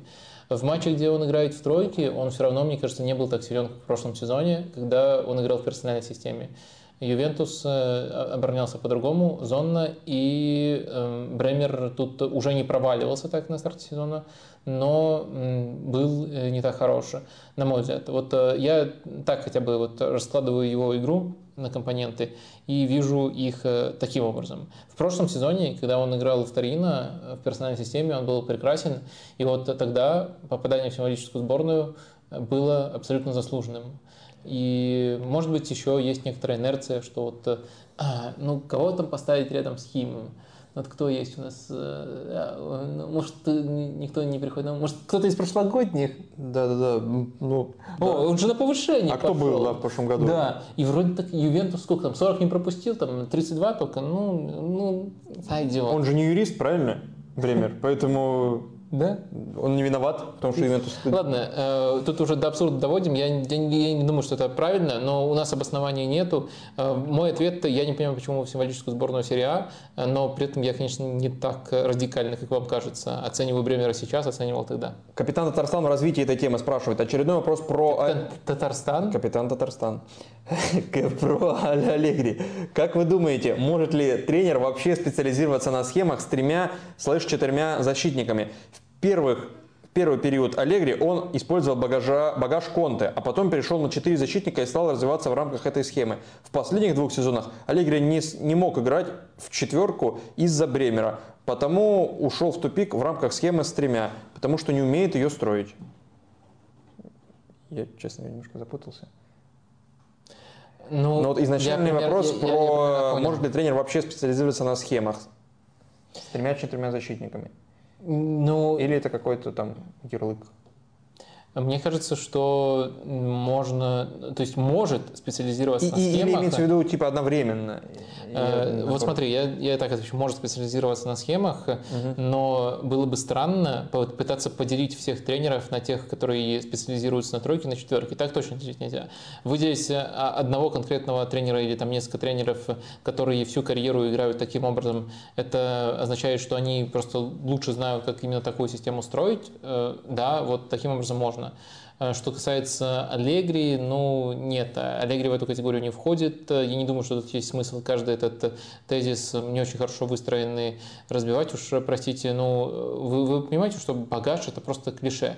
Вот вы серьезно представляете, ну я, я, я понимаю, когда его используют в ироничном ключе. Эм, или если уже в крайнем случае там на, на какой-то короткий отрезок на, на концовке сезона можно как-то усмотреть, что такое багаж. Но вы представляете, что тренер приходит к игрокам, причем к игрокам, когда вот часть команды еще обновилась, и говорит, ну, слушайте, играем просто как играли э, при старом тренере. Э, без каких-либо деталей и не исправляя ошибки, которые возникают. Они э, в любых даже самых удачных матчах возникают. Но извините, я просто такого не представляю. И вот либо не используйте слово «багаж», и тогда вам придется вообще немножко поменять вашу концепцию и конкретизировать, что Аллегри делал не так. Эм, либо тогда разваливается вот эта вот концепция. Я не могу Аллегри э, отнести в эту категорию и объяснять его проблемы, следовательно, таким образом. Вопрос от Харри Макмиллера, который я хочу просто зачитать, мне нравится формулировка. Какие позиции в Милане сейчас самые слабые? Кто из бельгийцев мог бы их усилить? Ну, по-моему, это очень круто сформулировано. Именно бельгийцев. Никакая другая нация не способна усилить Милан. Но этот вопрос хорошо рифмуется с следующим. От Марка Захарова. Вадим, вопрос по миланским десяткам. Какие вы видите причины провала Декаталари и его перспективы, если все же он останется? И какие у вас мысли насчет Камала в грядущем сезоне? Камала? Камала написано. Кто это? А, Кама, э, Кама, Камал, не Камала. А, Камада. Камада. Э, Камала. Камала. Камада, да, извините. Который может прийти в Милан. А, да. Уже. Он и в Дортмунд уже был одной ногой, перешел. Посмотрим, где в итоге окажется. А, под Декеталара я думаю, что связано с тем, что Милан не очень хорошо представлял позицию, на которую он играл в Брюге. А, это часто, часто была позиция либо нападающего, либо второго нападающего. Милан от него требовал быть десяткой, а он, на мой взгляд, скорее нападающий, который может Э, при необходимости быть э, креативным, э, играть глубже, опускаться в полузащиту, но не сам игрок, который творит, не сам такой творец, который вот между линиями раскрывается. Я думаю, это важное упущение, и вот этим во многом объясняется. Я не думаю, что он прямо слабый игрок или что-то с ним глобально не так, но вот та роль, которая ему удобна, которая была у него в Брюге, в Милане ее просто не было на протяжении этого сезона. Э, вот э, под Декеталара примерно так. Что касается Камады, то есть некоторые у меня сомнения по нему. А, дело в том, что это, понятное дело, очень э, трудолюбивый игрок, японец из Бундеслиги. Я, я, я, честно, это бренд. Э, видел его, но, честно говоря, из японец из Бундеслиги можно говорить, что это очень трудолюбивый ну, игрок. Самый прессингующий вообще в этой команде. Да, я, я, пожалуй. А, но в то же время, я, я думаю, не ошибешься в большинстве случаев, если про японца из Бундеслиги таким образом скажешь. А, что касается его непосредственно креативных навыков, насколько я понимаю, вот им тоже хотят закрыть позицию десятки. Тут надо держать в уме, что все-таки вот э, в этой, в этой конфигурации Франкфурта Э, которая стала больше, более заточена именно на комбинации, на игру через центр, э, команда вынуждена была сменить позицию. То есть э, основным трио стало, ну, Коломуани, они тут не конкурируют, он нападающий, а также Гетца и Линдстрем под нападающим. Вот это, а, они в, во Франкфурте в этом сезоне основные, по сути. И они действительно дают больше качеств между линиями, чем команда. Команда вынуждена была все чаще, понятное дело, когда освобождалась эта позиция, он занимал одну из этих позиций, но в целом все чаще он вынужден был играть из глубины, больше участвовать в продвижении мяча. А когда возникает уже ситуация для открывания, то подниматься в, в, в эту зону. Но игрокам, которые, наверное, все-таки по меркам Милана не какие-то супертопы, он эту конкуренцию вот именно за позицию, на которую его пытаются взять, э, проиграл, потому что там было два футболиста на эту позицию, две, два места в схеме на эту позицию. Э, и мне кажется, это такой тревожный э, звоночек. Э, его можно использовать, мне кажется, в некоторых системах, там, максимум его качества использовать, но вот и, и брать его именно как такого свободного художника, который решит проблемы с креативностью, если такой замысел, то Милан может снова разочароваться. Если это, скажем так, попытка максимизировать то, что у Милана так здорово работало в чемпионский сезон, Напомню, главным качеством Милана в чемпионский сезон был прессинг. И вот если им нужен под нападающим э, дополнительная такая прессинг-машина, если это будет главным требованием, а не креативность, то команда, я думаю, может э, успешную карьеру сделать в Милане. В общем, очень много зависит от того, как Милан э, пытается строиться дальше. Больше упор делать на позиционные владения, либо делать больше упор на прессинг. И команду можно эффективно использовать. Мне этот игрок нравится. Но есть также сомнения, сомнения, которые вот э, связаны с тем, что я только что описал. Один чемпионат у нас еще из топовых остался, э, это Бундеслига. Э, немного по ней вопросов, поэтому один от меня, Вадим. Боруссия просрала чемпионство в последнем туре. А где вопрос? Боруссия просрала или, ну... Сейчас чекну результаты, да, или, да. Или есть какое-то слово по мягче или пожестче относительно того, что произошло в последнем туре э, Бундеслиги. Мы много говорили о том, э, как э, может сложиться, ну не как может сложиться, а как, что вообще значит это, этот сезон Бундеслиги, как к нему относиться. На предыдущем стриме перед последним туром чемпионата Германии он состоялся, Какие у тебя вот эмоции были, когда ты вот, может, там листал что-то, ты такой, о, эти забили, опять, опять забили. И никто из них не из Боруссии, смотрите, все забивают, а Боруссия нет. Я не листал, я смотрел матч Боруссии, поддерживал, наверное, их. Э, ну, я э, до сих пор, судя по цветам. Вступал в этот день, поддерживая Боруссию, но они так играли, что не очень мне хотелось их дальше поддерживать э, по ходу этой встречи. Ну, давай, наверное, по порядку. Я, Кстати, знаешь, как, знаешь я, где я смотрел? Здесь? Э, нет, э, в Ютубе на Sky Sports. Ты знаешь, там а, можно смотреть да. Бундеслигу. И в последнем туре они открыли. Полные матчи? Да, матч mm. Баварии и матч Боруссии они открыли. Эм, так что, да, полезный лайфхак, если есть у вас да. VPN. YouTube. VPN да. Великобритании еще нужен. А, так вот, полезный лайфхак. Сезон Бундеслиги закончился. Да, да, да, запомните, да, запомните и вспомните это обязательно, когда будет первый тур следующего сезона. И где там в пятницу будет играть эм, Штутгарт с Вольсбургом. Вот так ты проспойлерил а, а, ответ из такого матча Штутгарта и Гамбурга который в эти минуты а я, кстати, совершился. Я, а, а, ну, я, Ты даже не там, знал, там, как они первый матч сыграли? Нет, первый я знал 3-0, я думал, что все, уже все, все понятно. Все, все понятно. Но, на всякий случай я решил не сглазить, ну, то есть, наоборот, я решил поддержать Штутгарт, что вот точно Штутгарт будет играть в следующем сезоне в Бундеслиге. Скажи, будет он играть? Будет, будет. Ну, да. ну, ну, ну и славно. Ну, так вот, э, мне кажется, что, не знаю, мне слово, которое ты употребил, не очень близко. Мне кажется, можно так э, сказать мягко для своих, что Боруссия это чокеры. Я, я думаю, всем будет Э, понятно, что, что это означает. А, хотя, в принципе, и Бавария часто была э, в этой роли в этом сезоне. А, в общем, э, мне кажется, что Боруссия в этом матче несмотря на то, что из-за объема давления формально создала достаточно моментов для того, чтобы победить, и были точки, когда все могло пойти по, по другому рисунку, начиная от пенальти Аллера в первом тайме, который он, по-моему, кстати, так по-наглому забрал перед тем, как промазать.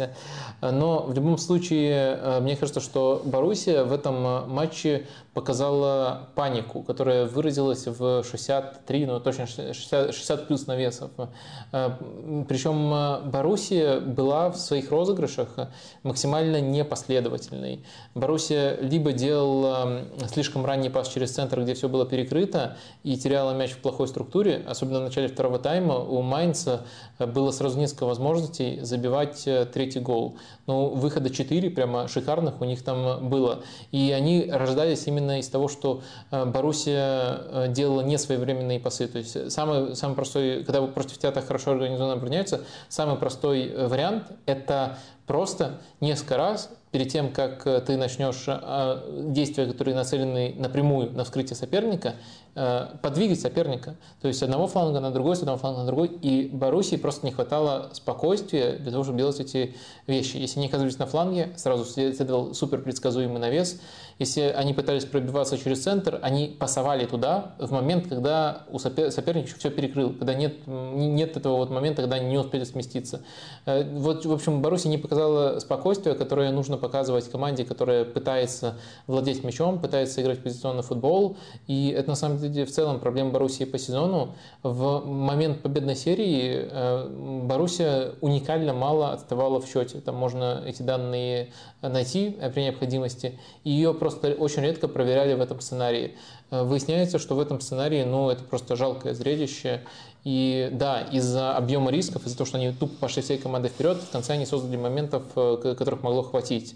Но э, если бы Майнц довел до удара те убойные контратаки, которые у них были, то, с другой стороны, и разговор не стоял бы о том, хватит или не хватит.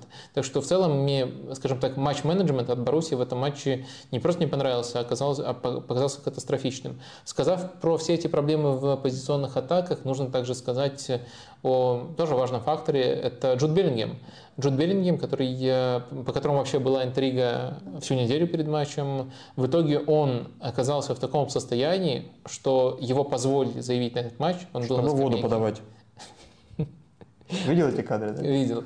Э, его позволили заявить на этот матч, но судя по тому, что все складывалось так плачевно, он не сыграл ни минуты, он реально сыграть в этом матче и не мог. Там чуть ли не э, операция его может и дать он, летом. Да, и он э, для позиционной атаки, ну, он хоть как-то эти проблемы маскировал бы. Понятное дело, что он один игрок, а проблема командная, но он лучше бы их маскировал. Вообще идеальный сценарий в последнего тура Бундеслиги, если бы Боруссия проиграла Майнцу, и Кёльн сыграл бы в ничью с Баварией. Такая, было минут 7-8, когда это могло реально сложиться, когда Кёльн сравнял, Бавария еще не забила, и Боруссия все еще проигрывала. Тогда бы чемпионом стала команда, которая в последнем туре проиграла, и после поражения они порадовались на своем стадионе. Это было бы идеально для вот такого сезона. А, но так не сложилось. В итоге одинаковое количество очков у Баварии и Боруссии, но по дополнительным показателям Бавария выше и становится чемпионом. И Дмитрий Новиков в связи с этим спрашивает, Почему бы не ввести золотой матч при равенстве очков между первым и вторым местом? Этот вопрос, как он сам пишет, навеян э, чемпионской гонкой Бундеслиги. Удельный вес чемпионства в истории клубов и игроков кажется сильно больше, чем удельный вес разницы голов 30, э, за 34 тура. С точки зрения коммерции это явно будет плюс. Притом один дополнительный матч явно не сломает календарь и все равно это будет редкостью для практически всех лиг. Тут важно помнить, что в этом сезоне в чемпионате Италии именно такой регламент. Если бы первое и второе место набрали одинаковое количество очков, то был бы золотой матч. И в Италии будет один матч. Я уж не знаю, какого металла этот матч, э, метафорического металла, но в Италии не только за первое место э, дополнительная игра назначается в случае равенства очков, но и за последнее спасительное, то есть за 17 место. И такой матч будет между Вероной и Специей на вот этой неделе, судя по всему, э, будут играть за выживание. Э, есть какие-то минусы, вот по сути в этом вопрос, есть какие-то минусы в дополнительном матче? Нет, это очень хорошее предложение, я минусов не вижу, но э, сейчас э, чаще всего используются либо личные встречи, либо разница мячей, и не сказать, что один из этих показателей, ну, вернее как, э, не сказать, что личные встречи на такой дистанции, это на дистанции сезона, который разыгрывается э, каждый с каждым, что это важный показатель. Разница мячей важный показатель, но этот показатель, он в пользу всегда, ну, практически всегда в пользу большой команды. Э, просто более богатой команды. То есть, если кто-то подобрался к сенсации, то практически точно у, него, у них разница мячей будет менее впечатляющей, чем у большой команды, которая там разносила, но в то же время допуска, допускала осечки. Э, так что я думаю, все-таки э, тут нет никаких особых минусов. Э, и это даст дополнительный шанс андердогу, если он не довел свою сказку там, до конца, зацепиться. Все равно у них шансов будет мало в очном матче, но они будут э, хоть какие-то. А так э, при разнице мячей их в итоге не остается. Также очень правильно сказано про то, что это коммерчески может быть очень продаваемо. Посмотрим, как будет на практике. Но в целом, думаю, думаю интересно. В серии, конечно, до золотого матча в этом сезоне немножко не доиграли. Ну, мне кажется, борьба за выживание. Я вот вообще не припомню, чтобы такое... Ну, золотые матчи бывали. И в чемпионате России золотые матчи были, и в других, наверное, лигах просто не, сразу в памяти не всплывают. А, но вот чтобы боролись за выживание благодаря дополнительному матчу, это, конечно, по-моему, охереть как круто. Ну, типа, это ну, просто экзистенциальный матч, это не золотой. То есть стыковые матчи это не круто? Ну, стыковые их два а тут вот э, один, и все решается. Я, кстати, не знаю, где будет на каком стадионе играть. Может быть, там есть какое-то преимущество все-таки у команды, которая выше в итоге в регулярном сезоне. А, вопросы про Германию несколько. Артур а, Ганенко спрашивает. Вопрос по Горецко. Кажется, что у него конфликт с Тухелем. Тухель им был недоволен, и теперь появились слухи, что Бавария готова побить свой трансферный рекорд и купить Райса Деклана. При такой покупке в запас сядет явно не Кимих. Кто сильнее, Райс, Райс или Горецко? Может, Арсеналу вместо борьбы за дорогущего Райса Горецкую перехватить? Ну и вот э, несколько было вопросов про Райса в Арсенале или Райса в Баварии. Это один из самых активных слухов последних недель. Да, очень интересно на самом деле, в какой роли э, будущие работодатели Райса видят Деклана Райса. Потому что Деклан Райс, я несколько раз уже об этом упоминал, и мне кажется, это в целом важно для понимания того, как он сам видит свой образ идеальной карьеры он сравнивает очень чаще, часто себя с Яя Туре. Причем Яя Туре э, он описывает именно как футболиста, которого мы видели скорее в Манчестер Сити, а не на стартовых этапах карьеры, когда Яя Туре тоже играл опорника. И вот, э, наверное, путь э, в целом Райс себе тоже видит, где у него все будет и больше и больше атакующих полномочий. По Вестхэму это тоже видно. Как в этом сезоне. На самом деле, это еще раньше на самом деле появилось. У него право и подключаться, и чередоваться с Соучиком. Так что это то, как он сам хочет развиваться. В то же время, э, насколько я понимаю, все-таки часть его будущих работодателей, потенциальных работодателей рассматривают его как э, человека, который будет просто самым оборонительным в полузащите, то есть опорником. У него, конечно, будет больше мяча и больше возможности играть в пас, просто потому что команда будет э, новая, скажем так, более смелая, чем Вест Хэм. Но в то же время функции ему видят вот такие. И мне кажется, очень важно смотреть как эм, видит его каждая конкретная команда. Вот в Баварии, если мы смотрим на приход, э, потенциальный приход э, Райса, мне кажется, все-таки э, Райсу, Райса попросят играть более фиксированную роль, и Кимих получит больше свободы, в том числе свободы для подключений, а Райс за счет своей грамотности и позиционной дисциплины должен будет очень много компенсировать.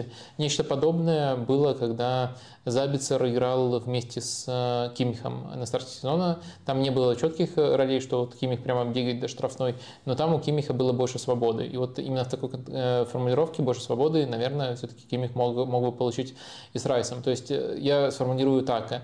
С Забицером у Кимиха было больше свободы, чем он получает с Горецкой, когда вперед ходит именно Горецкая, прямо целенаправленно. И вот с Райсом, мне кажется, динамика была бы еще больше в эту, в эту сторону, то есть игру ведет э, и в свободной роли, по сути, действует Кимих, и в полной мере реализует свой потенциал. А Райс, насколько я вижу, Э, будет э, играть вот именно в роли балансирующего полузащитника. Если так, то это интересный вариант для Баварии. Если же, действительно, практически, как спрашивается в вопросе, мы рассматриваем просто Горецкую и Райса как прямых конкурентов и э, исходим из того, что Кимих самый оборонительный в полузащите, а второй игрок может больше играть на атаку, ну, тогда, мне кажется, вопрос не стоит. Ну, это просто небо и земля. Горецкая намного сильнее, если баланс функций не меняется. Если он меняется, тогда Райс это интересный вариант. В Баварии я вижу примерно так. В Арсенале, да. Не, как раз про Арсенал как раз. Ты а, в Арсенал... Супер. Какое взаимопонимание. Телепатическое. Мы, мы разрушили этой фразой, этой заминкой. Ну, почти, еще поработаем на тренировках. А, в общем, э, мы тренировки с трипом проводим каждый раз. У нас не товарищеские игры, у нас э, контрольные. Это же, это же известно, что каждый раз ты приходишь туда в час. Да, да, тут же тракт. Именно. Четырехчасовой. Э, итак. Райс в арсенале. Райс в арсенале. Или Горецкая в арсенале. Ну, это фантазии а, вопроса, а, автор вопроса, но тем не менее. Э, насколько я понимаю, туда сейчас э, Райса берут, э, вернее, могут взять на позицию Джаки, что для меня странно, но очень многие инсайдеры в этом сходятся. То есть это позиция, где Райс, мы получим не ту версию Райса, которую сейчас... Мы получим ее Торе. Ну, ну, кем он да, хочет быть. кем он да. хочет быть. Но проблема в том, что это его хотелка, а не его текущий уровень. Мы не знаем, насколько он хорош в этой роли, ему придется формироваться. С одной стороны, э, мы уже несколько раз видели, как Артета интересно переоткрывал футболистов, я готов ему снова довериться, но с другой стороны, платить э, огромные деньги, потому что Райс... За не... материал, а не за готовый продукт? Да, за материал, а не за готовый продукт. Мне этот подход э, не близок. Так что есть у меня определенный скептиз. Думаю, можно взять того же Тилиманса на эту позицию. Да, он, конечно, не такой молодой. Вообще, можно сказать, уже зрелый игрок, а не, не молодой. Да он бесплатный, пацаны не поймут. Ну там, ну, есть только этот фактор. Но в остальном, мне кажется, он намного более приспособлен для этой позиции. Райс, ну, игрок огромного потенциала. Это, это не скрывается. Но, как ты здорово заметил, это такой пока сырой материал, а не конечный продукт. Вопрос от Аскера. Какое решение по нападающему Баварии вы видите оптимальным? Я даже не про конкретную фамилию, а чуть шире, про решение в целом. Мне кажется, что лучший вариант не брать вообще никого, так как э, рынок не расположен. И тут несколько вариантов впечатляется. Влахович, Коломуани, Кейн, почему каждый из них э, не подходит. Вам не кажется, что в данной ситуации Баварии лучше аккумулировать средства, чем идти на рынок, чтобы покупать э, ради покупки? Ну, по-моему, Аскер просто блестяще сформулировал. А, я примерно так же рассуждал бы. Я думаю, что, конечно, в таком случае Бавария чрезмерно зависит от здоровья великого Эрика Максима Шупомотинга. Э, он действительно в этом сезоне великий, когда здоров. Э, но э, что дает Шупомотинг? Вот чем Шупомотинг, это сейчас не шутка, лучше, скажем, Харри Кейна. Вот Харри Кейн такой предел мечтаний за большие деньги, но предел мечтаний для любой команды, которая претендует на нападающего в это, в, в это лето. Э, чем он лучше? Чем даже не сам Шупомотинг лучше, а чем вариант с ним лучше?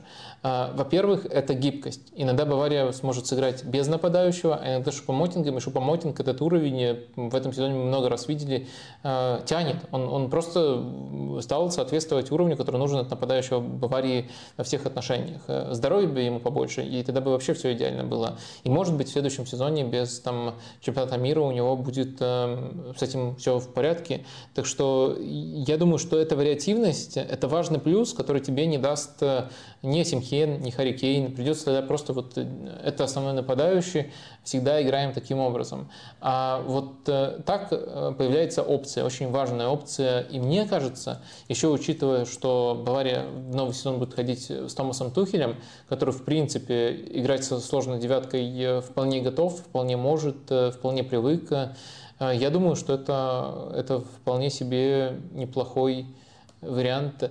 А, может быть, э, снова взять Томасу Тухелю под свое грядущее увольнение Абамиянга. Ну, то есть... Э, Был мощный ход.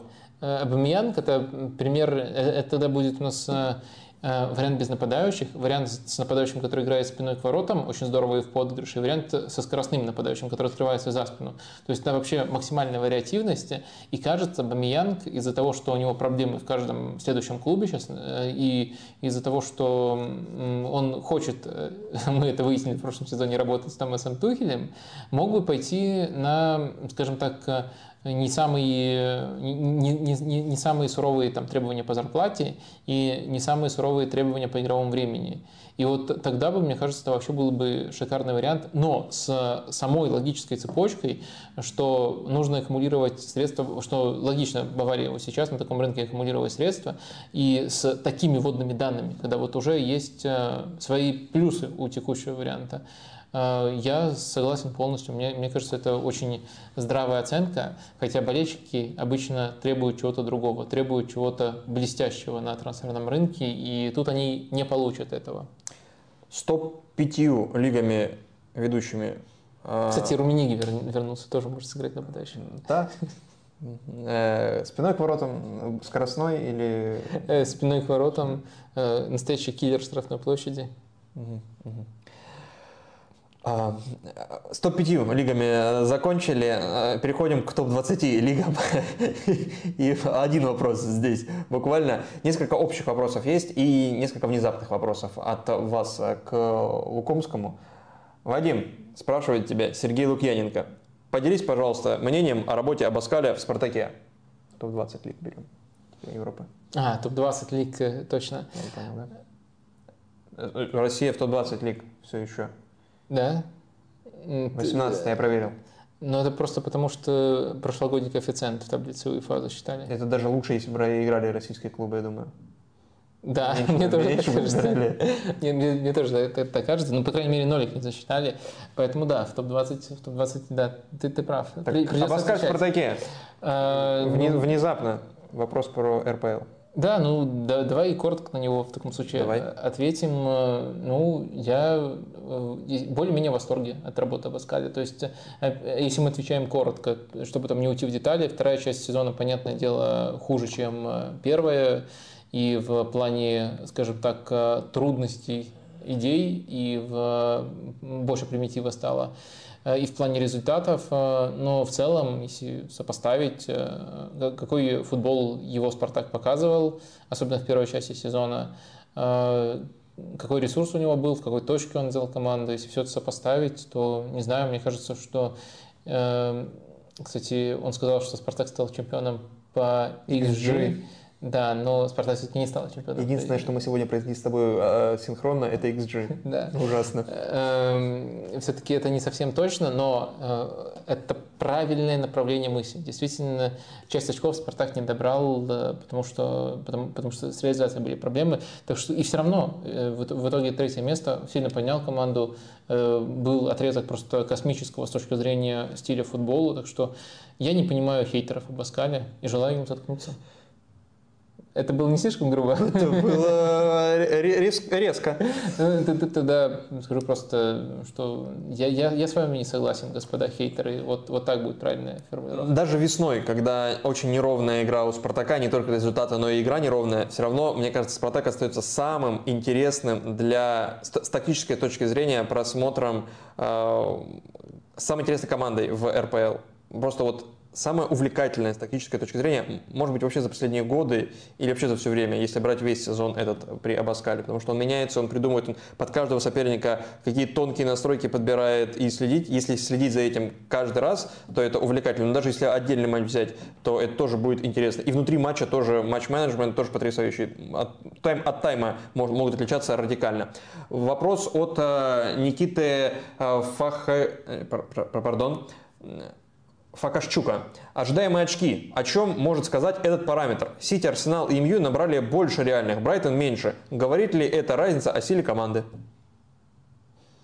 Ну, этот параметр дает э, э, первичное понимание, скажем так, более глубокое понимание, чем турнирная таблица по поводу того, как именно играет команда.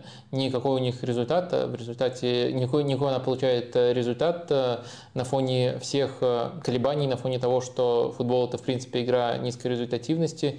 Это дает не идеально, но более близкий к истине Э, скажем так, более близкое к истине понимание того, каким образом э, команда э, играет, вот именно если мы Э, рассматриваем качество игры, но в то же время нужно понимать, что есть свои ограничения у этого показателя. Э, самое главное, конечно, то, что он строится э, на конкретных ударах, то есть учитывает только удары. Понятное дело, что сами результаты учитывают только голы, и они в этом плане еще более шумные. Я сейчас про статистический шум говорю, более волатильные. Но в то же время, конечно, можно найти много, скажем так моментов, когда ожидаемые голы нуждаются в ожидаемые очки и разработанные на их основании ожидаемые голы нуждаются в большем контексте, э, и нужно знать э, много тонкостей для того, чтобы понимать этот контекст. Они не подменяют э, не подменяют того, что мы можем узнать о команде, наблюдая за ней вот прямо глазами и очень глубоко, но они дают неплохую первичную картину. То есть, если ранжировать очень грубо, то есть у нас реальная таблица, это очень ценится, но это не так многое говорит именно о том, как на самом деле играют э, команды, какой уровень игры они показывают.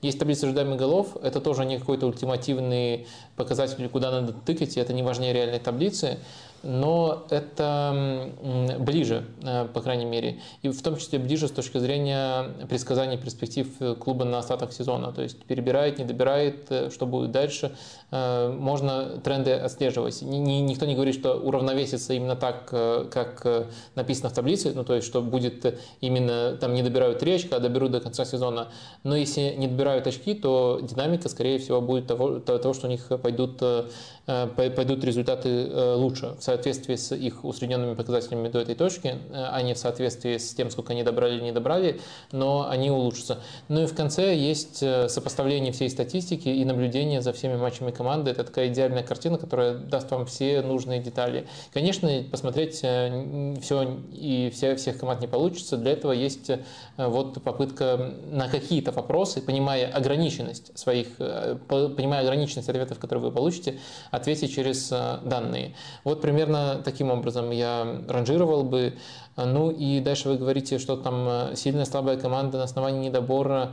Ну нет, такого просто такого, такого постоянства, чтобы команда стабильно каждый сезон абсолютно без шума, без колебаний добирала, перебирала, практически нету.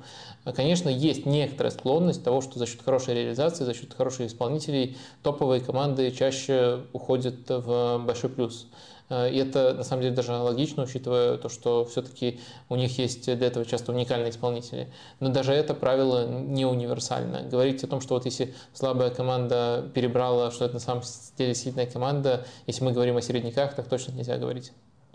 Ну, это да, это интересная вещь, э, от которой можно оттолкнуться. Вообще все ожидаемые очки, голы, э, ожидаемые ассисты, с чем можно поиграться так. Это любопытно сейчас хорошо скажу. Ожидаемые очки, ожидаемые голы, ожидаемые ассисты – это то, что очень полезно для, и очень хорошо для вопроса, но очень плохо для ответа. Да, глубоко, глубоко. Вот, вот. А вопрос от Ильи тоже про статистику. Как правильнее оценивать индивидуальный перформанс игроков по статистике без привязки к стилю команды? Или другими словами, как обнаружить качественного игрока в плохой команде по результатам и игре? Угу. А, так. возможно ли это?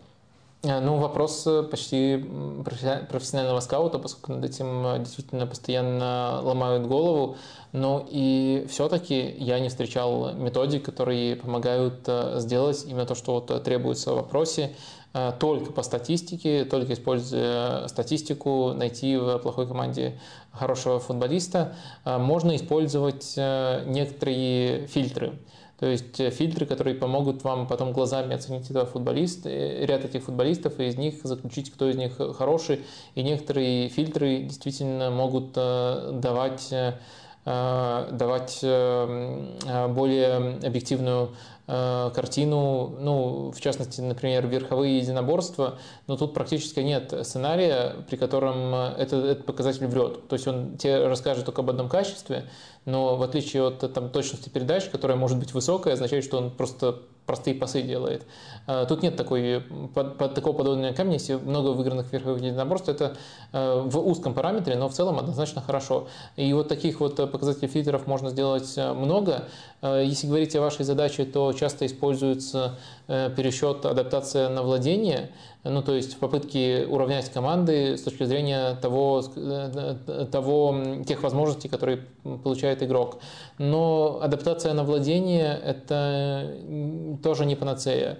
Э, во-первых, мне кажется, она может недооценивать футболистов в Э, команде с э, большим владением, поскольку адаптируются все, как будто все э, адаптируются под ситуацию, в которой как будто все по 50% владеют мячом, и она исходит из предположения, что все время, когда команда не владеет мячом, она предпринимает активные попытки этот мяч отобрать, а не просто выжидает. И это тоже не, не всегда правильно и может давать э, ложно, э, ложно положительные результаты, ложно, ложно приятные результаты э, по некоторым игрокам. И точно так же, конечно, если адаптировать параметры, которые касаются креатива на этот показатель, когда команда мало владеет мячом, игрок, да, меньше созидает, но он может созидать более опасно, потому что созидает на пространстве. И если это пересчитывать, не учитывая то, что игрок в команде, которая владеет мячом, играет без пространства, то тоже получится искаженная картина. То есть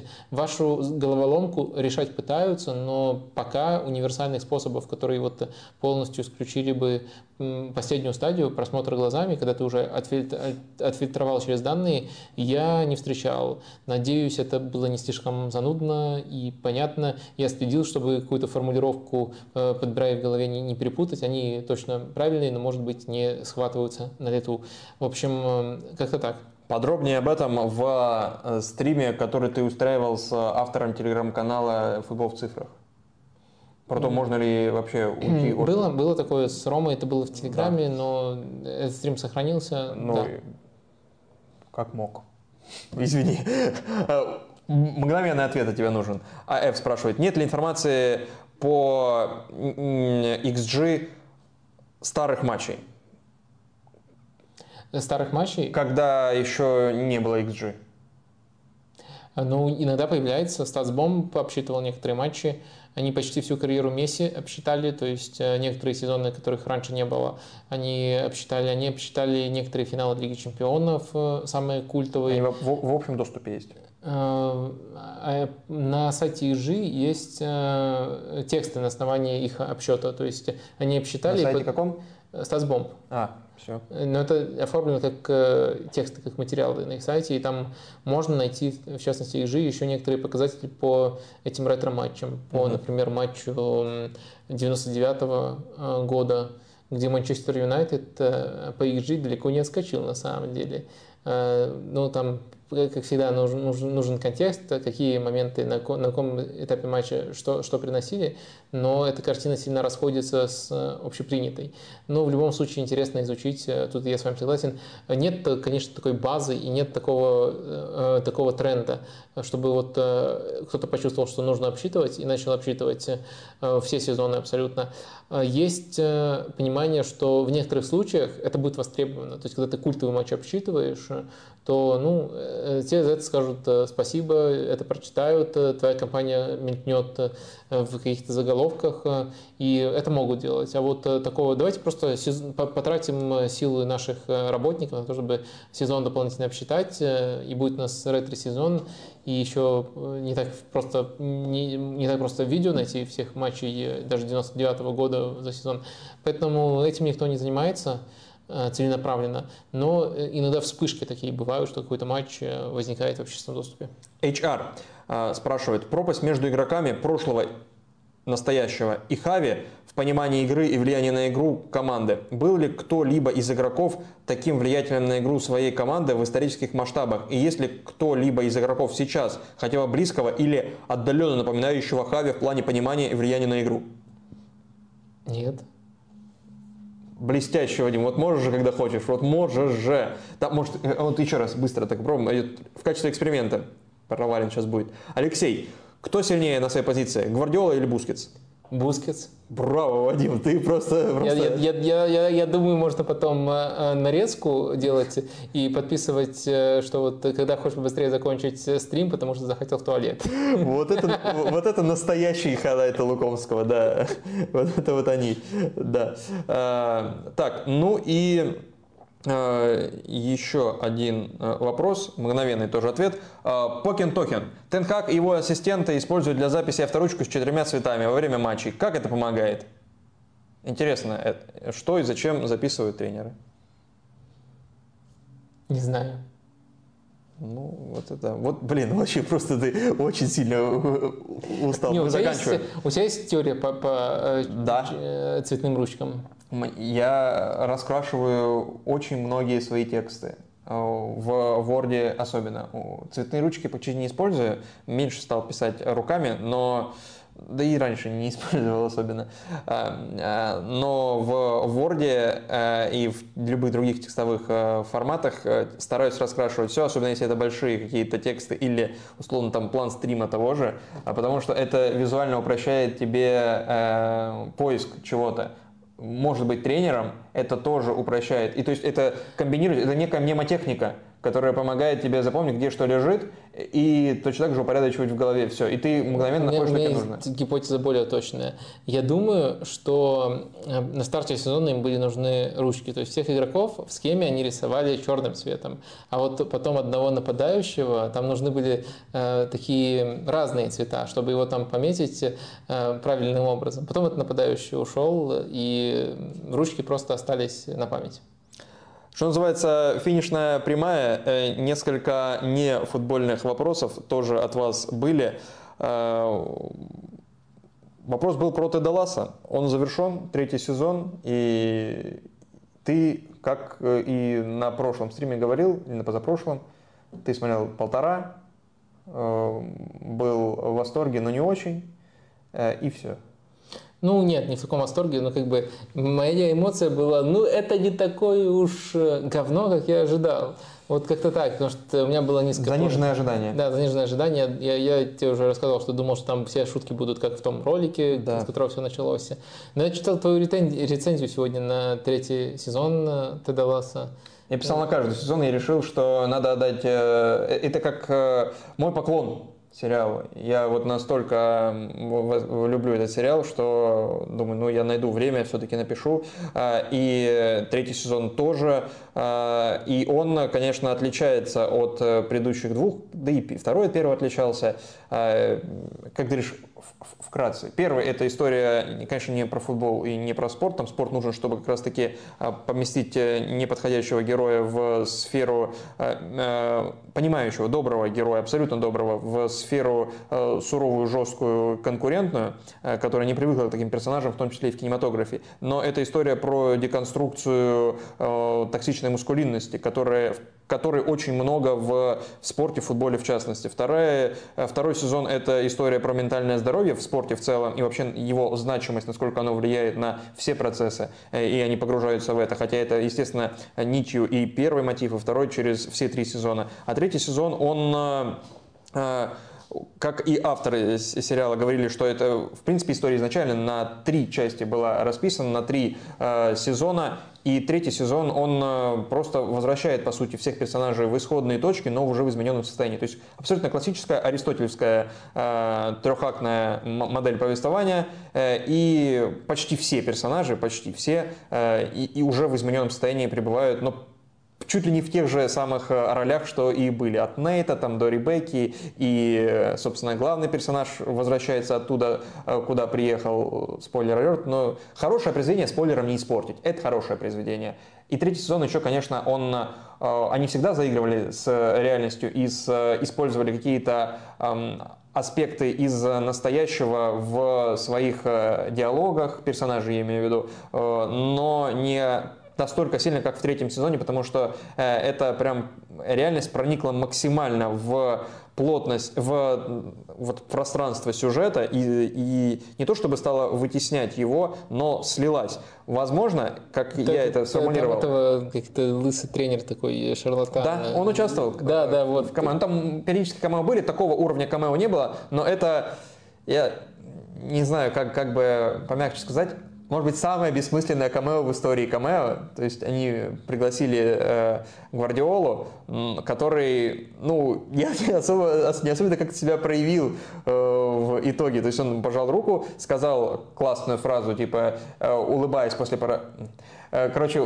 результат не важен, главное получать удовольствие от процесса. То, что продвигает весь сезон Тед Ласса э, сам по себе, и Тед Ласса не как персонаж, а как сериал, и как персонаж в том числе, э, говорит вот авторитет, и все должны типа поверить. Но мы и так это поняли. Ну, пусть он что-нибудь скажет ну, прикольного. Пусть он подойдет, напихает какому-нибудь своему игроку, научит пусть его играть. Пусть он Лиги это... чемпионов скажет, результат не важен. Чтобы это был именно Гвардиола. Наслаждение а так процессом. Вот люди, которые не смотрят э, футбол, не знают Гвардиолу, но смотрят сериалы, и я думаю, таких людей много и смотрят Теда Ласса в том числе, и не знают Гвардиола. Для них это просто чувак, просто Гвардиола, которого описали. Они даже не понимают, что это реальный чувак. Добавили ему более узнаваемых черт, э, которые для тех, кто смотрит футбол, были бы приятны, а для тех, кто не смотрит, э, создали какой-то образ этого э, человека. А так он ну, просто, просто какой-то персонаж, даже непонятно, что это реальный чувак. Вот, непонятно, что это камео. Но... То есть я правильно понял, что Гвардиола как актер себя привел на таком уровне, что ты даже не отличил его от профессионального актера? Ты, именно так я это и, и, и, и сказал, именно к этому я и вел, да. Э, ну, в общем, история, скорее всего, закончена. Возможно, там будут какие-то... Есть следующий уровень еще. То есть это означает, что Гвардиола великий симулянт. Именно так. Великий симулятор. Да. Но, в общем, вот так вот. Тед Ласса прекрасен. Смотрите Тед Ласса. Если вас отталкивает какая-то история с повесткой, она там э, ну, очень аккуратно. И иногда даже она не часто влияет на сюжет, но я пытался понять, почему ее стало больше в третьем сезоне. Там, а, там сделал кто-нибудь камин Да. В сериале? Да. А, и, возможно, просто реальность, я так, так и сформулировал, эта реальность догоняет Теда Ласса. Он всегда был в этой точке. Ну, сериал Теда Ласса. Он всегда был в этой точке. Просто э, реальность стала ему соответствовать, поэтому она проникла вот в сюжет настолько сильно. Такие Ясно. Дела. Ну, короче, тебе понравилось. Короче, да. Если, коротко, то можно было так сказать. Слушай. Скорее, да. А, это, я так понимаю, последний сон. Этой истории, вероятнее всего, все авторы об этом говорят, э, и может быть будет какой-то спин но если он и будет, он будет один, и он не будет напрямую касаться вот этой истории, этих персонажей. Mm-hmm ключевых. Может быть, Тед Ласса будет там в другой сфере, в какой-то своего сына, например, тренировать, потому что все в итоге приходит к тому, что он, ну, семья это самое главное для него. Форсажная, по сути, позиция. Да. Э, смотри, в таком случае мы можем уже к этому относиться как не только к завершенному произведению, но и к какому-то завершенному культурному феномену. Э, как... Культурный феномен не может быть завершенным. Ну да, он полноценный такой. Да, он э, уже да. сложившийся, да. и дальше уже будет да, просто конечно. оказывать свое влияние, разрастаться. Думаю, да. И, кстати, есть проявление этого разрастания. Э, раз ты что упомянул, я там э, тоже это упоминал, э, сериал «Терапия», который вышел в этом сезоне от двух авторов этого же Теда Ласса, он очень сильно по вайбу похож на Теда Ласса. Если вам мало Теда Ласса, посмотрите «Терапию», там много близкого. Я про разрастание в другую плоскость. Давай. Тед Ласса, американская аудитория, мы уже несколько раз о чем-то похожем говорили, когда там новые владельцы, селебрити-владельцы появлялись у клубов, что они очень часто упоминают Теда класса. Как ты думаешь, с точки зрения именно привлечения в футбол э, новых аудиторий, вот совсем принципиально новых, э, во-первых, э, ну, понятно, что это, это, это уже случилось. Во-вторых, случилось в частных случаях. Как ты думаешь, может ли в целом вот действительно чувак, для которого человек, для которого просто Гвардиола это актер, не, не узнает его, после этого сериала начать смотреть э, футбол и погрузиться, ну вот, э, хотя бы на нашем уровне. Ну, имею в виду на нашем уровне, на уровне вот болельщиков, которые нас э, смотрят. Надеюсь, да. И так как это американский сериал, я думаю, на американскую аудиторию это будет оказывать больше, большее влияние. И вот все эти шутки, которые по сути, закончились на первом сезоне. Шутки, которые эксплуатируют разность в культурах э, британской и американской, э, они будут э, еще ближе, но потом сериал идет дальше, и, соответственно, и аудитория тоже идет дальше вслед за сериалом.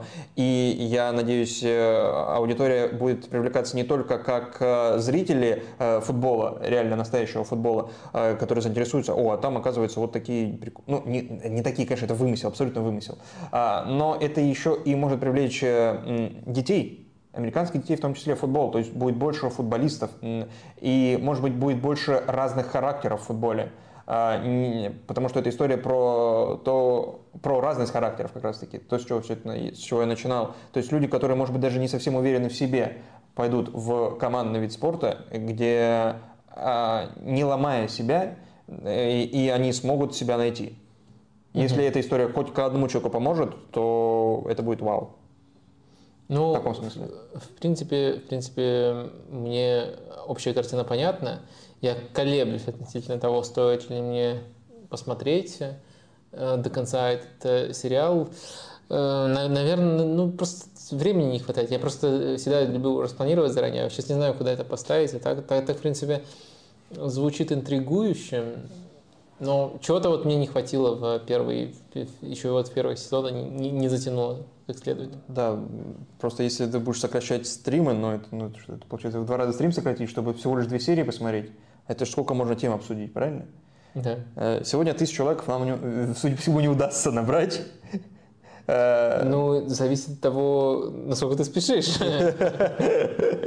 Так что, э, да, мы... К среде там наберется. Мы это воспринимаем, и это тоже абсолютно нормальный вердикт, что нет, символические сборные нам не нужны. Надо придумать для итогов что-то другое, что-то, можно даже более интересное, по креативам обязательно. Но все-таки, если вы хотите присоединиться к отчаянной попытке достичь этой планки, то можете сейчас присоединиться. Два пару вопросов из э, чатика и будем закругляться. Александр Рощин э, спрашивал про НБА. Ты болеешь за Денвер в финале НБА? Спойлер, сейчас будет спойлер НБА, если вдруг кому-то. Денвер играет в финале НБА с Майами Хит. Ты болеешь за Денвер Наггетс? Я только за Стефа Карри болею, А за State, про это? э, потому что Стэн Кронки. Да. Стэн Кронки, владелец Арсенала, владеет и Денвером. Ну, точно я бы не стал болеть из-за Стэна Кронки за Денвер. Но у меня нет... э, Ну, Может, если он выиграет с Денвером, какой-то- внезапно, он успокоится, ну, наконец, и внезапно, что не противоречит в данном случае, э, он успокоится и продаст Арсенал. Да, честно говоря, в последнее время меня он устраивает как владелец, но... Да, но Арсенал адекватное решение принимает. И да, мы видим, что Стэн Кронки к этому очень долго шел. Э, И ну, просто сейчас э, люди, которые пришли не без его участия, эти, эти система принятия решений неплохо в Арсенале выстроена, так что он э, и не, конечно, не дает бонусов, и мог бы с финансовой точки зрения очень много по-другому построить, и Арсенал был бы намного более хорошей позиции, даже с э, учетом его ограничений и его принципов. Э, Так что к нему много вопросов за прошлое, но сейчас э, ну, это, это уже не переделаешь, а а то, что делается сейчас в Арсенале, норм. Так что не то, чтобы я прямо этого страстно желал. Так что пофигу на Денвер, как на команду ты дала... Ты меня испортил как на команду Стэна Кронки. А ты за кого будешь болеть? А он уже идет, уже два матча было. Э, Я перед началом э, э, в плей-офф написал своему другу одному, почему я буду рад победе почти любой команды. И, соответственно, ну, там только три команды я не мог понять, и то даже в них придумал там. Ну и в Денвере, если выиграет Денвер, можно порадоваться за Йокича. Самый Йокич это вот Кейн от футбола. А, При этом он еще и э, у него залетает все, вообще все залетает. Тут что бы он ни делал, у него все проходит. При этом он, э, ну, ложная девятка, если была в баскетболе, это был бы Йокич. Вот Харри Кейн это Никола Йокич. Он и раздает, у он детей? забивает. А? а? Сколько у него детей? Я не знаю. У него, лош- у него лошади есть, у него есть своя конюшня в Сербии. Вот. И он а, абсолютно вообще не парится. Ну, он два- дважды MVP НБА. Мог бы быть и третий в этом году, но вот э, дали другому. А, и за него порадуюсь, если они выиграют. А если выиграет Майами, там вообще там радости перечислять и перечислять. Спайлистера, человек, который тренер, тренер э, может быть, лучший тренер прямо сейчас и один из там топ-5, э, ну, хорошо, может быть, громко, но там топ-10, наверное, в истории уже сейчас. Э, А почему так высоко? Потому что у него супер слабый состав. У него куча незадрафтованных игроков. И если побеждает эта команда, то это радость за всех аутсайдеров, которых не поверили, когда они только начинали, но в которых поверила одна организация и сделала их супер крутыми чуваками. Так происходит последние несколько сезонов. И вот сейчас они вновь, они были в бабле, когда был в пузыре э, плей-офф НБА, тоже доходили до финала, там проиграли Лейкерс. И вот другой немножко состав, но доходит э, до финала вновь.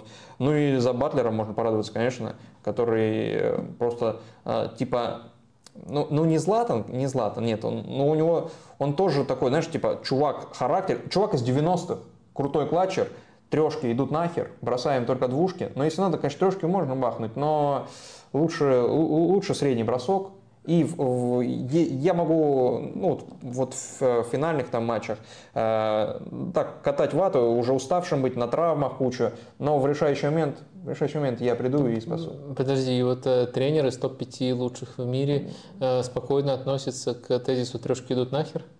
Да. Окей. Ну, у него есть много других шутеров из тех э, из А. незадра- незадрафтованных. Поэтому, да. И Я, я подумал, что ты говоришь, что он команде говорит, э, трешки идут нахер. Не. Он только применительно к себе это. Э, Это игрок, да, да, да, игрок к себе. То есть он... И при этом он в плей-офф, естественно, повышает свой уровень до невероятного относительно э, регулярки. Поэтому, в принципе, я порадуюсь и за одну, и за другую. Э, Ну, посмотрим, как сложится э, в итоге. Э, Вопросы про будущее, Вадим, э, спрашивают тебя и всех нас. Э, Что предсказать? Да, Виталий, планируете ли выпускать стримы и подкаст Капучино во время трансферного окна? Ну, летом, собственно. Насколько я знаю, планируется привычный ритм подкастов, то есть это будет означать два подкаста в месяц. У нас э, так- такой классический шаг. Э, Думаю, они так или иначе могут быть связаны с трансферным окном, хотя обычно летом мы какие-то более оригинальные, более тонкие заходы придумываем. Посмотрим, э, что в итоге родится. Действительно, в июле, в июне мы собираемся насколько я понимаю, выпустить обещанные подкасты. Что касается стрима, то тут пока у нас нет полной определенности. Я честно вам скажу, что я не очень люблю обсуждать трансферную бильберду, простите за откровенность. Мне больше нравится обсуждать ну, то, что вот происходит по ходу сезона, идеи там, тренеров, игроков, то, что реально можно проанализировать, а не гипотетические вопросы. Про них много спрашивают, на это есть спрос, но мне это не доставляет такого же удовольствия. Поэтому я рассматриваю вариант все-таки именно на лето взять определенную паузу. Не на все лето, понятное дело, уже лето идет, но на какой-то из летних месяцев взять определенную паузу. Это пока не какой-то сформировавшийся окончательный план, но в целом так все сопоставив, э, что мне в стримах нравится, что мне в стримах не нравится, э, какие темы мне больше нравятся, какие меньше нравятся.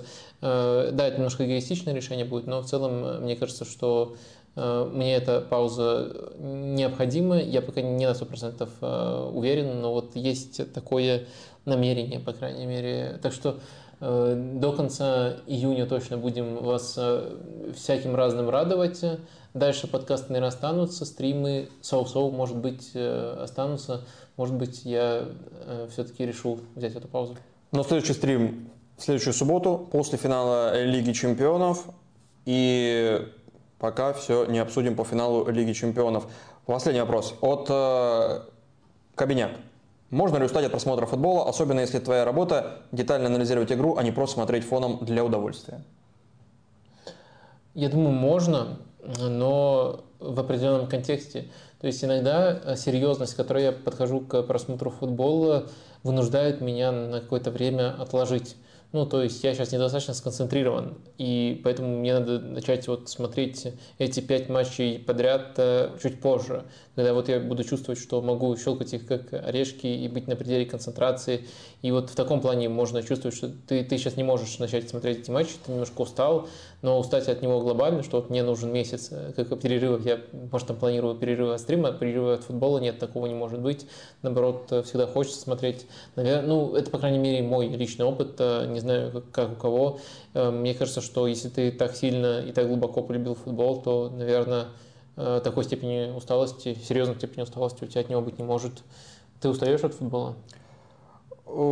Как от э, почти любого другого процесса, который даже мне нравится. Ну, если его становится критически много и нужно действительно на высоком уровне концентрации э, там, смотреть футбол, э, в а, а, ограниченный период времени ты не успеваешь э, переваривать это все, даже не только отдыхать физически, но переваривать то, что увидел, и уже наслаивается другое, ты забываешь предыдущее, то иногда ты такой, так, так, так, так, так, надо взять паузу, небольшую паузу, и да, может быть, потом в, live, в запись посмотреть или вообще не смотреть. Ну, не посмотрел, ну, не посмотрел, что страшного. Вадим, подводи итоги. И если не сложно, сбрось ссылку, которую тебе в чатик. А, ссылка – это видео уже с тайм-кодом, обзор матча второго аргентинского дивизиона Индепенденте Ревадивия Депортива Маипо. Простите мой э, испанский, но это потрясающий матч, второй дивизион. За что-то важное для себя там боролись команды. И концовка этого матча, она должна была, как в одном из рилсов, который мне попался, написано, она была, должна была быть снята, или не рилс, что там в, в YouTube. В общем, неважно. Э, Майклом Бэем, вы увидите это э, в документе, в, в доке. Э, есть эта ссылка. Если вас это заинтригует, можете посмотреть вообще обзор всего матча. Там потрясающий гол забит в стиле Э, пропущенного Пикфордом от э, Ван Дейка. А, и еще круче, если вы найдете, как э, чувак из Индепенденты тянул время на собственном пенальти. То есть они там выигрывали, и в концовке тайм, тайм, второго тайма они били пенальти, и он тянул время на собственном пенальти, получил желтую. И вот тянуть на угловом это, это прошлый век. А вот на пенальти это да. Но вот начните с тайм-кода, который там есть. Потому что это, это фейерверк. Подвожу итоги. Да. Ты как раз э, меня к этому толкал. Э, а что мы обычно в итогах подводим? Э, сколько лайков мы поставили? Ну, допустим, да. Символических сборок пяти чемпионатов не, не будут. Что-нибудь придумаем. Что-нибудь придумаем. Так, так бы сказал, так бы, а, а просто нет, так бы сказал, что просто уже прощаемся. Прощаемся, Вадим. Итоги еще подводить. Итоги, спасибо, что с нами вот э, в такое нетипичное время. Э, аудитория сегодня, насколько я вижу, ну, такая же, как обычно, что успех, э, потому что иногда, иногда в нетипичное время бывает не так, как обычно. Если вы не заметили, но досмотрели до конца, то а, сегодня в выпуске была одна пасхалка, о которой Заметили. мы не сказали ни слова. Кто-то заметил, а кто-то нет. Но вот, может, кто-то не заметил и захочет заметить.